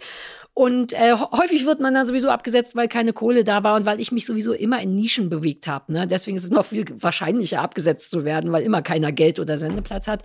Das hat mich nie so richtig gestresst. Das kam mir eigentlich fast immer entgegen, aber ich bin großer Fan von finanzieller Sicherheit und das ist immer was, was mich nervt. Dafür habe ich übrigens Bücher geschrieben, nur für die Kohle. Weil ich wusste, ah, okay, da gibt es so ein auch den Podcast nur für die jetzt. so ein Bettchen. Na, man kann doch mal ehrlich sein. Als wenn also so Leute ist ja nicht so, dass ich zu Hause sitze und denke, in mir schwelt eine Geschichte, die muss raus, sondern ich dachte, ich habe Zeit, soll ich mal versuchen, ein Buch zu schreiben? Ach, Kike, dafür gibt so viel Geld, okay. Und davon habe ich dann einfach mir ein ganz kleines, gar nicht so großes Polsterchen gemacht. Und das sorgt jetzt wiederum dafür, dass ich mich nicht so abhängig fühle von Formaten, die gecancelt werden könnten. Also ich ähm, stimme dir total zu. Ich hätte auch früher immer gesagt, ja geil, umso mehr man machen kann, umso geiler man muss alles rausholen aus dem Leben, jedes Angebot mitnehmen. Das ist super, wenn die mir eine Reisedoku anbieten und ich kann immer auf einer CD singen. Das mache ich alles, weil jetzt gar nichts. Aber ähm, äh, das Ding ist, ähm, jetzt, wo ich zum Beispiel so Lanz, oh Gott, ich bin obsessed with Lanz. Ja, ähm, aber wenn ich Lanz sehe oder ist egal, kann auch Maischberger oder Illner oder so sein, ähm, dann denke ich immer, ich find's auch geil. Wir können auch noch mal Böhmermann ins Spiel bringen. Wenn Und man, dein Tweet, reden wir gleich nochmal über Jetzt wollte ich ihn gerade nicht mehr erwähnen, aber wenn ist man, auch gelöscht, Ja, okay, als ist du ja schon gelöscht. Ja, welcher. Tweet? Welcher Tweet nochmal? Fehler. Wenn jemand die Möglichkeit hat, wöchentlich in was besser zu werden, weil jetzt nicht nur aus Ehrgeiz, sondern auch, weil ich finde, dass das eine gewisse Ruhe mit sich Ja. bringt, zu wissen, man ist gut in was und man hat die Möglichkeit, an was zu arbeiten, ohne den Stress. Ja, wenn jetzt nach der dritten Staffel schon wieder Schluss ist, dann muss ich mir schon wieder was Neues suchen. Finde ich auch total schön. Und beim Schauspiel also bei der Jordan bin ich wirklich traurig, weil ich liebe die und ich finde, dass die viel mehr Menschen hätten sehen müssen und dass das wirklich eine lustige Serie ist und dass ich das wirklich gut gemacht habe. Und ich sage das wirklich. Du bist stolz darauf. Uh! Das stimmt. Da bin ich Ja, Mann, zu. Recht. Du warst gut, wirklich. Das stimmt wirklich. Trotz Sehenscheidentzündung hart habe ich gearbeitet und bin Hast du die Ukulele jetzt doch da? Nein. Jetzt kann wäre super, wenn du sie jetzt rauszaubern würdest. Ja, das stimmt wirklich, weil das stimmt, da habe ich echt hart dafür gearbeitet. Und das Lustige ist, eine Freundin von mir hat vorher angerufen und hat gesagt, Katrin, ich kenne dich jetzt schon seit wir 16 sind. Wenn ich dich schauspielen sehe, finde ich immer, ist richtig schlimm. Aber weil ich dich schon so lange kenne. Und ich so, nee, es ist, weil ich richtig schlimm spiele. Und die immer so, nee, also wollte mir vielleicht auch nicht zu nahe treten, aber hat immer gesagt, nee, das ist es bestimmt nicht. Einfach, wenn man Leute so gut kennt. Und ich habe gesagt, guck dir die Jordan an. Ich glaube, es ist gut gespielt. Weil immer, wenn ich mich selber sehen kann, ist es oft nicht ganz scheiße. Ich sage, es ist besser gespielt, du wirst es gut finden. Und dann hat die angerufen und gesagt, genau so ist es. Sie findet es voll gut, weil es einfach gut gespielt ist. Ich würde es nie sagen, wenn es nicht ausnahmsweise wegen harter Arbeit in diesem Falle der Fall wäre. Wie schwer du dich tust, dich gut zu finden Das oder find stolz richtig- auf dich zu sein. Alter Falter. Eigenlob stinkt, wie man bei uns zu Hause gesagt Ja, hat. aber Und das- von sich zu sagen, da bin ich richtig gut ja, aber drin, das heißt heute. Self-Care. Das ist, ist so. Früher Ich hieß das, das Eigenlob stimmt gelabelt. und heute ist sich selber gut finden. Das heißt, du würdest dir eigentlich wünschen, dass du eine, eine, eine Show kriegen könntest, wo du eigentlich jede Woche einmal äh, sagen könntest, äh, Sand ist scheiße, äh, Finn Kliman ist scheiße, äh, äh, VW ist scheiße äh, und so weiter. Also, inhaltlich müssten wir da nochmal sprechen, aber ich finde es auf jeden Fall voll gut, ähm, regelmäßig was zu machen. Also Ja. ich ähm, betrachte das, das, das, manchmal bin ich so richtig neidisch auf, du hattest viel früher die Möglichkeit, zum Beispiel zum Fernsehen zu gehen, einfach weil du in Berlin warst. Ich wusste immer, ich muss jetzt dieses Abitur machen und dann muss ich irgendwie in die Stadt und dann muss ich da erstmal Fuß fassen und dann muss ich mal gucken und dann muss ich mich mal bewerben und wenn ich Glück habe, klappt irgendwann irgendwas, obwohl ich super früh wusste, dass ich das machen möchte. Und manchmal denke ich, wenn wir Beyoncé oder so sehen, Jetzt ist das vielleicht nicht immer geil gewesen, darüber kann ich nicht sagen, wenn du als Kind quasi schon darauf gedrillt wirst. Aber auf der anderen Seite bist du halt ähm, relativ früh mit deinem Handwerk da, wo man sein muss, um es einfach richtig professionell geil zu machen, auch unangestrengt zu machen tatsächlich. Und ich glaube, Jerry Seinfeld hat mal gesagt, man ist auf der Bühne immer so alt, wie lange man auf der Bühne ist. Und ich habe mit 30 angefangen, auf die Bühne zu gehen, also und so äh, eine Art Stand-up zu machen. Und dann bist du 36 und dann habe ich an den gedacht und dachte, also bin ich sechs Jahre alt auf der Bühne. Und ehrlich gesagt fühle ich mich auch genauso. Ich finde aber, dass manche Dinge wirklich richtig geil Spaß machen, wenn man auf alles zugreifen kann. Wenn man weiß, ah, da muss ich das machen, um den nackig zu machen. Ah, wenn ich das frage, dann sieht der nämlich alt aus. Dann kriegt man auch so einen Spaß daran, weil man wirklich richtig gut ist. Und ich wünsche mir manchmal einfach noch mehr die Möglichkeit zu bekommen, in den Dingen, die man gut kann, einfach noch besser zu werden. Ich, also allein, weil ich inneren Frieden dahinter vermute. Darf ich dich noch um einen anderen Tweet ansprechen? Ach du Scheiße! Gott, bist du wahnsinnig, Aber Matze. wirklich. Hast du gar nichts gelernt aus Also den ich zwei twittere Stunden, ungefähr sitzen? so oft, wie ich Fahrrad Alter, ich möchte fahre. mich für den Matthias entschuldigen. Ich kenne ihn schon so viel länger. Nein. Sorry, Katin, da musst du jetzt durch. Was habe ich jetzt wieder getwittert? ich bin Pass so auf. gespannt, ohne Scheiß. Ah, jetzt wird's lustig. Nein, du hast was äh, äh, retweetet. Und, ähm, und zwar hast du retweetet äh, Sophie kommt Sophie Passmann. Passmann, ich wusste es, ja. Und weil ich mich da einfach gefragt habe, ob es einen Unterschied gibt. Also der Unterschied, den also Sophie Wel- Passmann. welchen, ich kann nicht wissen, worum es geht. Ja, Was wurde denn genau, also? Sophie Passmann hat sich in einem, äh, man nennt das dann, glaube ich, Thread Mhm. äh, darüber Ach, das habe ich auch retweetet. Dafür, dass du dich nicht so gut auskennst, hast du ziemlich viel zitiert von meinen Tweets. Mitte Man Frauen nennt es, glaube ich, Thread. Ja, also und da, ne? da ging es darum, dass äh, sie eigentlich sehr, sehr gerne im Fernsehen etwas machen möchte, Ah. sich mal ausprobieren möchte, aber sie sich qua Geschlecht gefühlt nicht ausprobieren kann, während andere Dudes äh, sich einfach ausprobieren Ah, ja. können. Und äh, Dudekreise und so weiter und so fort. Habe ich das richtig zusammengefasst, Katrin?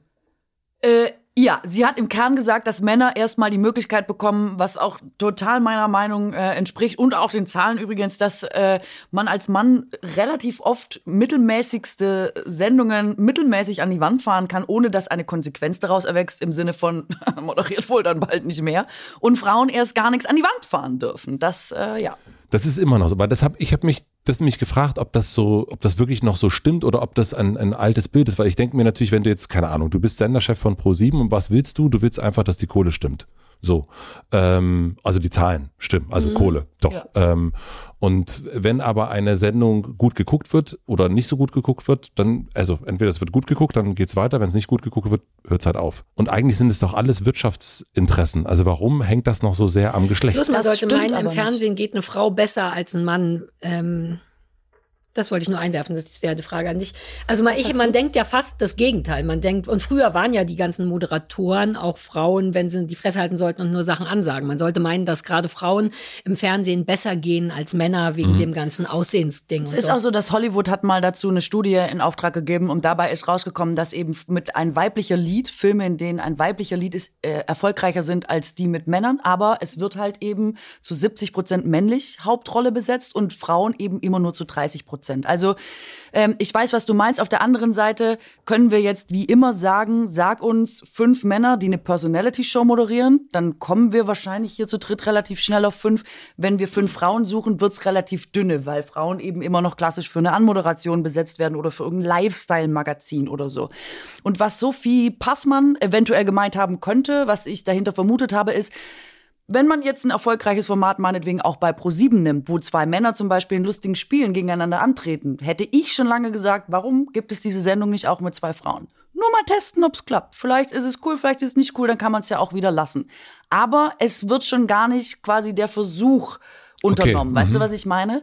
Und ich glaube, dass Sophie wahrscheinlich jetzt kein Interesse hat, TAF zu moderieren. Also keine Ahnung, vielleicht Oh tue ich Gott, ihr ich würde die so gern bei TAF Oh, sehen. das wäre wirklich wahnsinnig Ja, es wäre toll. Aber vielleicht hat sie ja zum Beispiel eine Late-Night-Show im Sinn. Und da ist bis heute tatsächlich so, dass Leute immer sagen, ja, hatten wir ja probiert, aber äh, hat mit ein- Anke einmal- Engelke ja nicht geklappt. einmal Dieser eine Versuch. Sari war auch da, zeitgleich mit Stimmt. Anke. Anke wurde vor mir noch abgesetzt. Boom, Bitches! So, aber es ist eben immer noch so, dass 20 das her, die aber- Ausnahme ist. Es ist 20 Jahre her. Wir suchen immer noch nach einzelnen Beispielen, um sie heranzuziehen und zu sagen, ja, aber hat's doch auch mal gegeben. Es ist aber nicht normal. Es ist nicht so, dass jetzt wahrscheinlich 17 Leute Sophie Passmann gefragt haben, ob sie Bock hat, mal eine Sendung auszuprobieren und an die Wand zu fahren. Deswegen sie das gepostet hat und ich das absolut genauso sehe und finde, ja, warum eigentlich nicht? Wieso hat Sophie Passmann keine Late-Night-Talkshow? Machst du die Erfahrung auch noch für dich selbst? Also, dass du sagen, sa- sagst, Naja, ich Leute, hätte jetzt gern. will ich mal was ganz Gewagtes sagen. Habe ich die Jobs, weil ich das sage, was ich sage, oder habe ich die, weil ich gut aussehe? Du würdest nicht weit, du würdest nicht sehr weit kommen, nur mit dem Aussehen. Also so wichsrig das Fernsehen ist und so, ist, du hast den Job, weil du du bist. Es passt nur sehr gut, dass du gut aussiehst. Ähm, ich finde halt nach wie vor, dass ähm, Das reicht nicht. Guck dir Kathi Hummels an. Die sieht nur gut aus und die sieht aus, als wäre die lebendig tot. Die toten Augen der Kathi Hummels. Die kann nichts. Die sieht wunderschön aus. Eigentlich noch nicht mal das, ehrlich gesagt. Also nicht in meiner Welt. Aber die steht bei Trash, den du gar nicht guckst und der auch nichts wert ist. Aber da sieht man richtig, das ist nur eine Hülle. Ich verstehe nicht, warum die da steht. Jeder sieht das. Und das ist Stichwort Aussehen. So, das ist nicht das. Bei dir ist genau die Kombi wahrscheinlich geil, dass du eben, was so ungewöhnlich ist, wunderschön und sehr lustig bist. Also, worauf ich trotzdem noch mal raus will, ist zum Beispiel Caroline Kebekus äh, hat ja das Buch geschrieben, es kann nur eine geben. Fantastisches Buch. Genau, fantastisches Buch, wo es eben ja genau darum geht zu sagen, man ist die eine. Und ich würde es auch immer so sehen und denken, ja, ja, wir können jetzt über mich reden und habe ich was geschafft, wegen Aussehen, wegen Inhalt, warum auch immer, ist ja egal. Und ist man jetzt da aus diesen Gründen cool oder nicht cool? Was hat man dabei erlebt? Aber ich finde halt immer, solange die Möglichkeiten noch so unterschiedlich sind, weil, weißt du, also was bringt's mir, wenn ich es dann zwar geschafft habe, aber 50 Prozent immer noch Frauen sind und 50 Prozent Männer, aber Frauen sich offenbar immer noch abkämpfen, um irgendwie annähernd ähm, das, dasselbe machen zu können, dieselben Möglichkeiten zu bekommen, dann ist ja auch nicht geholfen, wenn es eine geschafft hat, weißt du, sondern ich finde es ja total Ja, das ist der Anfang davon. Das ist immer der ich Anfang. hoffe, es von ist der. Anfang davon, weil umso mehr, um, umso besser. Also ähm, ja, das kann ich glaube ich nicht dazu sagen. Beantwortet das deine Frage im Ansatz? Also, es, also ich höre raus, dass du das nicht mehr so sehr hast, aber das ist nicht bedeutet, dass das nicht ein Problem ist. Ähm, ehrlich gesagt kann ich das für mich gar nicht sagen, ob ich dieses Problem habe. Aber es ist noch nicht so lange her, dass jemand einen Artikel genau darüber geschrieben hat, dass man eben immer in der Nische ist, dass man eben quasi immer noch mal hinten dran moderiert, dass man und da habe ich auch noch mal gedacht, ah ja, ist lustig, dass das ähm, so wahrgenommen wird. Ähm, der Artikel war, glaube ich, wann kriegt Katrin Bauerfeind endlich die Bühne, die sie verdient? Ähm, es gibt natürlich auch Gründe, warum man in der Nische ist oder, ne, da haben wir jetzt auch ausreichend drüber gesprochen, ist auch ganz bequem oft in der Nische und so. Ähm, ich will aber gar nicht so ein Betroffenheitsding daraus machen, weil ich bin sehr zufrieden da, wo ich bin und ähm, was ich gemacht habe. Insgesamt ist es aber so, dass Frauen eben immer noch und vor allem auch in diesen Bereichen, wo es, glaube ich, wichtig wäre, dass Frauen eine Stimme haben, dass sie zeigen, sie haben eine Personality. Sie sind nicht nur in einem schicken Kleid und sagen, heute war ein Verkehrsaufall auf der A55 und da berichten wir jetzt mal drüber, sondern dass sie, wenn sie was zu sagen haben, auch den Raum bekommen, es sagen zu können. Und bei Sophie Passmann sind wir uns ja alle einig, dass das super cool wäre, wenn wir jede Woche hören würden, was sie zu sagen hat. Und dann finde ich einfach schade, wenn es nicht geht. Wobei ich glaube, dass bei Sophie auch, also erstens muss man unterscheiden zwischen einem klassischen Moderationsjob, der wirklich eine Dienstleistung ist, ne, im Sinne von, bitte kommen Sie raus, sehen Sie attraktiv aus und leiten Sie von einem Thema zum nächsten. Und Moment, ganz kurz, und auch wirklich ein, ein Talent äh, benötigt. Also ich, ich glaube, wir waren alle schon mal auf Veranstaltungen, wo jemand auf der Bühne stand und vielleicht, du hast gerade mhm. Kathi Hummels gesagt, glaube ich, ja. äh, wo, wo Menschen auf der Bühne standen und sagen, ja gut, der kann reden und ein Mikrofon halten oder sie, aber das macht gar keinen Spaß, das zu sehen. Also das mhm. hat auch nicht nur mit einer Dienstleistung zu tun, sondern auch wirklich, finde ich, mit dem Handwerk und mit dem Können und Talent und so weiter und so fort. Also, ja, also auch je nachdem, wie viel Zeit du kriegst. Ne? Ja. Wenn du, aber wenn du eben wirklich nur sagen sollst, und jetzt kommt das nächste Spiel oder was auch immer, dann ist es nur eine Dienstleistung. Ja. Aber sowas würde Sophie auch nicht machen. Und Sophie ist halt jemand, der sehr klar in einer Nische wäre. Und ich mir vorstellen kann, dass es da einfach von dem, vom Kapitalismus her nicht genug knistert für die mhm. Leute. Denn was du kriegst mit Sophie ist das, was ich geil finde und eine Nische, die ich auch geil finde. Ne? Sie sieht halt auch nicht bequem aus und sie sagt keine bequemen Sachen und so weiter und so fort. Und ich könnte mir vorstellen, dass es einfach diesen Platz für das gerade nicht gibt, weil die kann, ja. Aber man macht das dann super schnell an Einzelbeispielen fest. Was hast ja. du erlebt? Was hast du nicht geschafft? Wo hast du gehadert? Wie ist es jetzt bei Sophie Passmann? Dadurch kommt man super oft in diese Diskussion von, von Einzelfällen. Liegt's an ihr? Liegt's an den Umständen? Mhm. Liegt's daran, dass ein Sender Geld machen muss? Dann diskutiert man sich so ab an diesen Sachen, die es offensichtlich nicht sind, weil die Zahlen einfach sagen, 70 Prozent ja, Männer, ja, 30 Prozent Frauen in allen man versucht Bereichen. es irgendwie zu erklären, aber Fakt ist, es ist ein Fakt, so wie genau. du sagst. Und es und ist in der Finanzbranche so, es ist in der Politik so, die immer wieder über eine Frauenquote diskutieren, weil es offensichtlich nicht genug Frauen gibt. Es ist in den Medien so, es ist in der Wirtschaft, es ist einfach egal, wo wir hingehen sind die Verhältnisse so und dann muss man, finde ich, unabhängig von Meinung und Gefühl und so schon konstatieren, da scheint es ein strukturelles Problem zu geben. Warum gehen wir es nicht an? So. Deswegen habe ich das retweetet. und den löschen wir nicht. Den löschen Nein, das ist ja auch total richtig, aber das ist deswegen, ich bin in dieser Welt nicht drin. Mhm. Also deswegen habe ich mich das gefragt, wie sehr ich das noch, so noch, ein, auch noch ein Problem ist oder ob das nicht, ähm, ob das vielleicht aber auch schon gar nicht mehr so das Problem ist.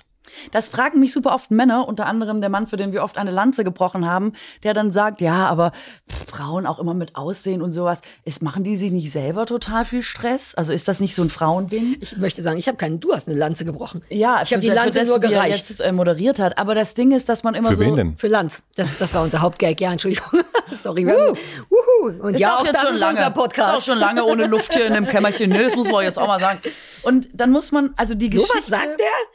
Ja, das hat, genau. Und das Patriarchat ist ja nun echt lange, muss man sagen. Und die Frauenbewegung und dass Frauen nicht fragen müssen, darf ich einen Führerschein machen, darf ich arbeiten, darf ich überhaupt irgendwas, darf ich Sex verweigern Den. in der Ehe, bla bla bla, das ist alles nicht so wahnsinnig lange her.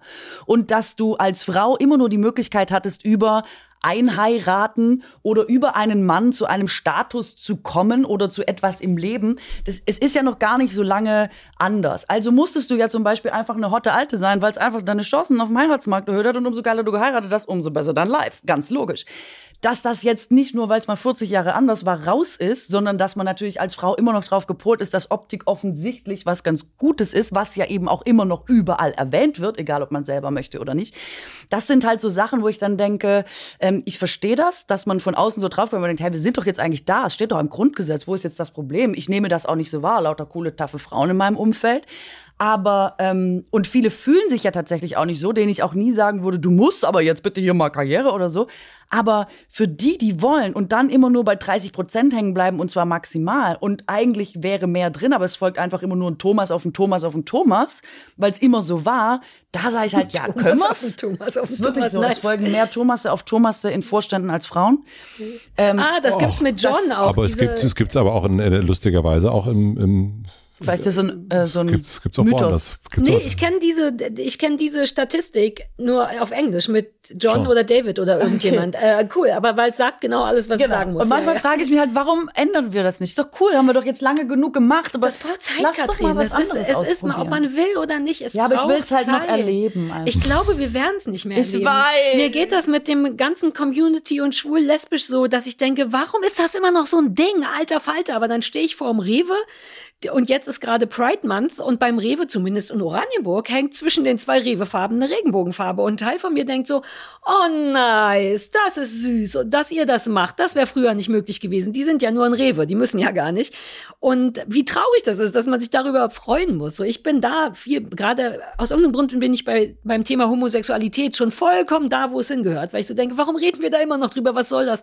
Aber auch das ist immer noch furchtbar. Und, Aber deswegen frage ich auch, weil eigentlich diese. Braucht Zeit. Es braucht Zeit, aber, also warum macht es Rewe? Ja, auch aus Marketing. Ist mir egal, das ist mir Und das da ist wirklich egal. Hauptsache, du? ja, Hauptsache überall ist das. Hauptsache Leute, die auch manchmal naiv sind wie ich, gehen vorbei und denken, oh, thank God, endlich. Okay, da habe ich noch eine Man Frage muss für dazu. jeden Scheiß dankbar sein. Aber wenn das jetzt die, wenn äh, du bist Fußballfan, ähm, wenn der äh, ich DFB auch. Mhm. Oder die FIFA, wenn die sozusagen eine äh, die Rainbow-Flagge hinhängen und dann aber ähm, sich A, kein Fußballspieler traut, äh, sich zu outen Ja. und B, sie nach Katar fahren, äh, in einem Land, ja, wo Homosexualität mh, äh, und dann auch noch vorher gesagt Ja, wird, nicht bitte nicht, vielleicht keinen Geschlechtsverkehr, liebe Männer. In Mhm. der Zeit wurde zurückgenommen.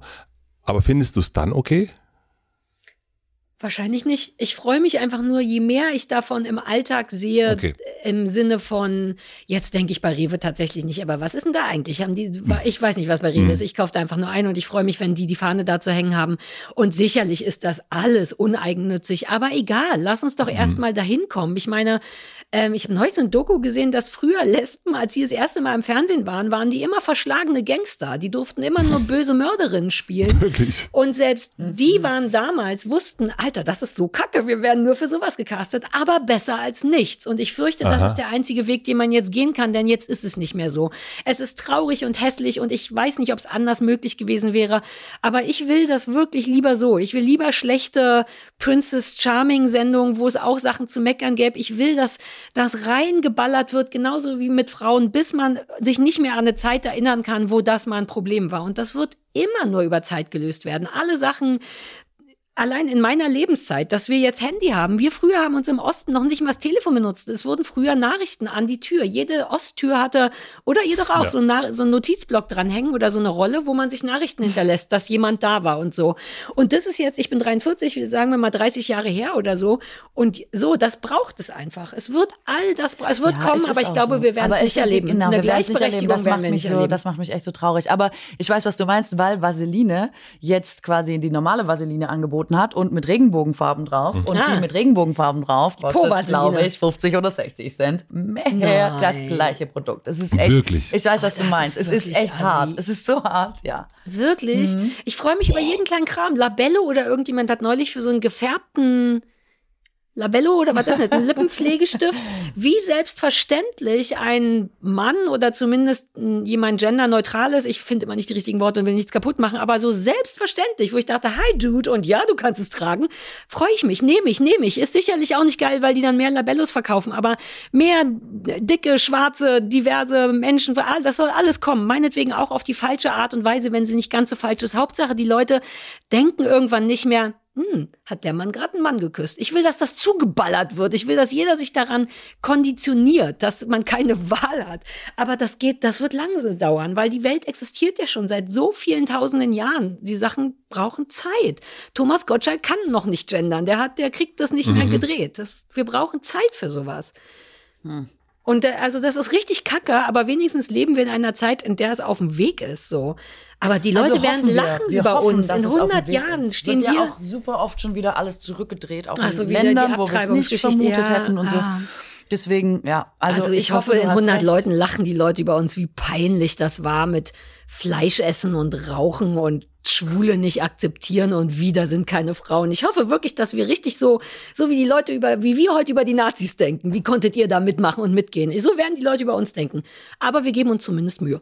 Also ich möchte uns nicht mit Nazis vergleichen, aber ihr wisst, was ich meine. Man Fand auch, dass du jetzt nochmal Nazis so guckt- kurz vorm Schluss da rangebracht ja, hast. aber ihr wisst doch, wie es ist, man. Du musst, wie du hast ja selber gesagt, nur 40 Jahre zurückgucken und denken, what, da durfte nicht gewählt werden. Es braucht aber dennoch diese verfickten 40 Jahre. Und Sarah, ich hoffe aber schon, dass wir das noch so ein bisschen erleben. Ich auch. Ich Naja, hoffe so sehr, dass wir Bei Rewe hängt eine Regenbogenfarbe, ist doch schön. Es ist macht mich ernst. rammdösig, dass ich denke, ich sterbe und dann ist so, dann hat ist nichts vorwärts. Man hat es einfach nicht miterlebt. Das würde mich Ja, aber du hast deinen Teil ärgern. dazu beigetragen sogar. Du hast Frau Jordan stellt Fragen, klärt auf. Stellt Klarheit. gleich, stellt, Frau macht Bauerfein, Sachen. mach Frau irgendwas. macht Sachen. Du hast deinen Beitrag, ich, mir fällt der Name nicht mehr ein, aber du hast ja Du was hast, gemacht. du hast den Beitrag. Ihr Lieben, wir machen jetzt langsam mal Schluss. Was? Es ist ja, Das du das mal sagst. Ich sag ja normalerweise immer, bitte, es geht schon zu lange. Und was schneiden wir noch raus? Ja, Katrin muss das danach nochmal gesichtet Ich äh, höre das nochmal nach und schneide das mit den Tweets raus. du schneidest. Oh, dann haben wir jetzt eine sehr kurze Folge. Also, was lernt ihr gerade, was ihr noch nicht so gut könnt? Drei schnelle Fragen zum Ende. Ich, ich, wenn du überlegst, fang dann mal rede ich ausnahmsweise mal als erstes. Ich äh, lerne gerade mehr War das Nein zu sagen. Nee, Null. nee, das habe ich, hab ich gemerkt. Also du hast, das, das war ganz, so, nee, nee, nee, also ich habe aber gemerkt, dass äh, du hast, äh, du hast einen Keks gegessen, hast nochmal überlegt und Sarah hat, ge, das, das war aber alles gut. Ich weiß nicht, aber ich liebe es, wie du mich anfährst und nicht aufhörst damit gerade. Ich habe sonst immer so geguckt wie du und so nachgedacht und gedacht, huh, was Ja, sage ich genau, auf die Frage? Und dann genau. dachte ich, dann hast du immer schon Genau. dank, dankenswerterweise geredet und ich nur so. Das habe ich auch gesehen, genau. ah, okay. Und jetzt habe ich gedacht, ich übernehme Jetzt- mal. Ich kann auch Ja, mal als erstes, dann kannst du da noch kann ich mal denken. Zum Fenster Oh, rausgucken und denken. nachdenken. I take So. it. Ich, sorry, wenn ich passiv-aggressiv klang. Nein, nein, das war, das war zur Hälfte ein Scherz und kurz dachte ich so, oh, habe ich zu oft. Äh, siehst du, zwei Mädchen, die sich nicht wehtun wollen, tun sich manchmal genau deswegen weh. Alles ist fantastisch. So, was war die Frage? Was? Was war wirklich nochmal die Frage? Was? Ihr seid so süß. nein, nein, ich weiß es. Ich Ich lerne nicht gerade. Ah, was ich gerade. Ich lerne gerade ähm, öfter mehr auf mich zu hören und öfter Nein zu sagen, Oh. wenn ich das Gefühl habe, es ist nicht gut und das, weil ich Sarah kennengelernt habe, besser kennengelernt habe und mit ihr einen Podcast mache. Ich wünschte, ich könnte das zurückgeben, aber das würde bedeuten, ich versuche mir wieder mehr Stress zu machen. Insofern, ich lerne gerade, ich weiß nicht, eigentlich zur Den Zeit gerade irgendwie nichts. Den eben, nö, ich weigere mich so ein Frank bisschen Brinkmann richtig hier, zu hat jetzt spielen. 200.000 Euro. Ähm, ich weiß, ich versuche, nee, ich kann es nicht beantworten. Ich habe das Gefühl, ich lerne gerade nichts. Ich versuche in grundsätzlichen Sachen besser zu werden und so, aber ich versuche nur alles so aufrechtzuerhalten, wie es gerade ist, weil das ist schon cool. Ich muss nicht notgedrungen besser werden erstmal. Wir haben schon über das äh, gesprochen, was wir uns, was wir hoffen. Mhm. Ähm, also so ein bisschen die, die eigene Endlichkeit ein, ein, wegen, ein wenig im Blick gehabt. Was möchtet ihr gewesen sein? Ich will da gewesen sein, ehrlich gesagt. Ich will einfach, dass man da war, oder? Ich will das Gefühl haben, ich war am Leben und die Leute hatten auch das Gefühl, man war in, da, als man da war. Das fände ich schon ausreichend. Mir ist es komplett egal, ohne Scheiß. es ist, was soll denn sein? Also, was soll ich denn gewesen sein? So, ich, für ein paar Menschen habe ich einen Wert gehabt, ein paar Menschen habe ich glücklich gemacht, manche davon kenne ich, manche davon kenne ich nicht. Ich habe es doch eh nicht in der Hand. Ich werde irgendwann sterben und was übrig bleibt, sind vermutlich auch nur Bücher, nur weil die nun mal da sind, so Fernsehsendungen versch Ich weiß mir, ich brauche, ist mir wurscht. Ich will, dass mein Leben nice bleibt. Ich will, dass ich nie große Angst haben muss vor Sachen. Ich will nicht ängstlich sterben, wenn jetzt eine Straßenbahn mich sofort umfährt. I don't care, solange ich keine Angst und keine Schmerzen haben muss. Und es ist mir egal, was übrig bleibt, weil ich bin dann ja weg. Sollen die Leute auch machen, was sie wollen. Ohne Scheiß von mir aus können die mich sofort wieder vergessen. Außer die Leute, die ich lieb habe, aber im besten Fall sind die schon vor mir gestorben oder sterben mit mir zusammen. Aber das ist mir, ich glaube, es ist mir eine zu theoretische Frage vielleicht, weil ich werde dann nicht mehr da sein. I don't fucking care. Ja, gut. Ich habe aber Ja. auch fürs Leben eher geantwortet, nicht für den Tod. Wenn ich tot bin, ist mir auch alles scheißegal. Ist ja wurscht, Aber was war nochmal die Frage? War die das? was möchtet ihr gewesen sein? Doch, das war mit Blick auf Sterblichkeit, Das ist richtig? so- also was Nein, möchte also- man hinterlassen quasi oder so? Ja, das kann man, das kann man drehen und wenden, wie man will. Die, der eine hat mal gesagt, ein guter Freund. Jemand anders hat gesagt, äh, ein Vogel. Ähm, Wer hat das denn gesagt? Marie Bäumer. Weird. Fand ich ganz gut. Ja, ist cool, aber ich habe keine Ahnung, was das bedeutet. Oh, das sag ich ab jetzt immer. Uh, da wenn ein jemand fragt, wo siehst du dich in fünf Jahren, dann sage ich ein Vogel. Ich, Das ist jetzt meine seh- Standardantwort. ich sehe mich, ich sehe mich als Vogel. Ja, ey, kann ich nach wie vor trotzdem, weiß ich nicht. Ist mir tatsächlich egal. Gut, die letzte Frage, ich habe sie schon einmal beantwortet, aber diesmal suchen wir eine gemeinsame Antwort. Die Plakatwand, die gibt's jetzt übrigens.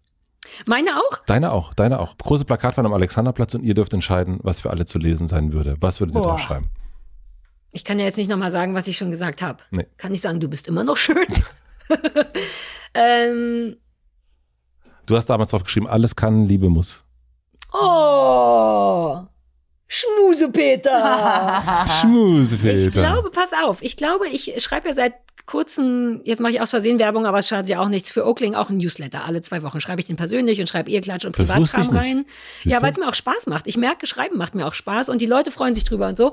Und ich ende seit mehreren Monaten schon mit dem Satz, äh, passt auf euch auf, eh, aber auch seid nicht kacke zu anderen, denn die sind auch nur traurig. Und ich glaube das, weil Leute, die zu dir scheiße sind, die sind das nie, weil das böse Menschen sind, sondern weil in denen tut irgendwas weh, irgendwas schimmelt, irgendwas stinkt, denen geht's meistens richtig kacke. Je beschissener jemand zu dir ist, desto beschissener geht's dem. Und deswegen macht es Sinn, sich davon nicht so kriegen zu lassen, sondern einfach zu sagen, uh, das verletzt mich, du bist böse, aber dann gleichzeitig zu wissen, ach, du bist eigentlich nur, auch nur traurig. Also irgendwie sowas. Sei nicht kacke zu anderen, die sind auch nur traurig. Weil das ist wirklich irgendwie so eine Essenz, auf die ich gekommen bin. Es macht es einem selber leichter, wenn Leute kacke sind zu dir, weil du die dann von diesem fiesen, gemeinen Thron runterstoßen kannst. Und es macht dich Mensch, gibt dir ein menschlicheres Gefühl auch deinen Feinden gegenüber, weil man eigentlich denken kann, oh Mann, Mausezahn, dir muss es so kacke gehen, kann ich dir ein Kissen geben? Ich glaube das. Ist jetzt super deep, ne? Man kann auch an- einfach nur. Ich habe beim letzten habe ich gesagt, du bist schön, weil ich fand, das würde ich gern lesen auf einer Plakatwand. Also gerade würde ich gerne drauf schreiben Weltfrieden und ansonsten würde ich, glaube ich, äh, immer noch dabei bleiben. Sowas wie Tanze, als könnte dich keiner sehen. Ah, das ist ein ist bisschen unkreativ, Nee, aber das es ist, ist immer ein schön. Nee, Classic. Und es It's a classic. Schön, ja. Also welchen, welchen nimmst du, Weltfrieden oder Tanz als Sehen? Beide untereinander. Erst Weltfrieden, dann Tanz, als könnte dich keiner sehen. für, den Welt, für den Weltfrieden tanzen, als könnte dich keiner sehen. Sowas, ja, genau. So. Jetzt sag aber dem Matze noch, dass du deine offizielle Erlaubnis gibst, das auf eine Plakatwand zu machen, weil sonst kommst du nicht auf die Plakatwand. Ich habe brav gesagt, ja, Geil. yes you can. Ja, Und klar. jetzt, wo hänge ich denn? Kann ich mich mal da selber Am, am, Alexander- am Alexanderplatz ist das. Also der Ja, ist jetzt aber diese lange Reihe, da bin ich neulich dran vorbeigefahren. Ich war da nicht, hast du mich wieder abgenommen. Nein, irgendwo bist du da. Ja, ich gehe mal gucken. Ich finde Ja. das so eine coole Idee. Ja. Also es war eh eine coole Frage und das wirklich zu machen, musstest du sehr viel Geld dafür zahlen? Ich, boah, ich, nein. Gar nicht? Nee, das ist. Geld dafür bekommen? Nein. Es hat, Wer hat das bezahlt? Ein, äh, ein, ein Hörer, der äh, äh, Bauträger ist. Und gesagt hat, Oh. No way. Ist da. Ich Gänsehaut ohne Scheiße. Ich bin so leicht zu kriegen mit so pipi Das finde ich richtig toll. Das ist cool. Jemand, der gesagt hat, Mensch, das ist doch, jetzt haben wir einen Bauzaun hier für ein Jahr, äh, das ist doch geil, wenn wir das Oh, das machen. ist eine coole Idee. Hm, finde ich auch. Jetzt bin ich neidisch, fast sogar missgünstig. Aber nur Wer fast. weiß, wer sich bei dir noch alles melden wird. Ja. Warte ab. Ihr Süßen, schön, dass es. Ihr Süßen. schön, dass ihr Das da war wie der Kölner Treff, nur besser. Wir waren zusammen, wir hatten Fun und die, und die Anreise war kürzer. Das ganz ohne Eier und rote Ja, Beete war es alles, was du dir gewünscht hast von heute, Katrin? Das stimmt. Ich war auch länger da, als ich geplant habe. Das möchte ich an dieser Stelle nochmal dazu sagen. Alter, wir waren alle länger. Ist das die aktuelle das Uhrzeit? ist die aktuelle Uhrzeit. What? Ja. Matze, wir müssen weg. Ist leider keine Zeit mehr für ein Foto. Ciao. Das geht nicht. Tschüss.